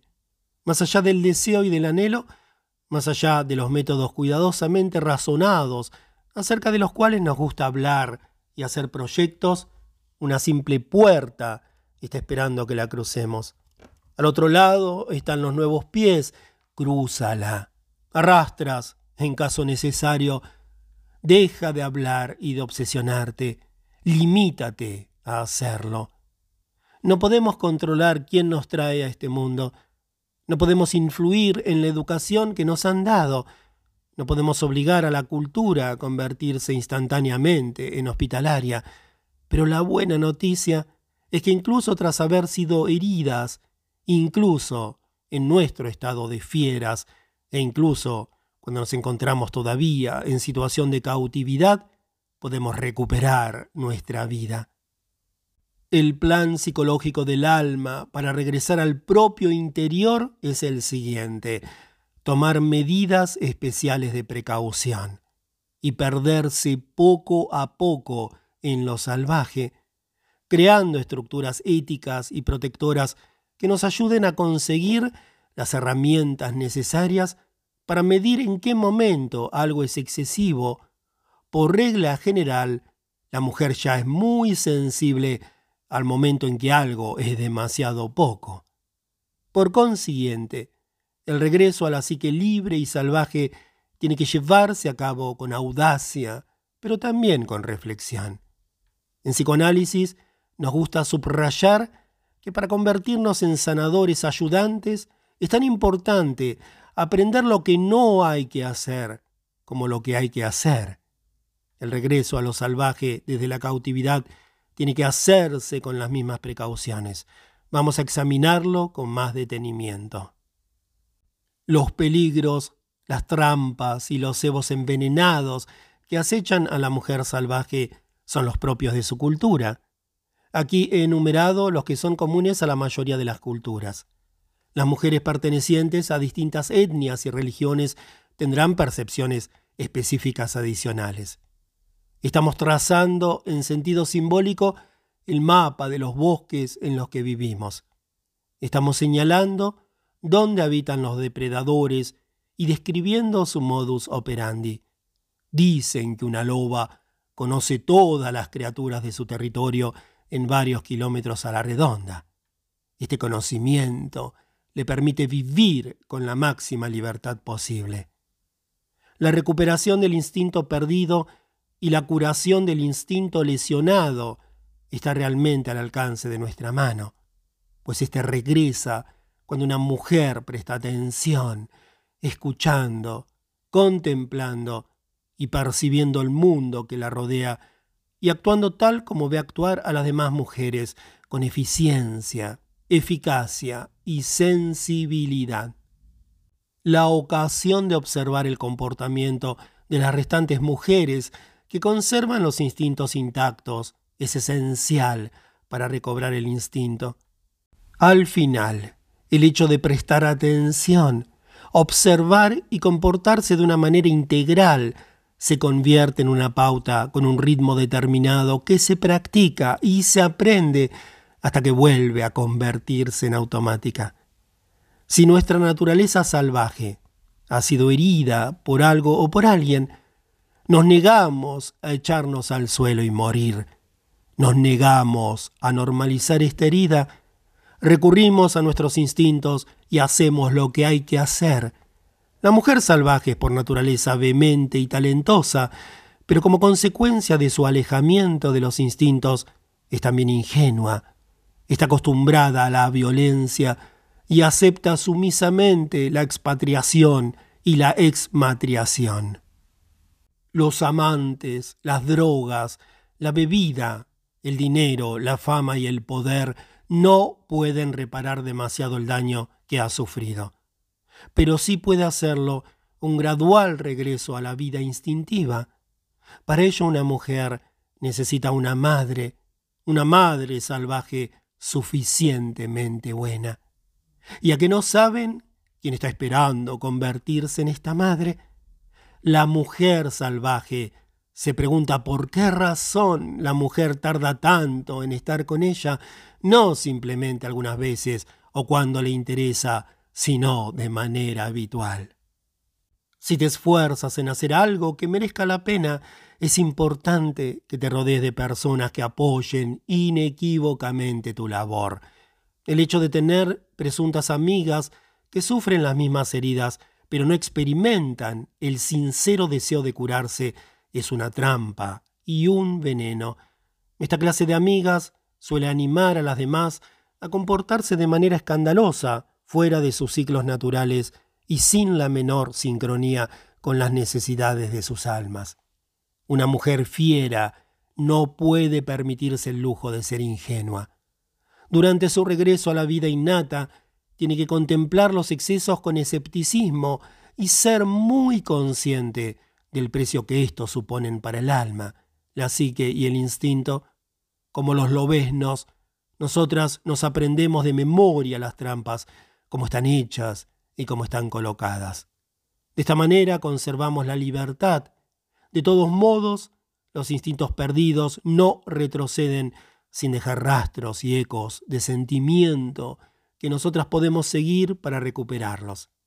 Aunque una mujer se sienta oprimida por el puño de terciopelo de la corrección y la severidad, tanto si se encuentra a un paso de la destrucción a causa de los excesos, como si acaba de sumergirse en ellos, aún puede oír los susurros del Dios salvaje que llevan la sangre. Incluso en las graves circunstancias que se describen en las zapatillas rojas, los instintos heridos se pueden curar. Para enderezar todas estas situaciones, resucitamos una y otra vez la naturaleza salvaje, y cada vez el equilibrio se desplaza excesivamente en una o en otra dirección. Ya adivinaremos cuándo existe motivo de preocupación, pues por regla general el equilibrio ensancha nuestras vidas mientras que el desequilibrio las empequeñece. Una de las cosas más importantes que podemos hacer es entender la vida, cualquier manifestación de vida, como un cuerpo viviente en sí mismo, que respira, renueva sus células, cambia de piel y se desembaraza de los materiales de desecho. Sería una estupidez pensar que nuestros cuerpos no producen materiales de desecho más de una vez cada cinco años. Sería necio creer que por el hecho de haber comido hoy, mañana no estaremos hambrientos. Y también sería estúpido creer que una vez resuelta una cuestión, la habremos resuelto definitivamente. Y una vez aprendida una cosa, siempre seremos conscientes de ella. No, la vida es un gran cuerpo que crece y disminuye en distintas zonas y a distintos ritmos. Cuando nos comportamos como el cuerpo, trabajando con vistas al nuevo desarrollo, abriéndonos paso entre la mierda, respirando o descansando, estamos muy vivas y nos encontramos en el interior de los ciclos de la mujer salvaje. Si consiguiéramos comprender que nuestra tarea consiste en seguir realizando la tarea, nos sentiríamos mucho más orgullosas y estaríamos mucho más tranquilas. Es posible que a veces, para conservar la alegría, tengamos que luchar por ella, renovar nuestras fuerzas y combatir a tope en la forma que consideremos más sagaz. Para preparar el asedio, puede que tengamos que prescindir de las comodidades durante algún tiempo. Podemos pasarnos sin la mayoría de las cosas durante prolongados periodos de tiempo. Podemos prescindir prácticamente de todo menos de nuestra alegría, de nuestras zapatillas hechas a mano. El verdadero milagro de la individuación y la recuperación de la mujer salvaje consiste en que todas iniciamos el proceso sin estar todavía preparadas, sin haber cobrado la suficiente fuerza y sin saber lo suficiente. Iniciamos un diálogo con los pensamientos y los sentimientos que nos cosquillean y retumban como truenos en nuestro interior. Contestamos sin haber aprendido el lenguaje y sin conocer todas las respuestas, sin saber exactamente con quién estamos hablando. Pero como la loba que enseña a sus crías a cazar y a cuidar de sí mismas, la mujer salvaje brota en nuestro interior y nosotras empezamos a hablar con su voz y asumimos su visión y sus valores. Ella nos enseña a enviar el mensaje de nuestro regreso a las que son como nosotras. Conozco a varias escritoras que tienen grabada esta leyenda sobre sus escritorios. Una de ellas la lleva doblada dentro del zapato. Pertenece a un poema de Charles Simic y es la información más útil que se nos puede dar a todas. El que no sabe aullar no encontrará su manada. Si deseas recuperar a la mujer salvaje, no permitas que te capturen. Con los instintos bien aguzados, para no perder el equilibrio, salta donde quieras, aúlla a tu gusto, toma lo que haya, averigua todo lo que puedas, examínalo todo, contempla lo que puedas ver, baila con zapatillas rojas, para cerciorarte de que son las que tú has hecho a mano, te aseguro que te convertirás en una mujer rebosante de vitalidad.